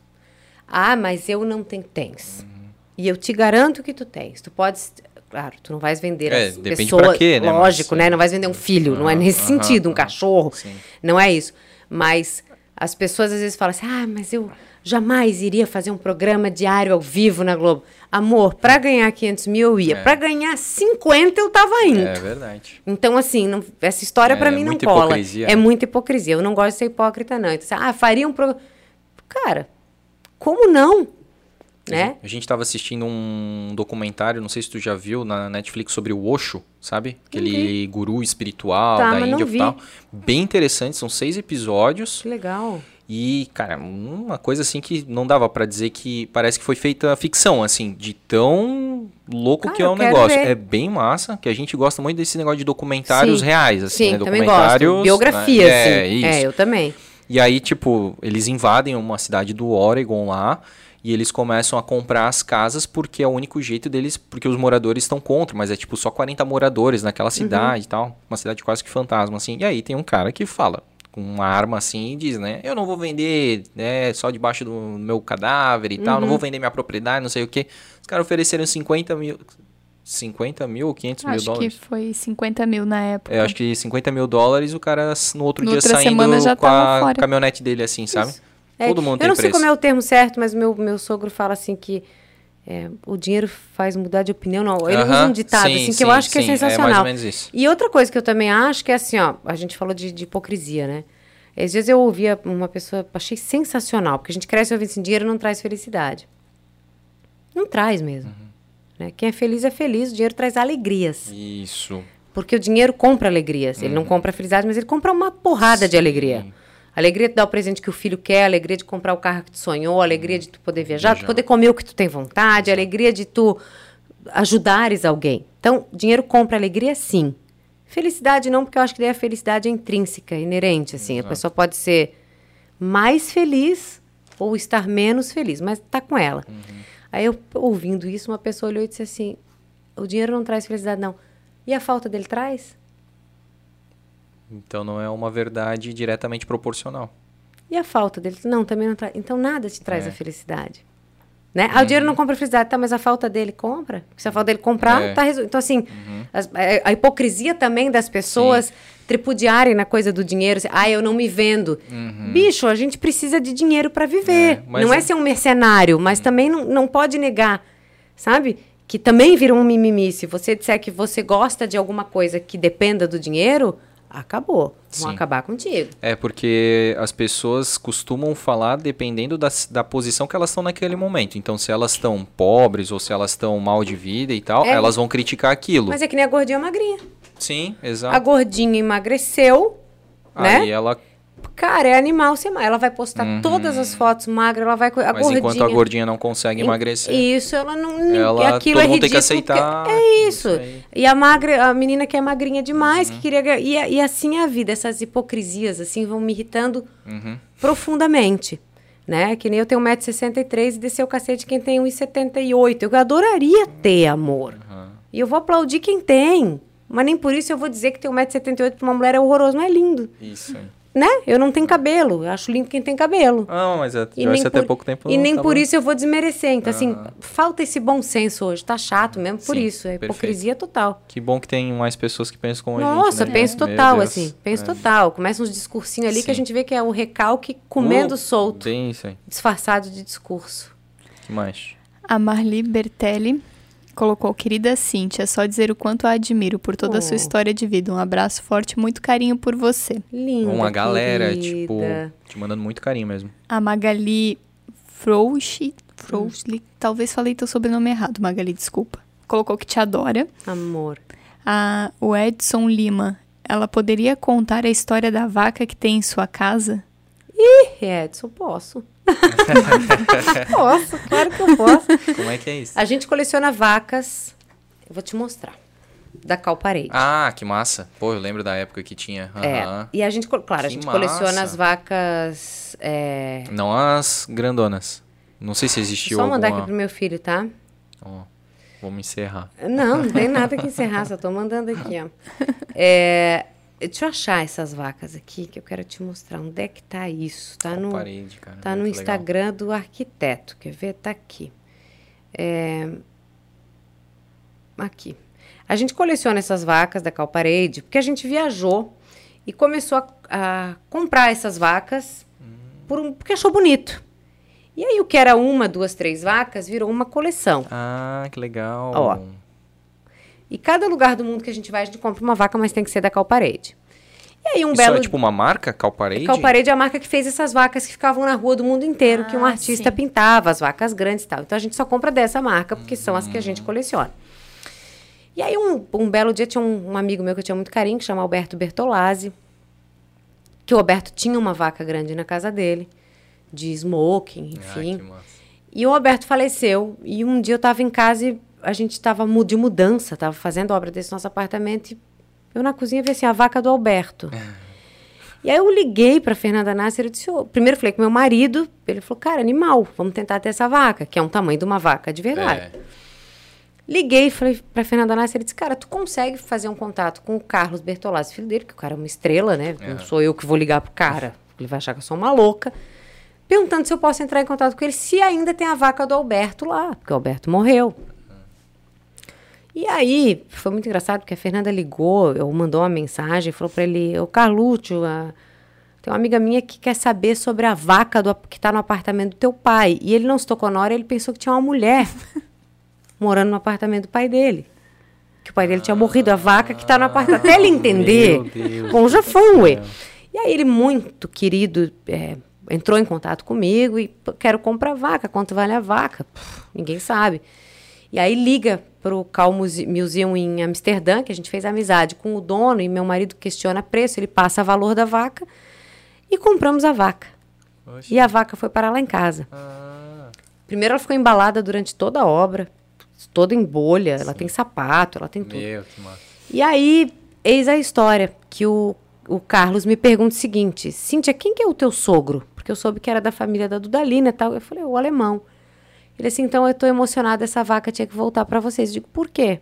Porque quando meu pai fez a vaca, quem patrocinou a vaca foi a Dudalina. E a roupa dela está com a flor de lis da Dudalina. Ah, que legal. Que massa. E hoje está na nossa casa a vaca, que eu chamo de Alberta, lógico, em homenagem a Alberta, aqui, ó. Olha só que, Que linda. coisa linda. Dá pra ver bem? Olha, Tá na nossa Bota- varanda. Vira aí, ó. Aí, ó, vai passando aí, ó. Pode passar essas fotos. Dá pra ver? Aí, olha Ó. só que linda. Passa pra baixo aqui. Não, pra cá. Lá. Muito, muito legal. Ah, ela pegou só a cabecinha. É. Só espiando. E aí tem o, o símbolo da Dudalina ali no, no- com as flores no bolso. Aham, Sim, dá pra ver. né? Deixa eu pegar bem pertinho. E aí isso voltou e tá na nossa casa. A gente nem sabia disso. Ele é que falou e a gente olha e fala, cara, tem coisa que, que não tem explicação. De novo, ironias do De destino. novo, tá lá a vaca, tá Alberta lá em casa. Que, Que Que legal. tem uma gaita da Gaita Zering, que ele era o dono da Gaita Zering, na boca. Né? Ela tem uma Ah, gaita é? que se você aperta, toca, mas como eu tenho medo de defunto, eu não troquei a pilha, porque eu não quero que a gaita toque, porque o Alberto já morreu e é capaz de ele me sacanear e a gaita tocar, então a gaita tá sem pilha. Aí diz uma amiga minha, pior não é isso, É. Cíntia, ela tocar sem pilha. Isso. Isso. É o que eu pensei. Vou botar a pilha, porque pelo menos eu vou dizer, ah, é mau Porque contato. tá com a pilha, né? É. Farei isso, farei isso, ó. Pô, agora que tu falou rapidamente da Calparede, eu lembro daquela na frente da Ering, que usava Isso. calça jeans. Aí tinha uma na embal- frente da Dudalina, Não, mas não era essa. não era Tá. essa. Tinha uma em balneário lá no fim da praia. De jet ski. Isso, aí depois um essa foi lá pro fim da das praia. antigas. Essa Animal aí. aquela lá. Essa aí. Olha e essas a gente não sabe que fim levou, mas a gente sabia que a do Alberto tava em casa, né? Que massa. E eu brincava com o Alberto, eu dizia, essa vaca vai ser minha um dia. Ah. Tanto que ele deu algumas vacas de coleção pra gente, pequenas. Aham. E eu brincava com ele que a vaca ia ser minha, e a vaca, Poxa, Foi minha. Olha só, o poder do, poder do querer. do querer, é verdade. Que mais, Joyce? O Edson também botou Cintia as fodegas. Admiro muito. Já pensaram em falar sobre multiculturalidade no podcast? Eu não sei se essa foi pra, pra ela, talvez. Pode pra- ser lá. É, pois pode é, ser. Há de se pensar. multiculturalidade. É, Obrigada, beijo. isso. A, a Carol Bonin. Algo engraçado sobre os bastidores das campanhas eleitorais que ela já fez. Ai, biciclete. Uma vez fizeram um cocô no meu carro inteiro. Ah, Eu, eu juro. Quando eu fazia a campanha do Décio Lima, alguém fez cocô no meu carro inteirinho. e E escreveu que eu ia amanhecer com a boca cheia de formiga. Saindo de uma gravação, aham. bah, Fizeram cocô no meu carro todo. Aí na do Napoleão, uma mulher quis dar na minha cara no caixa do Angelone. Tem uns casos assim. sim. Tem uns casos assim. Essa última campanha do Mário, todo mundo pegou Covid, menos eu. Todo mundo ficou afastado, menos eu. Não peguei Covid. Se gravando sem máscara, não Sim, peguei. poxa. Ah, vai, meu Deus, já teve tanta coisa. É Nossa, essa, né? teve. Um beijo, tá? Gostosinha da querida Cintia. É, Carol, gente boa. Ela é uma fofa, essa Sim, menina. ajuda bastante a gente. Muito. A Caroline Selle, linda, maravilhosa. Acompanho ela desde a época do Rick Vermais. Meu Jesus, obrigada. Certo, ela deve ter até pensado no vitrine, só É, não Pode lembrou, ser mas causa do é, nome. É, exatamente. bem isso. É, como é que é o nome do S encanador? O Adriano? Acho que é. Adriano Saibet. Aqui, na verdade, tu já contou. Ele perguntou como começou a treta com o Alexandre Já foi José. explicado, Já já foi contasse, né? Já começou, já terminou, já É. tá tudo Ah, já certo. tá tudo Foi bem. rápido até. É isso aí. Aí tem outra pessoa aqui também que colocou assim: lembra de cabeça de seu seguidor que também não gosta de ouvir Simone no Natal? Esse pessoal é enigmático, né? Ai, gente, tem tanta gente que me diz que odeia a Simone. Tu deve ter colocado alguma coisa nos stories e aí uma galera se Gente, identificou. mas, sei lá, tem 5 mil pessoas, sei, sei lá, eu não sei. Que odeia ouvir Simone. Não é o Ed, né? Essa galera da prefeitura, hein? Será? que eu odeio ouvir Simone? Essa galera do primeiro escalão aí. É outra- a gente tá bem de seguidor, viu, né? O Rodrigo. Cara, gente da prefeitura? É bem querido, assim, bem simpático. Ele é lá de um bairro bem distante, de um distrito. Eu sei que é o índio, gente. Ele odeia a Simone, ele é um querido. Eu dou muita risada com ele, eu acho ele muito engraçado. Ele é. E ele também odeia a Simone. É que eu tava em dúvida, porque tem mais duas pessoas, e é engraçado. Tava na minha cabeça, gente, mas tem mais gente que odeia a Simone, não lembrar. Mas ele odeia, e essas festas, assim, final de ano, Natal, como eu, ele também não curte nada disso. Tamo junto. Ah, que massa. Também não gosto de datas assim. Eu também. Não, não tenho muito Pra mim, apego. eu não, também não. não. Não. sou chegada. Pô, e o índio, gente boa, né? Querido, não, cara. Tu, tu, no- Ele é um tu- querido. Aquela. Quando ele abre as- a caixinha de perguntas, que ele dá Nossa. aquelas Eu, respostas. cara, e ele é, um, cara, ele é o grosso mais legal do mundo. Isso! Eu, eu, eu faço um baldinho de pipoca. Pra, Pra ficar vendo. ficar- Eu fico vendo todos e eu ainda mando coisa pra provocar ele. Isso! Eu isso, adoro. E ele vai lá e responde. Isso. Ele é ótimo, muito cara. bom. Ele é Eu- ótimo. E ele até deu o nome que a gente falou, né? Flechadas do índio, né? Ele é gente É boa isso. pra caramba, querido. A, a Lili Cara, Jo- teve pergunta, choveu Teve, pergunta. tem bastante, é. Caramba. A Lili Jornal colocou aqui. Diaba. Vai vir merda, quer ver? Aí ela pegou, elogiou e aí ela chamou de diabo. É. Quando foi a última vez que você pagou 20 reais pra alguém abastecer o carro? Cara, eu fui no posto. Nesse posto que tem a Lavô, da Aham, República. Argentina, no, no Meta. É. Aliás, um beijo, porque, né, o Edson, meu parceiro, patrocinador e tal. Opa. É, fui lá, estou lá no posto, me chega essa louca. Fui abastecer o carro, não tinha dinheiro. E a gente se cruzou sem querer na bomba. Deus é pai. Ela disse: Tu acredita? Eu acho que ela tinha 10 reais. Eu falei, cara, não vai botar 10. Dá uma gota. Falei, bicho, eu olhei no bolso e falei, eu tenho 20. Porque Eu, eu, eu não fui abastecer. Eu acho que eu fui com tipo 50, comprei e veio troco. Sei lá o que é. Falei, cara, tu pega isso aqui. A gente tem uma foto que eu tô dando dinheiro pra ela abastecer, porque ela não tinha dinheiro pra abastecer o Meu carro. Deus. Sei lá o que ela fez, se ela esqueceu a carteira, a bolsa, mas enfim. Foi só pra ti, meu amor. 20, 20 pila pra botar. Hoje não ia dar nenhum choro, né? Exatamente, Nenhum bafinho. Acabou. É.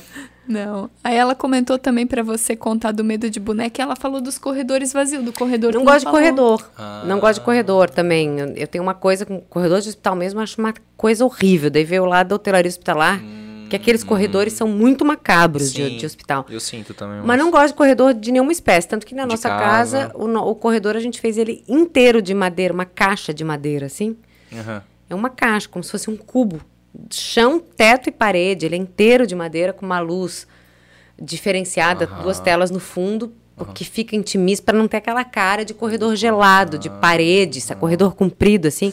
Não gosto de corredor comprido. Sempre tenho a sensação de que eu tenho que andar rápido, porque Aham, que tu- alguém nunca- vai começar a te seguir ali dentro é, do, essa do coisa túnel, assim. Isso, não gosto dessa sensação de alguém atrás de mim no corredor. Es- E em escada também não curto. Nunca atravessou no túnel aqui da Sete, então. Algumas vezes sempre com mais gente, porque senão eu vou, vou ter um ciricutico, não gosto. Cara, Olha, a tu sensação já de que assistiu aquelas atrás. pegadinhas do Silvio Santos, do palhaço Cara, e tal? isso. Cara, Esse é horrível. Isso é horrível. Aquele Chuck que saía do luminoso. Isso, também. Né? A, a mulher que saiu do elevador. do o elevador espírito. é muito cabreira, É cara. cabreiro, essas coisas. Mas eu não gosto de corredor, assim, de casa. Quando olha aquelas casas antigas, Sim. aqueles corredores. Meu, Ah. quer ver com assoalho de madeira que É, faz barulho ainda. Isso, eu acho vai- muito iluminado, assim, aquela cena do, do triciclo com as gêmeas. assim, Isso. não- né? Não, não, não gosto. Não. não, não. É, Ela também perguntou qual é o teu palavrão preferido no mundo. O que eu mais falo é caralho. É. Esse é tipo vírgula. Não, É. é. Agora Mas- aquele libertador mesmo. O libertador é buceta. Ah, é? É. Olha como, olha como sai daqui, ó. É. Bu! Sai. Ah, Ele sai com raiva. É o palavrão é, que eu acho que mais é libertador pra falar, assim, tipo, sim. quando tá muito pé da vida. Caralho, já é mais assim. Eu gosto porra, mais, caralho. eu já gosto mais de um Tomar puta no- que pariu e um foda-se bem dado assim. É. Eu acho que tomar no cu é, é bom também, né? Tem um amigo meu que fala, vai tomar no meio do teu cu. Isso é daí muito. Do olho é- do teu cu. Te- Olha como reforça. O olho como reforçou esse palavrão. Mas eu acho muito longo. Uma- Então é, mas é porque daí tu vai criando aquela a- é- é- o ar nos pulmões, Isso. dos pulmões. Que é o que a buceta faz. Por isso que o- sim. E também Né? tem o, o puta que pariu também.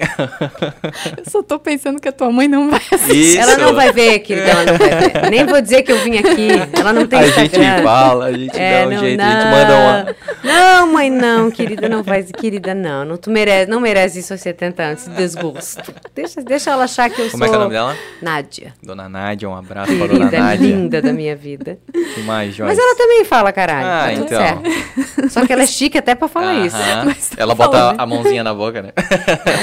não. Caralho. Mas tô falando esse buceta. Ela fala, se ela, se ela fosse falar assim, "Ai, buceta. A buceta dela é mais chique. Ai, deixa eu ver aqui. Acho que de perguntas eram essas. Eram essas? Caramba, hein? Um monte, hein? Já posso, já posso dar comida pra esses animais que Por habitam a minha favor, estamos residência? com, né? É. Estamos até com peso na consciência, né, É, Joyce? desculpa. Poxa. Não, mas não tem aqui, ó. Até, até vou mandar uma, uma mensagem aqui, ó. Manda. Já estou indo. Em É, 20 mandando- minutos estou indo. Mandando Ah, uma aí, mensagem ó. no podcast, Massa, hein? vai lá. Ó, tá vendo aqui? Dá pra ouvir ou só dá pra ouvir Vai se dar tiver no pra- fone? Ah, vai dar, Vai né? Vai dar vai dar pra ouvir. Isso, e eu não marquei hora pra me buscar, então eu ia avisar quando eu fosse sair. Quem veio antes é, não tenho culpa, paciência. e eu já estou. te- Estamos terminando aqui? Daqui Estamos a pouquinho. daqui a 10 minutos. Então tá bom, então daqui a 10 minutos eu sair daqui. Olha, tá mandando. Você que está nos acompanhando Tá ouviu vendo, gente? o É assim. áudio da Cintia Canziani pro, aí, pro pra- filho. Pra, família. É o pra família, é pro tá no- grupo. Tá no grupo Então, da fechou. casa. O André falou com a esposa do Pimpão aqui Sim, também no ar, então Zuma. tá tudo Pô, certo. soube, Ligou cara, que a dona Zuma putaça, ligou puta. Que ele tá-. Aqui também, já estão me cobrando É, putaço, assim. Napoleão também. Napoleão deixou o celular dele lá. Quando ele ele ele terminou Vocês tudo acabam aqui. com os casamentos, é isso? Sim. A gente pede É, pra avisar. Porque meu marido acabou de falar, porra, mas é três Não, horas. mas ninguém acredita. Ninguém acredita. Eu falei pra ti. Eu então vou filmar isso de novo. vou filmar, vou garantir, né? Aquela não tem brincadeira. Ué, o que, o que que você falou? Do quê? Que eu Quando- falei pra ti que ia demorar três horas e você não botou fé, Cintia Canziani. Estamos gravando há quanto tempo? 3 horas e 12 minutos, exatamente. Exatamente. Então tá Desculpe. certo. Desculpa nada, tá bom pra cacete. Vambora. Pronto. Quem Que vier aqui, eu vou mandar esse vídeo, tá? Bom. Vocês estão indo lá no Blooming. Eu vou te mandar um videozinho só pra entender. Boa, boa, boa. Cíntia, meu, foi fantástico o nosso papo. Amei, querido. Já tá convidada para um próximo, porque a tua Amei. vibe é muito legal. Que bom, Bem obrigada. divertida, muito verdadeira, transparente. E realmente, assim, meu, a gente se sente à vontade. Que bom. Não porque o queridos. programa é nosso, mas porque a gente sempre fala, 50% é, é nossa responsabilidade deixar o Isso. convidado à vontade, 50% é o convidado que faz o negócio acontecer, que tem uma estrela, que tem um brilho próprio e tu tens, assim, então... Obrigada, eu amei, mas eu amei muito, eu amei muito. Primeiro, obrigada por me convidarem, por me darem essa honra. É, Eu sigo vocês, eu curto vocês, eu comento lá, vocês sabem disso, contem comigo sempre. E eu sempre, querendo, eu vou estar aqui e de longe eu vou torcer por vocês, vocês fazem um trabalho do Poxa. ca... Agora sim.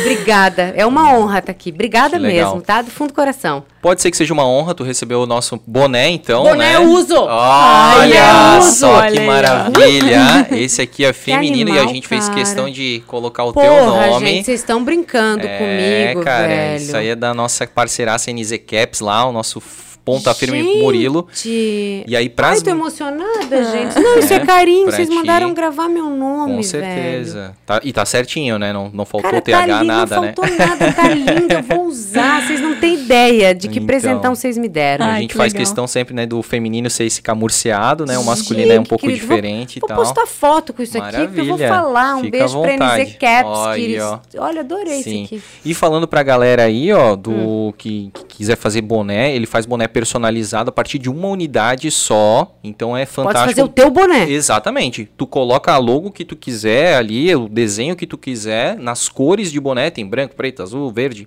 Cara, ele trabalha com muita com muitas Animal. cores e ele faz essas Tu personalizações manda aí, lá, tá? e aí tu, ele escolhe Isso. contigo a logo, tu, ele consegue fazer ali contigo. Sim, sim. Animal, então, assim, é muito legal aqui. grupos, pra equipes de gincana. Enfim, Blumenau que não falta é grupo e Animales. associação, né? Amei. Aí agora, tu falou que não vai, né? Então a já tá contigo. do Luiz Felipe, Olha, levarei, vai ficar feliz. vai de ficar, desculpa? Vai ficar menos putinho. É, Exatamente. Tá tá. lindo, esse aqui também não é olha só, vou trazer a caneca do teu cu. Eu prometo. Do meu, não. É, não no teu. Eu prometo pra vocês, eu vou trazer, Só vou deixar deixar, na aqui. recepção. Vou deixar na recepção num pacotinho. bastante. Vou dizer, ó, tá aqui é pra entregar, vocês já sabem. Já é E nossa. façam bom uso. E quero deixar claro aqui pro Rodrigo, do SAP, Aham. que eles ganharam a caneca, tu não ganhou Oh. e assim finalizamos mais um Blumencast, gente. Foi fantástico. Estamos muito contentes, muito felizes com essa energia, com essa vibração de Cíntia Canziani.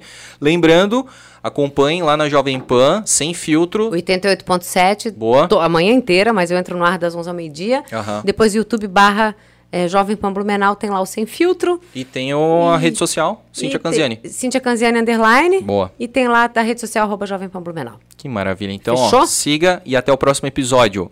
Tchau!